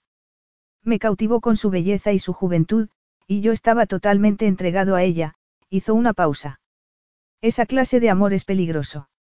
Es un amor ciego, y eso significa que era incapaz de distinguir entre la fantasía y la realidad. Lo malo fue que además había un niño a quien apenas le prestamos atención, nosotros, que éramos las dos personas que tenían que haberle cuidado y velado por él, el anciano se estremeció. Los dos lo dejamos de lado. El corazón de Laura sangraba por aquel niño que no había conocido el amor de sus padres. Ah, ha intentado explicárselo alguna vez. Se aventuró ella a preguntar con cautela. Decirle que lo siente, pedirle perdón.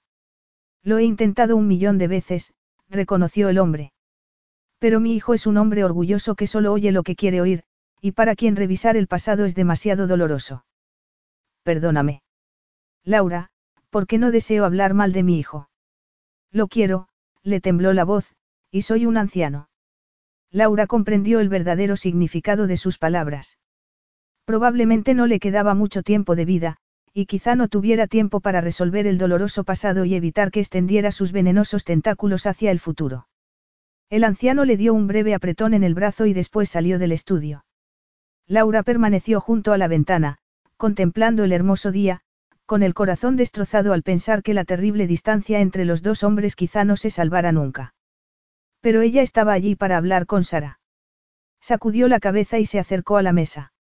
Marcó el número de Inglaterra y su hermana respondió con una alegría nueva en la voz. La chica que Constantine contrató para trabajar en la panadería es encantadora, le aseguró, y bajando la voz añadió, y tiene un primo, que se llama Matthews y que es, guapísimo. exclamó. Consciente del coste de la llamada, Laura la interrumpió. Sara, tienes que aconsejarme sobre qué ponerme para una fiesta, le dijo. Después de darle una breve descripción de los vestidos que le había traído Constantine de Atenas. Sara no tardó en tener claro lo que debía hacer. Primero recogerse el pelo en un moño. Porque a veces cuando te lo lavas se te queda como una nube y terminas pareciéndote a Alicia en el País de las Maravillas. Y después debía elegir el vestido más ceñido. Porque de qué sirve tener un cuerpo fantástico si nunca lo enseñas.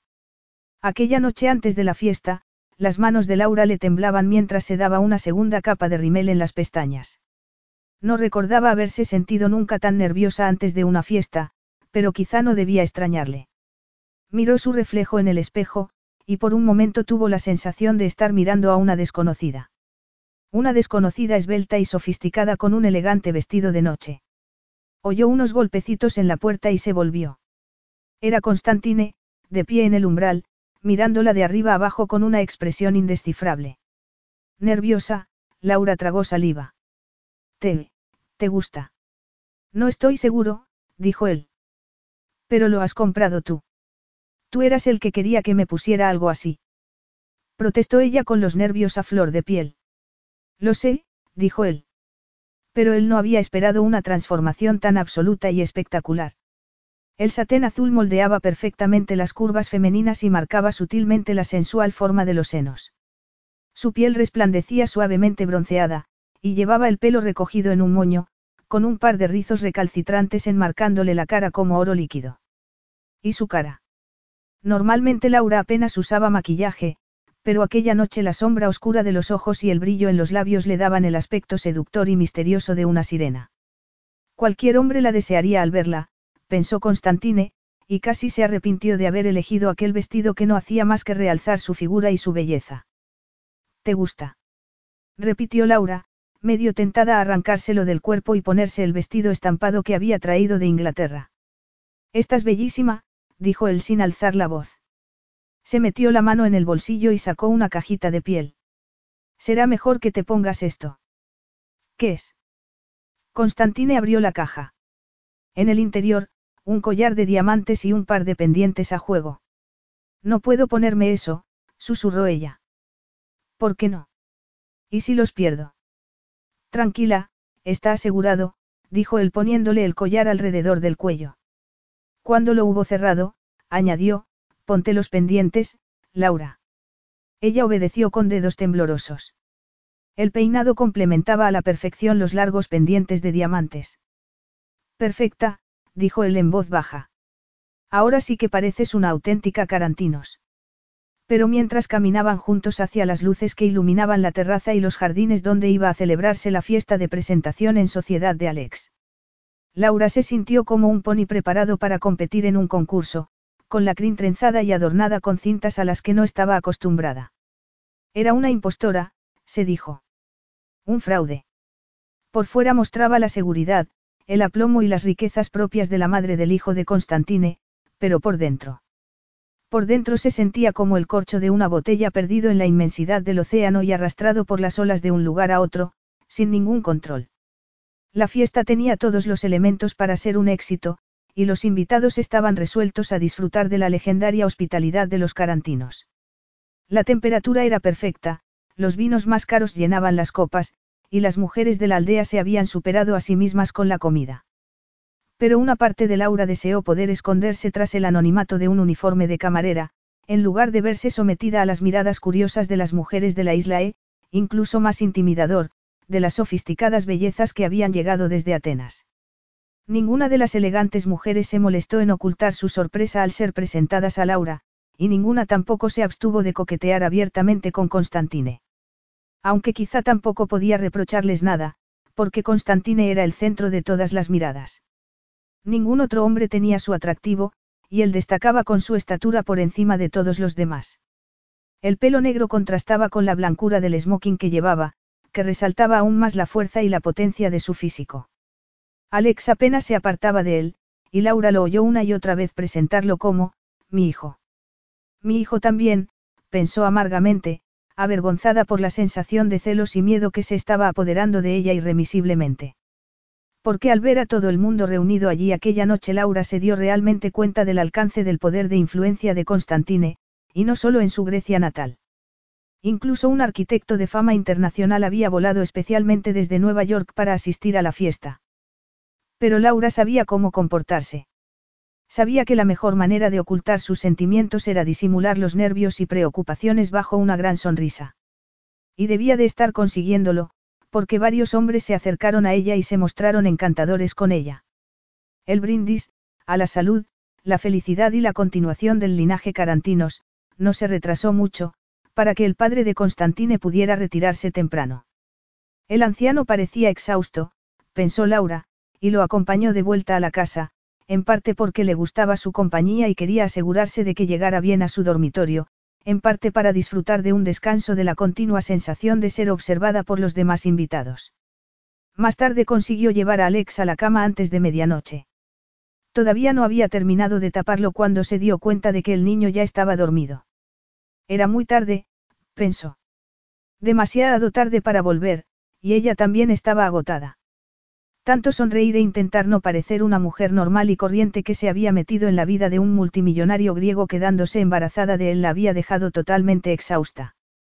Por eso fue a su dormitorio, se dio una ducha y se metió en la cama, medio esperando que Constantine no acudiera a su lecho después y medio rezando para que lo hiciera.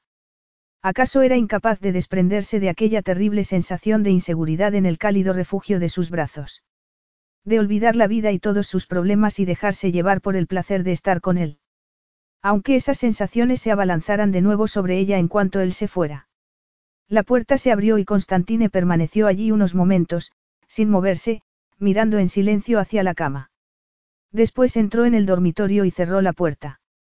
Hola, dijo ella, sentándose en la cama y sintiéndose como una tonta. Puedes levantarte y ponerte una bata. Preguntó él con voz distante y tensa. Claro. Laura intentó ver en su rostro alguna indicación de lo que ocurría, pero casi deseó no haberlo hecho. Porque resultó una cruel repetición de aquella imagen, tantos años atrás, cuando ella lo miró a los ojos después de hacer el amor con él y no vio nada.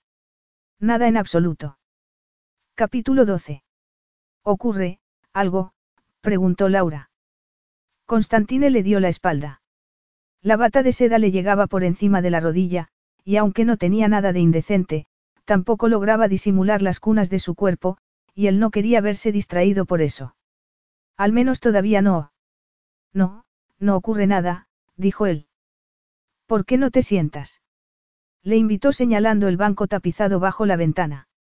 Laura obedeció, sin entender por qué le hablaba en un tono tan extraño. ¿Y por qué no la había besado todavía? ¿Por qué estás así? Preguntó ella sin entender. A lo mejor porque me gustaría saber por qué te has ido de la fiesta sin despedirte de nuestros invitados. ¿Por qué no eran mis invitados, eran los tuyos? respondió ella. No han venido a verme a mí, sino a ti, y a tu padre, y a tu hijo. Yo solo despertaba cierta curiosidad por ser la mujer que lo trajo al mundo, pero una vez que me han visto, mi presencia era totalmente innecesaria. No para algunos de los invitados, respondió él con un gruñido. Algunos no podían dejar de desnudarte con los ojos.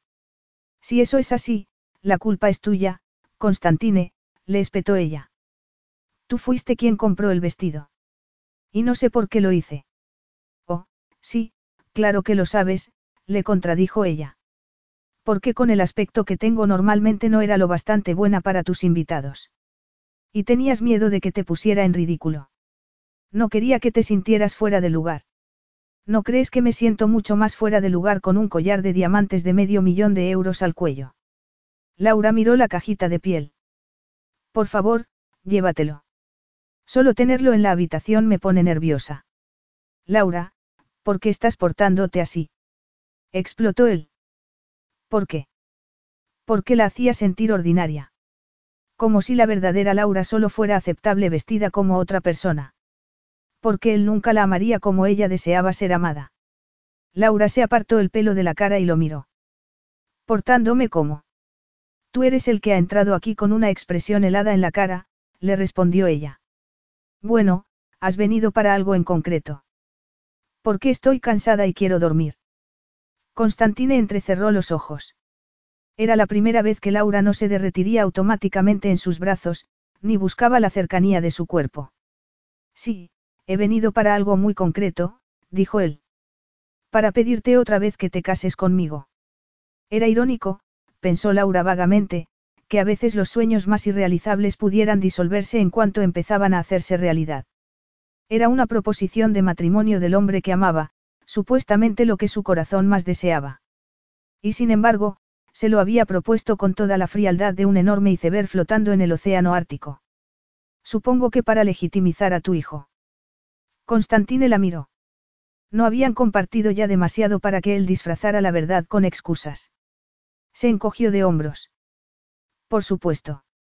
Laura sintió ganas de llorar, o de arrojarle el objeto más cercano a la cabeza. Pero como se trataba de la caja de los diamantes no se atrevió a arriesgarse. Constantine percibió lo contrariada que estaba. Por supuesto nuestro matrimonio no sería solo eso. Ah, no. Preguntó ella.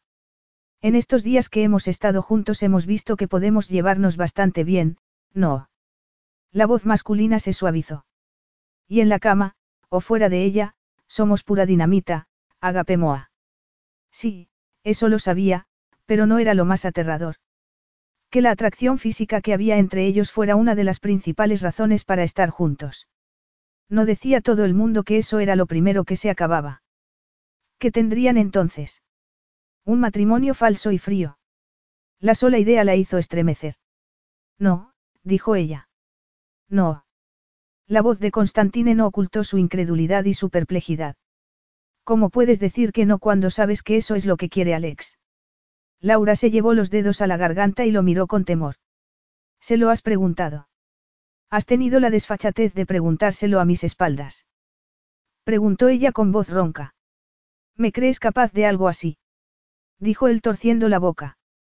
No, no se lo he preguntado, pero sabes que lo que digo es cierto. A Alex le encanta estar aquí. No tienes más que mirarlo para darte cuenta de cuánto ha cambiado desde que llegó. Eso era cierto, ella misma lo había observado, y él se había dado cuenta. Pero eso es chantaje, susurró Laura. No, eso era luchar por lo que era suyo, un hijo que se había convertido para él en algo mucho más importante que todas sus propiedades, sus barcos y el estatus internacional del que gozaba.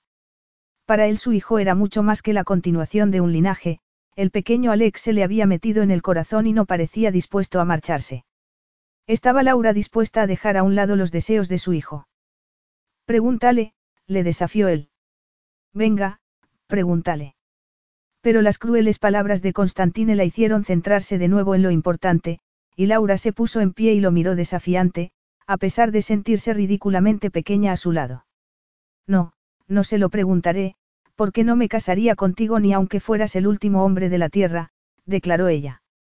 Un hombre tan cruel y tan frío que ni siquiera puede perdonar a su propio padre. A pesar de que ese padre le ha pedido perdón una y otra vez. ¿Has estado hablando con mi padre? Preguntó él furioso. ¿Y qué si he hablado con él? Es un delito. Le espetó ella. Es que tengo que pedirte permiso cada vez que quiera hablar con alguien. Tú te atreves a acusarme de hacer cosas a tus espaldas, y ahora descubro que tú has hecho exactamente lo mismo. Rugió él. Por favor, no intentes justificarlo usando la lógica. Tu padre cometió errores, sí, y tu madre también. Aunque me da la impresión de que tu madre no pudo evitarlo. Tu madre era una de esas personas débiles, incapaces de dar amor, incluso a su propio hijo. Pero no pueden evitarlo, Constantine. Nacen así. Constantine apretó los puños de rabia. ¿Cómo se atrevía? ¿Cómo se atrevía? Has terminado. El tono de su voz hubiera hecho callar a cualquiera, pero Laura no se dejó amedrentar. No, no he terminado. No puedo creer que te hayas atrevido a pedirme que me case contigo cuando sigues furioso por la frialdad de tu infancia y a pesar de todo quieres someter a Alex a más de lo mismo. ¿De qué estás hablando, Laura?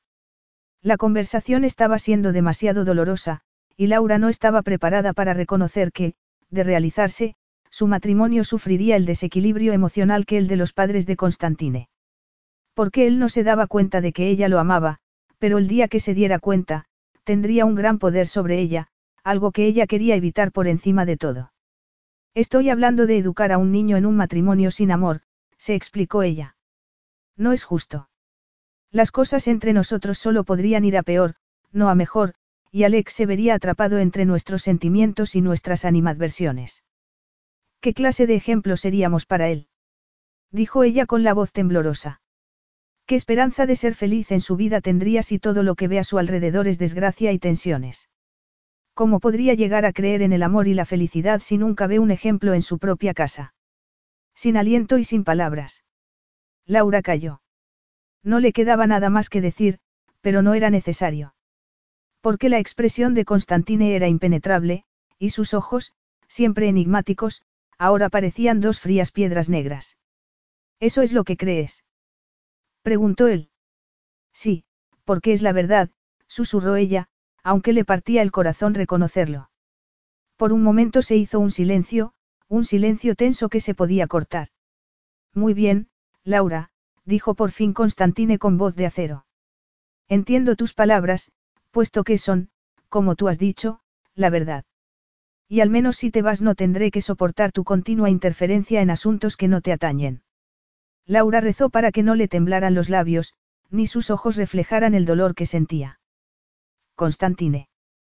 Pero él la hizo callar. Tendremos que hacer planes, para que todos nos beneficiemos al máximo. Necesitarás ayuda financiera. No. Constantine levantó la mano anticipando sus protestas. Este no es el momento para muestras de orgullo innecesario, le espetó él. Eres la madre de mi hijo y tengo que insistir en que tengas unos ingresos adecuados para mantenerlo como corresponde. Quiero que vaya a un colegio donde no se siente acosado por los demás niños. ¿Quién te lo ha dicho? Él, ¿quién si no? Dijo Constantine con impaciencia. No con esas palabras, pero me he dado cuenta de que no es lo feliz que debería ser. Necesita un colegio donde pueda practicar deportes, y tú necesitas dinero para borrar esa expresión angustiada de los ojos, y que no tengas que complementar tus ingresos con trabajos de camarera. Permaneció unos momentos en silencio. Por fin, pasándose una mano por los cabellos, suspiró y continuó. Y yo, respiró profundamente para tratar de contener el dolor que le estaba invadiendo un corazón que tanto tiempo llevaba tratando de proteger. Quiero ver a Alex todo lo que sea posible. Tendremos que llegar a un acuerdo sobre eso. Laura sintió ganas de abrazarlo, de decirle que podría verlo siempre que quisiera, de tranquilizarlo y asegurarle que llegarían al mejor acuerdo para todos. Pero había algo tan frío e imperdonable en las palabras masculinas que no se atrevió. Constantine se acababa de convertir en un desconocido. Claro, dijo ella tensa. Lo organizaré todo para que volváis a Inglaterra lo antes posible. Creo que, bajo las circunstancias, será lo mejor.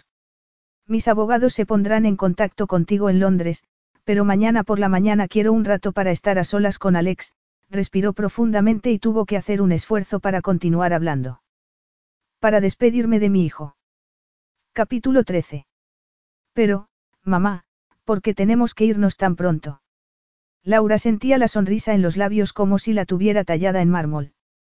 Tras la terrible discusión con Constantine después de la fiesta, decidió que la mejor manera de responder a las preguntas de su hijo sería presentar su regreso a Inglaterra como algo totalmente normal. Pero nuestros planes eran estar en Grecia solo unas semanas, le recordó su madre. ¿Te acuerdas? Pero hemos estado muy poco, protestó Alex enfadado. Y me gusta estar aquí. Laura lo sabía, y le partía el corazón tener que llevárselo, pero no le quedaba otra opción. Alex había sido feliz en Inglaterra, y volvería a serlo, sobre todo si no tenía que aguantar el acoso de los demás niños en un colegio donde era el único diferente. De todas maneras volverás a menudo, a ver a tu padre. Y él vendrá a Inglaterra, a verte. Tendrás lo mejor de los dos mundos, de verdad. Alex. Alex se mordió el labio, como si no acabara de estar muy de acuerdo con su madre. ¿Puedo ir a nadar con estabros, por favor? Claro que sí, susurró Laura, con el corazón a punto de hacerse añicos. Pero solo tienes un par de horas. El helicóptero saldrá después de comer, y no podemos llegar tarde. Esta vez Laura había accedido a regresar a Inglaterra en el avión particular de Constantine. Laura acompañó a su hijo a jugar con el afable estudiante griego, y se quedó contemplando cómo se alejaban los dos hacia la piscina. Regresó a su habitación y terminó de recoger sus cosas. Dobló la ropa que se había traído de Inglaterra y la metió en la desgastada maleta que había llevado con ella.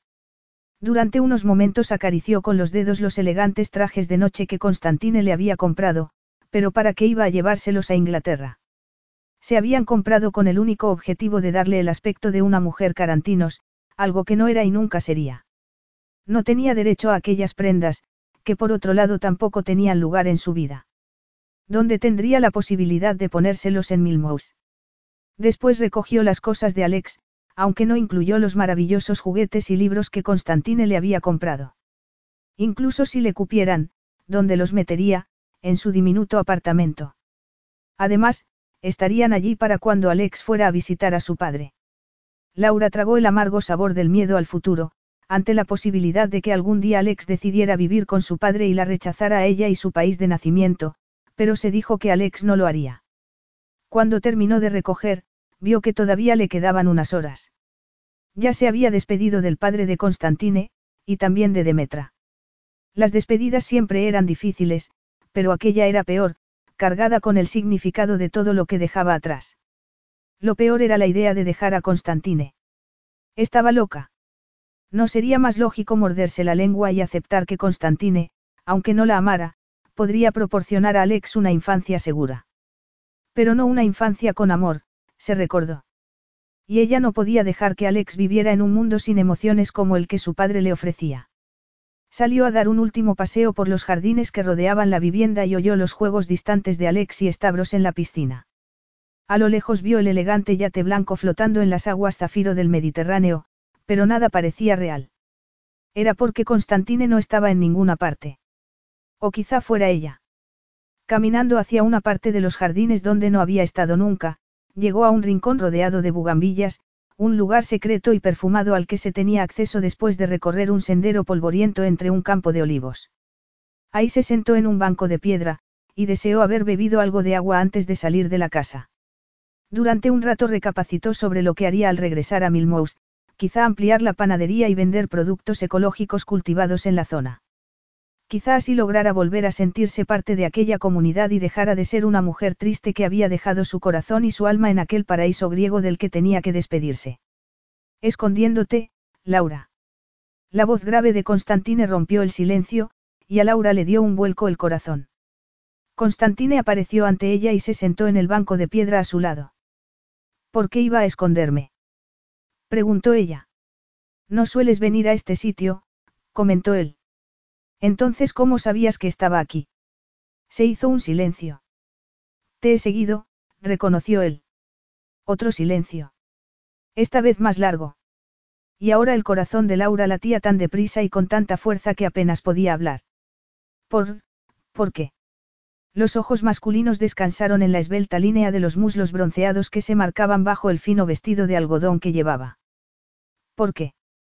Porque ella continuaba obsesionándolo, a pesar de que había jurado no dejarse atrapar por ella.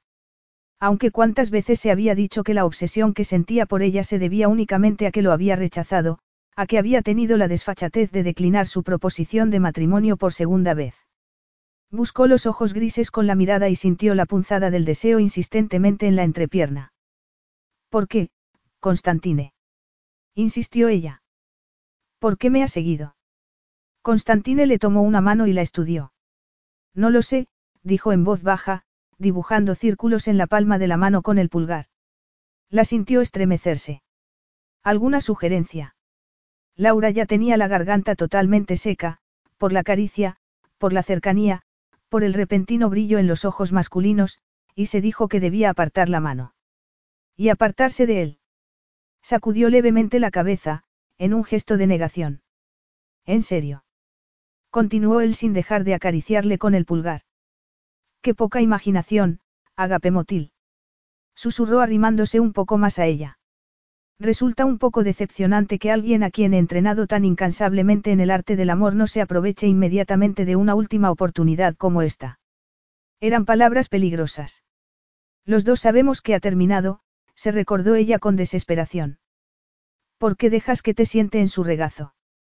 Que deslice la mano bajo el vestido y te baje las bragas. Que te meta los dedos entre las piernas y... Constantine. exclamó. La besó para callarla, pero también porque quería besarla. Necesitaba besarla. Castigarla y hacerla sufrir tanto como estaba sufriendo él. Pero el beso no se quedó ahí, sino que se transformó en un hambre terrible y doloroso que solo se podía mitigar de una manera.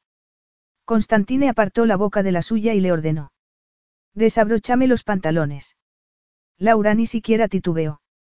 Obedeció con manos temblorosas y lo liberó, maravillándose una vez más de todo su poder. Qué grande y firme era en su mano diminuta, pensó ella mientras le colocaba el preservativo que él acababa de darle. Y después, con gran impaciencia. Constantine tiró de los vaqueros hacia abajo, hasta que le llegaron a los tobillos. Ni siquiera se molestó en quitárselos. En lugar de eso, alzó a Laura en el aire como si fuera de algodón y la bajó sobre él sin dejar de besarla con una pasión que apenas los dejaba respirar. No tardó en sentir que los gemidos del orgasmo femenino estaban cerca, al igual que los suyos, y tras unos movimientos de las caderas femeninas.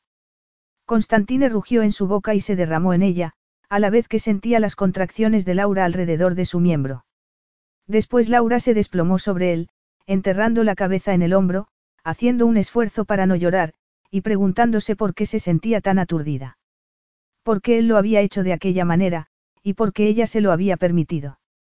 Si vuelve a pedirme que me quede, quizá le diga que sí, pensó ella débilmente, pero enseguida notó cómo Constantine la alzaba en el aire separándola de él. Arréglate la ropa, le ordenó él bruscamente subiéndose los pantalones, odiando la debilidad que tenía con ella. ¿Por qué era incapaz de resistirse físicamente a ella? se preguntó amargamente. Lo tomaría ella como otro pequeño triunfo. Una demostración más del dominio total que ejercía sobre Constantine Carantinos.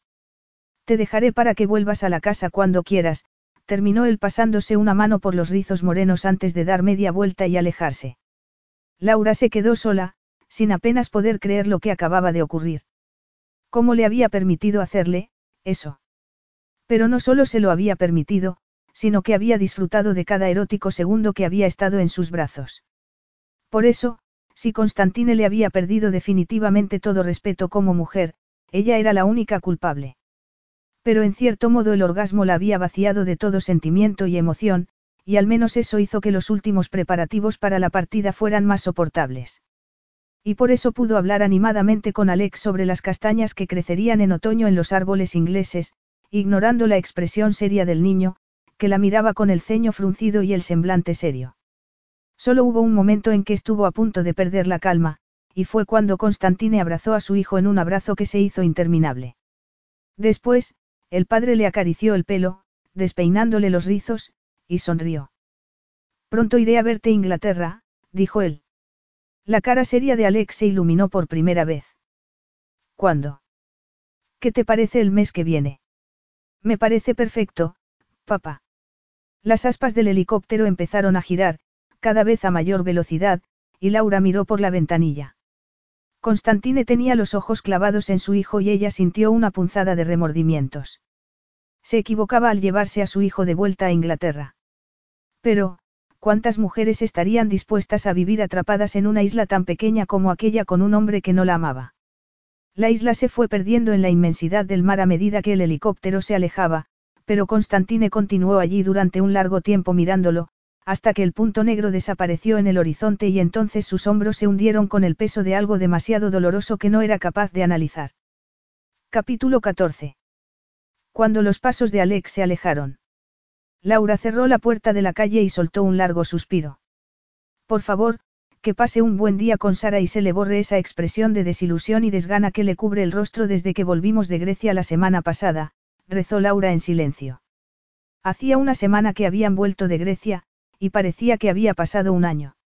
Era extraño estar de vuelta en Inglaterra, e incluso más en el pequeño apartamento que ya no sentía como su hogar. No porque sus dimensiones y su decoración no tuviera nada que ver con la enorme mansión de los carantinos en Livinos, sino porque Constantino no estaba allí. Y su presencia le faltaba como si le faltara el aire que necesitaba para respirar. Echo de menos a papá, le había dicho el pequeño Alex en más de una ocasión. Y yo también, había pensado ella, sin decirlo en voz alta. Yo también.